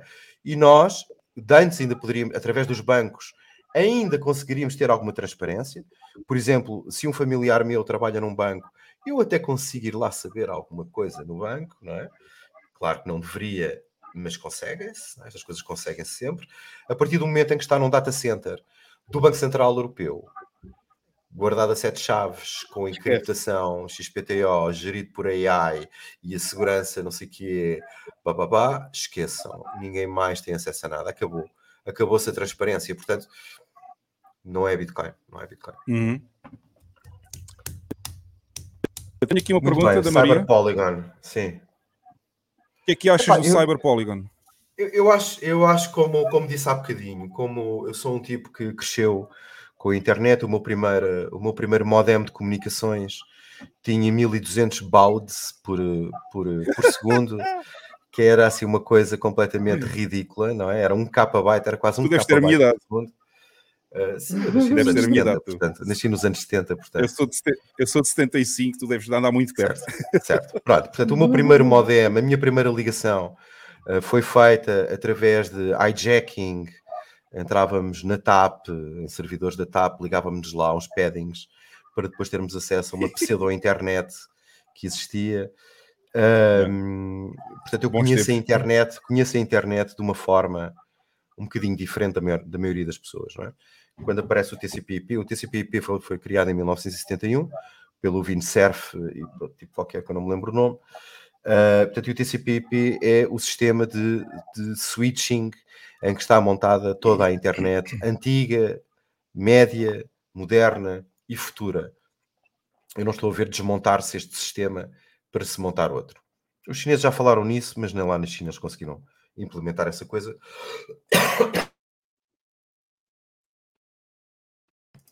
desculpem, uh, não conseguiram nem sequer a China implementar essa coisa, porque é muito complicado, tinham que mudar tudo, tinham que mudar os protocolos todos, os, uh, os chips de comunicações todos, esqueça que não é um pesadelo. Bom, portanto, a Pergunta partir de do momento em que nós... Pergunta de estagiário. O que é Cyber Polygon?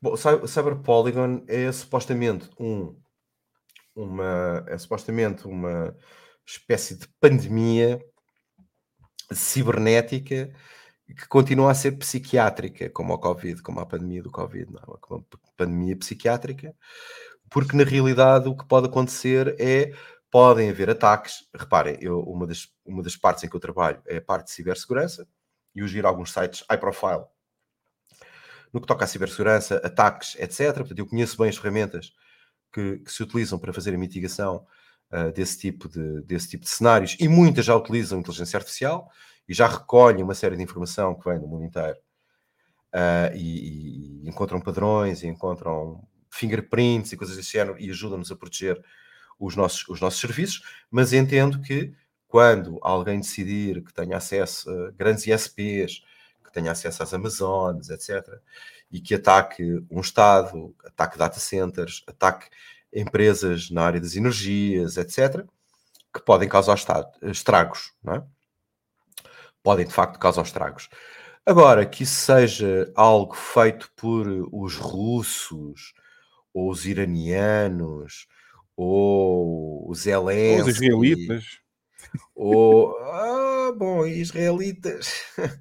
Eh, Pronto, portanto, portanto, na realidade, isto não são coisas feitas por eh, uma espécie de rug, rug groups do mundo que vão atacar as nações e nós temos de estar preparados. Não, e são os gajos que dizem estas coisas é que fazem os ataques, não, é? não tenho nenhuma dúvida. Para promover o quê? Para promover, acima de tudo, a inclusão do, a inclusão do Digital ID na nossa autenticação nos serviços Layer 7, ou seja, nos serviços da web tradicional. Não é? Portanto, eles vão querer e vão querer obrigar-nos a implementar nos nossos telemóveis e muito provavelmente nos chips dos mais modernos dos computadores. Estou a falar dos Apple, estou a falar Intel, estou a falar AMD, etc. Eles passarem a ter uma determinada zona lá do silicone que é eh, reservada eh, lá no. Há uma coisa que chama-se o System on Chip, é o SOC, e adicionam lá mais uma coisa no SOC que é para o Digital ID. E basicamente aquilo permite o quê? Todas as operações que nós podemos fazer dentro do computador, temos que ter um certificado digital lá metido que vem do nosso ID 2020. Eh, Para quê? Para eles acabarem com a nossa, com a nossa capacidade de sermos anónimos online. Isso de facto é que é a parte que deve preocupar toda a gente. Não é? Eu quero ser anónimo Uhum. online, eu quero escrever o que me apetece, eu quero dizer mal dos bandidos e dos parasitas à vontade, se eles me chatearem. Ahm, e, e não quer estar identificado. não é? É claro que se dá a volta a tudo, dá sempre a volta a tudo. Dá sempre a volta a tudo. Tudo, tudo. Até no É Covid. só usar um computador de. Dá-se tudo. Sempre É só, usar um, a é só usar um computador de 2004 ou 2006. Certo, o coletivo é sempre. A soma do coletivo é sempre mais esperta do que os, os empregados dos parasitas. Epá, há sempre fo- formas de dar a volta às coisas. Ah, agora, claro, as pessoas- a maior parte da malta vai passar maus bocados porque vai ficar assustadíssima e a propaganda vai ajudar nessa direção. As televisões, as rádios, os jornais vão dizer: ai, não, temos que proteger toda a gente coisa, contra, contra o discurso de ódio e o extrema-direita e não sei o quê. Portanto, temos que obrigá-los a terem temos que os obrigar a terem ah, o Digital ID a correr. Temos aqui mais uma pergunta da Maria. Não achas mesmo que o objetivo globalista é o desmantelamento do Estado para o governo mundial? Eu acho que eles já fizeram essa parte. Essa parte já está feita. Eles já penetraram, os globalistas já penetraram nos Estados, basta ver na Europa, não é? Aqui em Portugal. Não, mas eu acho que ela quer dizer é França. o desmantelamento do Estado enquanto Estado, ou seja, deixar de haver Estados e passar a haver apenas um Estado em todo Exato, o mundo. mas era, exato, era, era isso que eu ia aí. Mas, mas, eh, eles já penetraram nos Estados, não é? Os governos ocidentais estão todos já eh, intoxicados pelos, pelos parasitas, não é? E pelos globalistas. Eh, o problema é que eles agora têm que destruir mais duas camadas que são muito complicadas, que é a camada eh, que tem a ver com a nossa cultura, com as nossas tradições, e assim com a família, não é? E países como Portugal isto é muito complicado, e Espanha um bocadinho menos, mas pá, nós somos altamente conservadores. ok? A ideia que os portugueses são globalistas, ou que são modernaços, ou que são todos para a frentex e querem a progressismo e iniciativas liberais e coisas assim e tal. Não, o pessoal não é assim, o pessoal é altamente conservador, não é?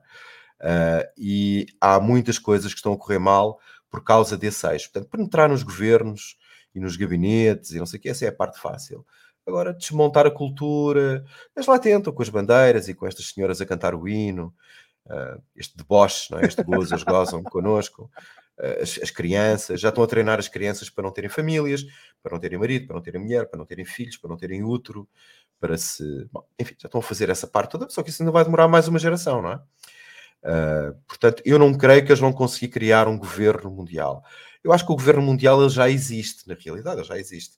Agora, que esse governo mundial uh, se transforme em algo eficaz uh, e que controle de facto as nações a 100%, tenho muitas dúvidas. Aliás, o, o tratado pandémico dos bandidos da, da Organização Mundial de Saúde, pá, já há não sei quantos países, incluindo aqui na Europa, que já estão a dizer que não. Portanto, A Estónia, a Estónia uma- foi dos primeiros, acho eu. Foi, Sim, rejeitou sim, logo. sim, né? mas há mais países, não sei exatamente que países são, mas uh, já há uma série de países que estão a, que estão a deixar isso cair. Portanto, isto vai tudo cair. Eh, Vão-nos fazer, vão-nos arranjar uma chatice aqui no meio e tal. Vão-nos fazer a vida negra, provavelmente. Vou ter que ir para El Salvador, uma chatice. uh, mas uh, Por isso é que, pá, por isso é que eu queria tanto, queria tanto ter governo em Portugal para tirar esse país da União Europeia, mas enfim. Ai, complicado. Bom, temos aqui mais uma pergunta da Márcia Miranda. Pedro, é verdade que existe uma contrapartida para a NOME? O que é é NOME? Pois não sei, a nova ordem mundial. É, não é? é nova ordem mundial. Ah, Eu nova acho ordem que o Pedro mundial. passou o- podcast todo a falar em contrapartidas para a nome. Não sei porquê. Deve ser, deve ser a nova ordem mundial, sim. É, Pois, é, não não sei, é não nova sei como ordem mundial. responder. Não sei como responder a esta questão da contrapartida, quer dizer, E, e que eu, e eu é até acho outra coisa. resistência, não é? Resistência, Mesmo que o Pedro resistência. soubesse responder, também não respondia. Não, não, não sei, quer dizer, nem sequer é uma. Nem sequer é uma. Acho que houve boas notícias há dois dias. Morreu o Kissinger, não é? Que era um Sim. verdadeiro Sim. super, mega, hiper globalista, não é? Ele, coitado, ele bem tentou acelerar isto para ver Assassino. o seu sonho acontecer, mas não aconteceu. E Portanto, além disso, ainda, ainda era um genocida. Sim, sim, sim, sim.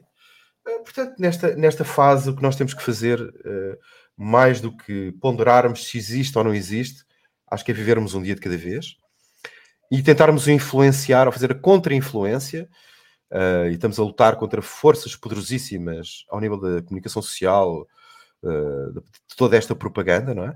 Fazermos a nossa pequenina parte, eh, distribuída e descentralizada, e, e- e levarmos a informação, a guerra de informação, levarmos a nossa parte das nossas munições da informação junto das pessoas que nos rodeiam, é? seja através dos canais das redes sociais, seja através dos jantares com os amigos, seja através de- dos colegas lá do, do escritório, Podcasts.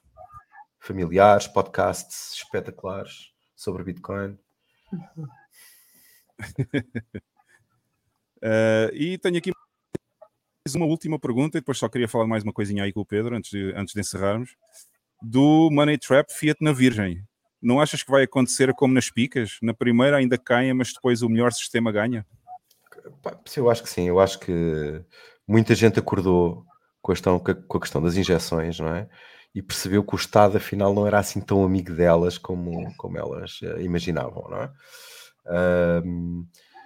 Pronto, e, e quando perceberem que o Estado também quer que elas, morra para não- que elas morram para não lhes pagarem o Estado social com dinheiro que já não existe, não é? Portanto, e tudo de uma forma ou de outra anda à volta desta problemática no Ocidente do Estado Social e das regalias e das invenções que nós andamos aqui a criar com dinheiro impresso e com dívida, etc. Hum, epá, e o sistema social tem que ser desmontado, não é? E este, este Great Reset e toda esta nova ordem mundial anda toda muito em cima disto, não é? Porque quando as pessoas descobrirem que foram enganadas este tempo todo, são capazes de os pendurar aí nos, Eu- nas árvores, não é? Mas quando as pessoas descobrirem que a solução para os problemas da segurança social é matarem os reformados todos, elas vão começar a abrir os olhos. Pois. Elas já deviam ter percebido isto em 2020, não é? Em 2020. Repete, Hugo, por favor. O problema da segurança social resolve-se se matarem todas as pessoas que recebem aposentadoria, reforma em Portugal. Ai, maravilhoso. É, os velhinhos. Reparem, as contas Velhi- são é simples. Nós velhicídio. precisamos, nós precisamos de um trilhão de euros, mil bilhões de euros, para pagar as reformas nos próximos 20 anos. Ora, este, este, este país é um país falido, este país não consegue sequer ah, pagar ah, as contas correntes, não é? Para nós pagarmos as contas correntes temos que destruir o suposto Sistema Nacional de Saúde e educação e a justiça e bom, por aí fora. Portanto, é um sistema deficitário, não é? Onde é que nós temos um trilhão de euros para pagar 20 anos, os próximos 20 anos de pensões, não é? Portanto, só tem uma hipótese. Ou não se paga às pessoas, e as pessoas matam os políticos, ou os políticos, antes disso acontecer, matam as pessoas. Portanto, vocês agora decidam o que é que eles Exatamente. têm andado a tentar fazer, não é? Exatamente. Exatamente. Bom ponto. Olha, Pedro, sempre queres que eu mostre aquela imagem que tu mandaste? Sim, sim, Eh, força, queres- força. Ok, então vou passar aqui. A do aqui. Globo, a do Globo, não é? A do Globo. Tu mandaste-me aqui duas em DM, né? Em mensagem privada. Estás, mandaste-me uma da Ah, CNN. Sim, sim, sim, mas a outra era mesmo privada. Aquela do Gotti era mesmo privada. Não, eh, sim, a da CNN é muito Ah, interessante. ok, então não é para mostrar do Gotti, ok. Ok, Não, não, já o ia Gotti mostrar era do só Gotti. privada, Era só uma private joke. Ah, o Gotti é um shitcoin lover. Ah, ok. O gajo é porreiro, o gajo é porreiro. Tem esse pequeno. Tem esse pequeno coisa shitcoins e dos euros. O gajo é Ah, obcecado. bom, então eu vou o gajo é mostrar. obcecado com shitcoins. O gajo é obcecado com aquilo. Então eu vou mostrar aqui aquela da CNN. É isso? É isso, é isso, é isso. Epá, da CNN é muito boa. Muito bem. E então? Eh, está, está na altura de nós limitarmos eh, quantas vezes é que podemos andar a viajar por aí, não é? Andamos a viajar por aí, malandros, porque temos os passaportes de carbono que serão a resposta, vejam lá bem, a resposta. A resposta são os passaportes de carbono. Vejam lá bem o que estes gajos inventam, não é? Carbono é o alimento das plantas, ok? Se nós tiramos o carbono, nós morremos todos. Portanto, estes tipos agora têm uma coisa que nós não podemos gerar carbono, que é o alimento das plantas. Porque, na realidade, quando tu queres, tens uma plantação, tens uma estufa, por exemplo, tens uma estufa e queres ter um yield, ter uma, uma produção maior, não é? Eh, O que tu fazes é pegas em carbono e metes carbono dentro da tua estufa e tens crescimentos até 30% de maior produção verde eh, com carbono. É? Portanto, o carbono é que é verde. O carbono é que é verde. E estes bandidos conseguiram convencer as pessoas, mais ou menos, não conseguiram, mas, mas a continuam a tentar, que o carbono é um problema. Vejam lá bem as coisas que eles inventam. E então agora que estão a dizer que nós não podemos andar de avião nem viajar porque eh, destruímos o planeta, vejam lá, e agora vamos ter uns passaportes de carbono. E adivinham onde é que eles esses vão todos- passaportes de carbono vão assentar? Vão assentar no vosso Digital ID. ok? Mas eles vão todos de avião para Davos, né? É. Sim, isso é irrelevante. Isso é irrelevante. As pessoas estão sempre muito preocupadas com essa parte. Essa parte não preocupa nada. O que me preocupa é eles Não, não é quererem isso, me dar um não é a passaporte de carbono. não é? carbono que eles produzem. Mas não é isso, não é, não é a questão do carbono, é, é a questão do exemplo. É que eles claramente não façam, ser façam exemplo o que eu para digo, ninguém. não faças o que eu faço, né? Mas eles nunca podem ser parte do princípio que alguma vez aquelas pessoas poderiam ser exemplo exatamente para quê? Qual era o exemplo que alguma Eles não daquelas são exemplo pessoas para ninguém. dar? Isso é um, eu nunca percebi porque é que as pessoas estão sempre preocupadas se andam de avião ou de iate.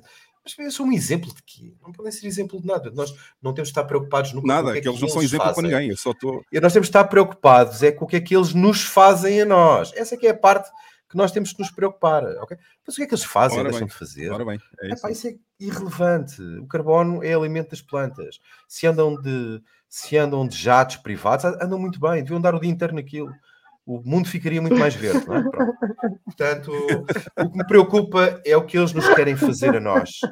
O que eles querem fazer a mim. Eles querem me tirar a minha liberdade, querem me tirar a minha, a minha propriedade, querem fazer mal à minha família, ah, querem injetar os meus filhos com mata-ratos. ah, Exatamente. epá, e outro tipo de coisas completamente escabrosas e inaceitáveis, não é? Por isso é que é a parte que me preocupa. Do resto, o que é que Mutilar fazem fazer? para, mim, isso para mim é tinto. Olha, eh, Pedro, queria só. Já estamos praticamente. Pá, faltam 15 minutos para as 4 horas, temos que, temos que ir Epá. fechando. Eh, queria só. E até porque já está tarde em Portugal, já é, já é um, um e tal da manhã, não é? Exatamente. Eh, Eu nem- eu nem queria sei só que são, aqui. mas eu queria fazer uma pergunta ao Pedro ainda. Ah, então faz lá, faz lá que eu queria fechar com esta parte da bandeira que eu acho muito engraçada, que o- estes posts que ele fez aqui. É, então posso fazer uma pergunta? Eu não sei se vai um Vai. pouco ao encontro daquilo que, a- que a Maria escreveu ou não, mas eh, gostaria de saber a opinião do Pedro. Eh, mais uma teoria da conspiração, que é sobre os, os dispositivos terem todos um vírus e num certo momento serem esse vírus ser acionado todo ao mesmo tempo ao nível mundial. O que é que tu achas? Isso tem um nome que eu agora esqueci-me, honestamente. Isso tem um nome assim muito específico. Reparem, os, os, os dispositivos têm todos, os Mesmo telemóveis os têm todos uma antigos. coisa. Certo, os- todos os dispositivos têm, os dispositivos móveis, telemóveis, têm uma coisa que chama-se o baseband. O baseband é um, é um computadorzinho, um mini computador que está dentro dos, dos smartphones, é uma coisa muito limitada, muito básica, muito primária, eh, mas que trata, faz o, o handling das comunicações com a rede celular. E, por exemplo, uma coisa que eu sei, que se não, sei, ficam, não sabem, ficam a saber, qualquer telemóvel pode ser, eh, o microfone pode ser acionado remotamente pelas autoridades. Ou seja, qualquer telemóvel que vocês tenham ao pé de vocês, se as autoridades quiserem ouvir a vossa conversa, eles enviam um código para o baseband do vosso telemóvel e o vosso telemóvel liga o microfone e eles conseguem ouvir as conversas. Isto, isto assim de uma forma logo assim muito à partida, não é? Nem vou falar do que é que a Google e a Apple conseguem fazer. Olha, e, desliga, e, nos- e nos desligado? e, e, e Os desligado, isso é telefones nunca possível? estão, Mesmo que o os tele- telefones modernos nunca estão desligados, porque têm lá sempre a bateria. Se tu conseguires arranjar um Nokia com uma bateria daquelas que tiram, aí estás à vontade, não há baseband nenhum, não é? Eh, mas também, Uhum. rapidamente, chegamos à Uhum. conclusão que às tantas não queremos telemóveis para nada, ou então arranjamos um, um smartphone com Graphene OS e aí estamos muito mais defendidos, mesmo tendo baseband. Eh, o Graphene OS tem uma série de tem uma série de, de layers de segurança que previnem esse tipo de, de exploits. Não é? Mas ias falar Ah, aí de uma história do Google de- e da- Eu já me lembrei do nome, é cyberpandemia que chamam. Que é tipo o vírus a correr reparem, em. É, mas eles nunca vão fazer isso, porque os telemóveis e os dispositivos são a arma de captura de informação das, das, das autoridades e dos serviços de segurança do mundo inteiro. Ah, Ainda recentemente, recentemente eles desligaram na faixa de Gaza, eh, lá os bandidos, eh, os bandidos de Israel, de- desligaram as telecomunica a eletricidade e depois desligaram-lhes as antenas de GSM e telecomunicações todas. Conclusão, ficaram sem dados nenhuns sobre as operações do, do Hamas, não é? porque são outros bandidos, não é? É tudo bandidos contra bandidos. Pronto, portanto, e são todos os mesmos bandidos, aquilo é tudo a mesma gente, aquilo é tudo a mesma gente, aquilo é tudo os mesmos gajos. é? E então, eles ficaram, fica- os tipos da segurança ficaram, como desligaram as antenas, ficaram sem saber nada do que é que se passava, qual era a atividade que se estava a passar ah, junto, junto do Hamas ou de quem colaborava com o Hamas e depois ligaram imediatamente a- as antenas. Isto faz lembrar sempre aquela conversa que, que de um dia para o outro desligam a internet e destroem a Bitcoin. Quase, que- quase como se fossem desligar a internet por causa dos nossos satoshis, não é? Portanto, não, isso nunca vai acontecer, como nunca vão desligar os telemóveis, como os vírus hoje em dia nunca destroem, os vírus de computador nunca destroem os computadores. Isso era nos anos 80 e nos anos 90, é que os vírus destruíam os computadores. Hoje em dia ficam lá sossegadinhos a extrair dados. Ora, os Estados, como vírus que são, não é? também se instalam nos nossos telemóveis e subtraem de lá os, os dados, não é? ficam lá a sugar e a parasitar os nossos dados para poderem ter uma análise de sentimento das sociedades em tempo real. Isso é tudo o que lhes interessa, é o sentimento das sociedades. Não é? Portanto, nunca vai acontecer, não vão desligar os nossos telemóveis, os vossos telemóveis são altamente vulneráveis, altamente vulneráveis, em cima de tudo por causa do Google e do Apple, que vos sacam as chaves privadas todas, dos vossos WhatsApps, dos Signals, dos Telegrams, tudo que tem chaves privadas, das Blue Wallets, vai tudo parar lá para o lado deles, não é? Ahm, e as pessoas têm que estar mais atentas a esta questão. Usar telefones de Google e não usar nunca, de forma alguma, telefones da Apple. Nem telefones, nem telemóvel, nada da Apple. A Apple é o pior que existe mesmo. Aí, Hugo. Hugo, acho. É. Olha, Eu já volto eh, a colocar. Já coloquei o. Sim, eh, Eu ia serviços fa- essenciais. Pois, os serviços essenciais. hum, não sei até que ponto é que os serviços essenciais. Eu tenho outra teoria. Ela é- diz, ela diz depois bancos, água, luz, etc.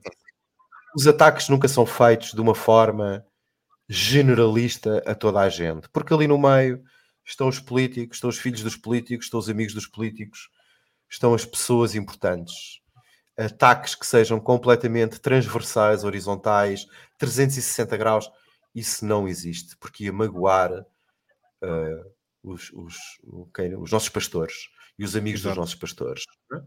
Por isso é que eles gostam das injeções, porque as injeções eles sabem muito bem o que é que cada um leva ou deixa de levar, onde é que eles devem ir levar a injeção, porque têm lá um- uma injeção especial ou, ou aguinha. não é? Pronto. Eu adoro aquele, esse Portanto- sorriso maquiavélico. Certo, certo. Portanto, na realidade, na realidade, eh, ataques que sejam completamente convencionais e transversais, não. Agora, respondendo de uma forma, como é que eu vejo as coisas, o ataque é feito através dos vossos smart meters, das vossas casas. Eles vão dizer que vocês já gastaram muita água, que já não podes tomar mais banhos, já tomaste muitos banhos. Mas isso eu já gastaste falei, eu, eu, eu recusei o meu smart meter e não pude recusar. Não, não, não, isso não, não, não, não, não dá. Portanto, na realidade, na realidade, o ataque é feito de uma forma muito mais atómica, cirúrgica e, e capilar, não é? Eles não vão fazer uma coisa igual para toda a gente, porque nem, nem todos somos iguais. Eles são os pastores, nós somos o gado, não é? Portanto, atenção, não vamos misturar as coisas. Portanto, hum, o ataque é feito minuciosamente através dos smart meters, através da taxa de carbono, através da CBDC. Aí é que estão os ataques. Ok, Olha, Pedro, nice. uh, foi fantástico até agora. Eu queria só, queria só fechar com este tema, só para ouvir a tua opinião. Eu vou partilhar aqui um post que tu fizeste no Twitter. É público, portanto acho que não tem problema. Ah, Eu esse não vi. Muito bom. Não, mas espera, vocês não viram tudo, eu vou mostrar tudo. Porque está fantástico, está fantástico. As versões que o Pedro publicou uh, sobre a alteração à bandeira nacional. E portanto, temos aqui a versão culinária, que é o verde, o amarelo e o vermelho. Temos, temos, temos a versão praia, versão praia, ok? E temos a versão woke, versão woke, ok? A versão woke é fantástica, adoro, adoro a versão woke. E ainda temos a versão sobremesa. É verdade. Sou fruta. Ah pá, isto é que foi uma investigação Não, mas de espera, espera. Pantones que o Pedro fez. Os comentários. Os comentários são fantásticos. Olha, aqui a Maria Monteiro, que também, tá- também fez um comentário aqui. Afonso Henriques deve estar muito arrependido de ter batido na mãe. É verdade. Repare, O isto que é que tudo tens a feito dizer, com ferramentas da é que AI, tens a- não é? o que é que tens a dizer sobre esta alteração ao símbolo nacional que é usado pelas instituições? É mais uma forma de nos humilhar e destruir a nossa cultura e destruir as nossas raízes e destruir a nossa cola cultural que nos liga, não é? E que é muito forte, muito forte, é? muito forte, extremamente forte. Portanto, e, e o governo, o suposto governo único, o, governo em que se mistura tudo, há só uma raça, toda a gente está misturada, há só uma religião, há só uma língua, há só um prato de arroz ou de feijão ou uma coisa dessas, é o que eles querem, então tem que destruir, destruir os símbolos, não é? Tem que destruir o símbolo da cristão, tem que Claro. destruir, destruir o símbolo da nossa da nossa soberania, não é? Da nossa nação, dos nossos 800 anos de história. Um, gozam, gozam connosco, humilham-nos, gostam, e tiram prazer nisso, não é? O legal é, é- que, é- dependendo de como for, se alinhar direitinho os Power Rangers, eles vão representar Portugal. Certo, certo. Certo, houve alguém que me deu e- e tempo é- mais uma versão. Mas Eu não tive tempo a É fazer uma- um semáforo, um semáforo no chão, não é? Um semáforo, um semáforo no chão com as quatro, com as três luzes ligadas, eh, num, num cenário de completo caos e destruição urbana, não é? Exato. Que é para, esse- é para aí que nós caminhamos, não é? Nós caminhamos para um cenário muito mau para quem vive nas cidades. Não é? Mas estes mimos são extremamente educativos e, simbólica- e transmitem uma mensagem fantástica. Uh, foi, foi, Por acaso, sim. foi, foi por isso que eu quis mostrar aqui estas imagens que o Pedro eh, publicou. Fartei-me de Eu, por rir, acaso, Pedro. fiz um, Eh, vídeo, obviamente- fiz um vídeo engraçado. Não sei se tu consegues mostrar aí. Isto tudo em tempo real, ok? Não sei se, tiver no- viste. Está no meu Twitter? feed. Se tiver no Twitter, consigo. Sim, de ontem, para aí de ontem. Se conseguires voltar aí atrás. De- de- Deixa Eu cá ver. acho que eu encontro aqui. Ah, também gosto Volta extremamente 300 cliques atrás. Isto é o, isto é o GOP, isto é o GOP 28 ou 28. ou, É, exatamente. Também onde gosto os extremamente destas se- imagens. Onde os parasitas se reúnem todos, não é? Então, Uhum. eles, sim. Eh, o vídeo, o vídeo foi de ontem, é isso? Ora, deixa eu ver. Sim, 30 de sim, novembro, já sim. estou no dia 30. Sim, sim, podes continuar para trás. Ah, aí também É, temos essa isso. versão. Isso, isso, pronto. Esse, isso que esta isto é- Pronto, isto é em tempo real, isto é muito engraçado. Estava a desenhar a bandeira em tempo real e víamos aqui do lado, do lado esquerdo, não é? E do lado direito víamos o, o sistema de Generative AI, não é? A desenhar várias bandeiras em tempo real, com frutas. Ah, depois começa a alucinar um bocado, aparecem uns cães e uns gatos. Eu estava, eu, eu, pronto, deram 75 mil euros, deram 75 mil euros ao senhor para fazer aquilo que se faz em, não sei, 30 segundos. Não sei quanto é que valeria a minha versão altamente inclusiva, não é? Da, da bandeira, que tem Houve alguém, animais, que tem natureza. houve alguém, não sei tem- se viste, não sei se viste esse, mas houve alguém que postou um screenshot do, do Paint no Windows com exatamente o mesmo desenho. Exato, exato. Pronto, eu- eu, Claro. baseei-me um bocadinho nisso para fazer isto com Generative AI, não é? Esta ferramenta é realmente incrível. Isto faz tudo em tempo real, não é? Como podemos ver. Uh, cá estão, in- inclusive é os, os do PAN, eu quero o PAN também na, na bandeira com os, com os animais, não é? Uh, pronto, e em, cima, e em cima também fiz outro. Se podes voltar atrás, já agora que estamos a explorar aqui os disparates que eu ponho, temos aqui a nova bandeira, não é? A República do Bananistão, não é? Que é a nova, vamos mudar o nome, já que estamos a ser invadidos por estes senhores. Ele, mudamos também a bandeira, adicionamos o branco e umas bananas, não é? Como o amarelo, coisa amarela. Isto é muito bom. É assim, não, pessoal. isto, isto vou- eu ri vou para ser- não chorar, não é?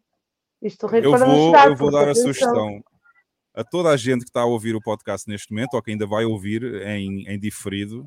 ah, se ouvirem no áudio, por favor, vejam no YouTube também, porque vale a pena, com estes vídeos que nós. Mas sigam o Pedro no Twitter, porque vocês vão dar umas belas gargalhadas todos os dias. E seria Yeah. uma comédia se não fosse trágico, não é? Seria uma comédia se não fosse trágico, mas pelo menos dá para dar uma gargalhada ou duas. E eu gosto muito da- desta forma irónica e incisiva como o Pedro escreve e, e faz estes mimos. Ah, fantástico, fantástico. Por isso é que o Pedro está aqui Obrigado. hoje. Não, obrigado eu- pela divulgação. Obrigado pela divulgação. E até vou dizer mais, vou, O vou Pedro, fazer se aqui. escrevesse uns artigos, era, acho que, que, que ia ser espetacular.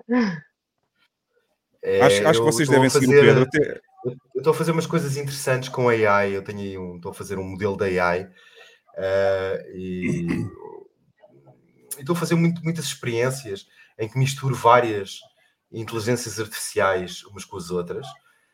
E porque eu tenho um objetivo muito engraçado que é eh, pegar nestas coisas todas que eu escrevo e que tenho escrito ao longo dos anos, não é? Eh, que vão desde os meus e-mails ao- aos tweets, eh, o fecheiro do Facebook, quando eu tive o meu Facebook há muitos anos atrás, tenho o fecheiro de backup também, ehm, eh, WhatsApps, bom, tudo o que nós vamos escrevendo por aí, não é? E passar isso para dentro de um um Large Language Model, eh, da AI, e pedir ao AI que escreva coisas para mim, não é? Essa que é a parte porreira, porque eu sou muito preguiçoso, não é? Portanto, eh, quero que o AI escreva um livro, oh, AI, escreve, aí- qualquer- escreve aí um livro, escreve aí um livro como se fosse eu. Pronto, esse é o meu objetivo, o meu verdadeiro Muito bom. objetivo. é? Como se bom. Ah, Mas olha, eu ia dizer só, só para terminar, eu ia dizer que, tendo em conta o conteúdo que o Pedro põe no Twitter, acho que ele tem muito pouca gente a seguir ainda. Vocês não sejam preguiçosos, vão ao Twitter, sigam o Pedro, porque ele tem conteúdo excelente. Ah, Pedro Renter, está aqui, ok, muito fácil para. Até vou pôr aqui no chat para vocês poderem copiar, ou esses preguiçosos que não querem escrever, eu vou pôr aqui no chat o arroba, ok? E, e sigam o Pedro porque vale a pena, porque ele tem conteúdo fantástico. E, e- mais, e é, e é sobre os temas da atualidade, os temas que preocupam e que nós falamos aqui hoje. Portanto, ah, Muito bem, vocês tá são muito a simpáticos, são pessoas muito atenciosas. Espero ver-te, Hugo, em breve em El Salvador. Vais ver com certeza, vais ver com certeza, se tu vieres a El Salvador, até te vou apanhar o aeroporto, que é o que eu faço com toda a estar, gente aqui.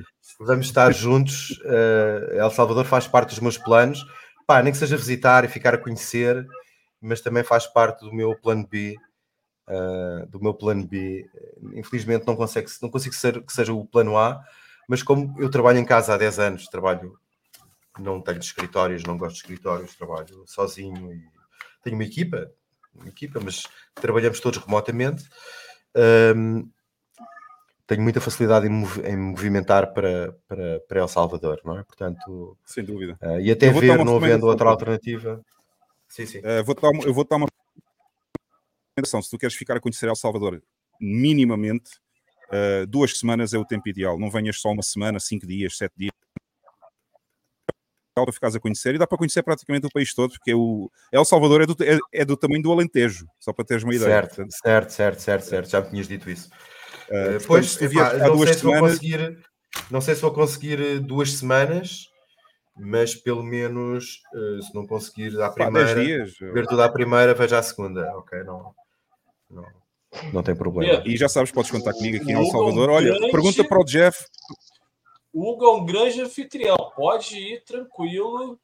Cara, excelentíssimo anfitrião. O Fantástico. Jeff chegou a El fantástico. Salvador, a primeira pessoa que ele viu foi a mim. Foi, é verdade. Tava que lá tal, no Jeff? Que tal é que foi a tua experiência em El Salvador? Foi bom? Cara, eu triste por ter voltado, por ter voltado para, eu não posso reclamar, mas para um lugar que eu não me sinto à vontade para me expressar como gostaria, né? porque no Brasil opinião é crime. Então, El Salvador faz todo sentido. Então, é um lugar hoje que eu vejo que tem muitas pessoas que têm os incentivos e valores alinhados. E, cara, eu fiquei surpreso. Tudo também depende do referencial de cada um. Eu fiquei surpreso e maravilhado com os salvadorenhos. Cara, é assim, é um negócio maravilhoso. Que experiência. Olha, há uma. Há uma... Muito Desculpa bem, a interrupção, fantástico. Jeff. Não, há uma é frase, isso. há uma frase que o Pedro, há uma frase que o Pedro vai entender perfeitamente que vai vai lhe dar uma grande luz sobre o que é que é El Salvador e principalmente os salvadorenhos. Pedro, imagina Portugal há 30 anos atrás. É El Pois, Salvador hoje. exato, exato. É uma maravilha. É uma maravilha. Ó, ó, As pessoas são simpáticas, as pessoas, as pessoas recebem bem, as pessoas querem, o- querem o teu bem, ajudam em tudo, são honestos, são trabalhadores, são. É, é Portugal há 30 anos atrás. Pronto. Pedro, É como aqui- diz ao Porto, é como diz ao Porto. aqui no Brasil, a gente tinha a ideia de falar que nós somos um povo, uma nação, né? Muito alegre, é muito solícita no atendimento, nas relações, né? Só que é, o choque que eu tive é essa expressão do Hugo. É um que nós estamos perdendo isso. A gente está perdendo muito, muito capital social nesse sentido. E, cara, El Salvador me passou essa impressão de um Brasil que nós já fomos, Exato. que era Sim, sim. muito acolhedor, sabe? E e estes já Cara, estão, pô. e estes, e estes já estão mais atentos às questões das globalices, não é? É, bom, é, a questão do governo em El Salvador a mim ainda me deixa um pouquinho de pé atrás, mas enfim. É um Eh, há uns globalistas também aqui já. Mas é assim, o povo, a população salvadorenha é fantástica, sem dúvida, são pessoas excelentes. Agora bem. vamos ver se o governo não estraga, se, vamos ver se o traga governo sempre. aqui de El Salvador não estraga, não é? Mas pronto. Estraga sempre, estraga sempre. Todos os governos caminham para o totalitarismo. Todos os Exato. governos caminham para o totalitarismo. Metam Sim, isto na cabeça. isso, Todos os Pedro, eu governos caminham para o que- totalitarismo. Ok? Pronto. O sonho Então de todo confiem, governo é, ser- é ter sua própria China, é fazer do seu estado a sua China. Todos. E Todos. eu recentemente, numa conversa, eu me perguntaram né, sobre El Salvador e em algum momento me perguntaram sobre por que, que eu falava assim dos salvadorenhos. E eu cheguei ao ponto de dizer o seguinte: eu sou pai de um casal de filhos bem novinhos, tá, tá Pedro? E eu falei assim: eu hoje, eu gostaria que os meus filhos crescessem com aquelas pessoas, pelos valores e pela maneira com que eles lidam um com os outros, cara. É o Certo. que eu acho. Eu trabalho. hoje, ainda hoje vi um vídeo sobre isso, sobre El Salvador e um, um casal jovem com um filho jo- um pequenino a dizerem que queriam ir para lá e queriam lá ficar. Pronto, era o sítio certo para educarem o seu filho, não é? nesse sentido de ambiente, né? Eu Sim, sim. gostaria que os meus filhos fossem educados como os salvadorenhos são. Certo. Bom, malta, está na é um hora. país bastante. Está na hora. É, é um país bastante conservador em termos de mentalidade também. E são muito religiosos. E, enfim, são os valores que os portugueses tinham há 30, 20 anos atrás, mais ou menos. Portanto, tu vais gostar bastante. Uh, a veres. Uh, vou Muito só, bem. Pedro, vamos, vamos terminar por aqui. Vou-te só pedir um favor, não saias já. Eu vou só pôr o vídeo final aqui, que é um minuto. A gente depois dá o tchauzinho ali no backstage, já fora da live, está bem? E Sim, sim. pessoal que está lá em casa, uh, eu não vou fazer ronda hoje, não sei se o Bam e o Lex querem dar o tchau também. O Lex quer anunciar, de certeza, segunda-feira vai sair o, o Imperativo Moral. Já anunciaste, está feito. Está feito. segunda-feira, não se Anuncia esqueçam. vai só o, idi o idiota. O Bam já deve estar a dormir, que é o costume. Portanto, ele raramente chega ao final dos podcasts. Carla, queres dar o tchau e o Jeff também? Opa, quero agradecer ao Pedro, à malta toda e adorei esta view que ele trouxe. E queria-te dizer, anunciei o idiota da semana, não te esqueças rapidamente. Ah, é verdade, antes que eu me esqueça, já ia, já ia esquecer. Já ia esquecer de anunciar o idiota da semana. Deixa-me cá fechar a votação. Ah, stop. E vamos ver quem ganhou. Grande vencedor, quase com maioria absoluta, 48% dos votos. Wilson Lima, o governador que quer extorquir o Jeff Bezos. em segundo lugar, em segundo lugar ficou Luísa Sonza e em terceiro lugar ficou o shitcoinheiro Charles Hoskinson. Portanto, temos aqui o grande vencedor desta semana, dos prémios Idiota da Semana, o Wilson Lima, governador do Amazonas, no Brasil. E, pessoal, Pedro, resta-me agradecer a tua presença aqui. Como disse, não sai já, mas eu vou só agradecer já em público. Uh, se eu já gostava Obrigado, bastante do Pedro, do Twitter, fiquei a gostar muito mais hoje, depois da conversa que tivemos aqui hoje. Foi uma conversa fantástica. Obrigado eu pela vossa Ah, paciência. E só tenho essa. elogios a tecer à conversa que tivemos aqui hoje. Uh, quanto ao pessoal que está lá em casa, que- Só dizer que, como toda a gente, nós convidámos a primeira vez e sempre que quiseres aparecer e acho que queres falar aqui alguma coisa, partilhar connosco, é só mandar mensagem, Pedro, está bem? As portas estão sempre abertas. Sim, senhor. Digo, Ah, sim. diga ali, ao, diga ali ao, ao Hugo, temos ali um canal rápido de comunicação. Exato. Digo-lhe quando tiverem alguma, alguma, alguma con- conversa assim mais interessante do que a de hoje, uma coisa mais focada eh, no dia a dia, ou no dia a dia, ou menos no dia a dia, mas mais uma coisa específica. Ah, eu dou-lhe um toque e nós fazemos, entramos aí. Olha, repara, tu hoje tiveste uma Pedro. conversa. Repara que tu hoje tiveste uma conversa extremamente interessante, porque há muita gente que está em pânico neste momento e tu desconstruíste aqui algumas coisas e foi muito fixe. Obrigada. Obrigado eu por terem ouvido. Bom, pessoal, foi um prazer receber o Pedro aqui hoje num mais um Don't Trust Verify. Obrigado a todos lá em casa, onde estiverem a ver o podcast, pelos supersets que vocês enviaram. Se algum superset não foi mostrado, nós mostramos na semana a seguir, já sabem. Ah, e obrigado pelas mensagens também no chat. Para a semana estamos cá outra vez, às 19 horas do Brasil, 22 em Portugal, com o painel de sempre. E o Jeff, a gente já vai falar aí no backstage como é que tu te safaste aí dessa história que tinhas hoje, né? Bom, pessoal, bom fim de semana a todos e vamos deixar aqui as plataformas finais para vocês verem onde é que nos podem ouvir. Tchau, tchau.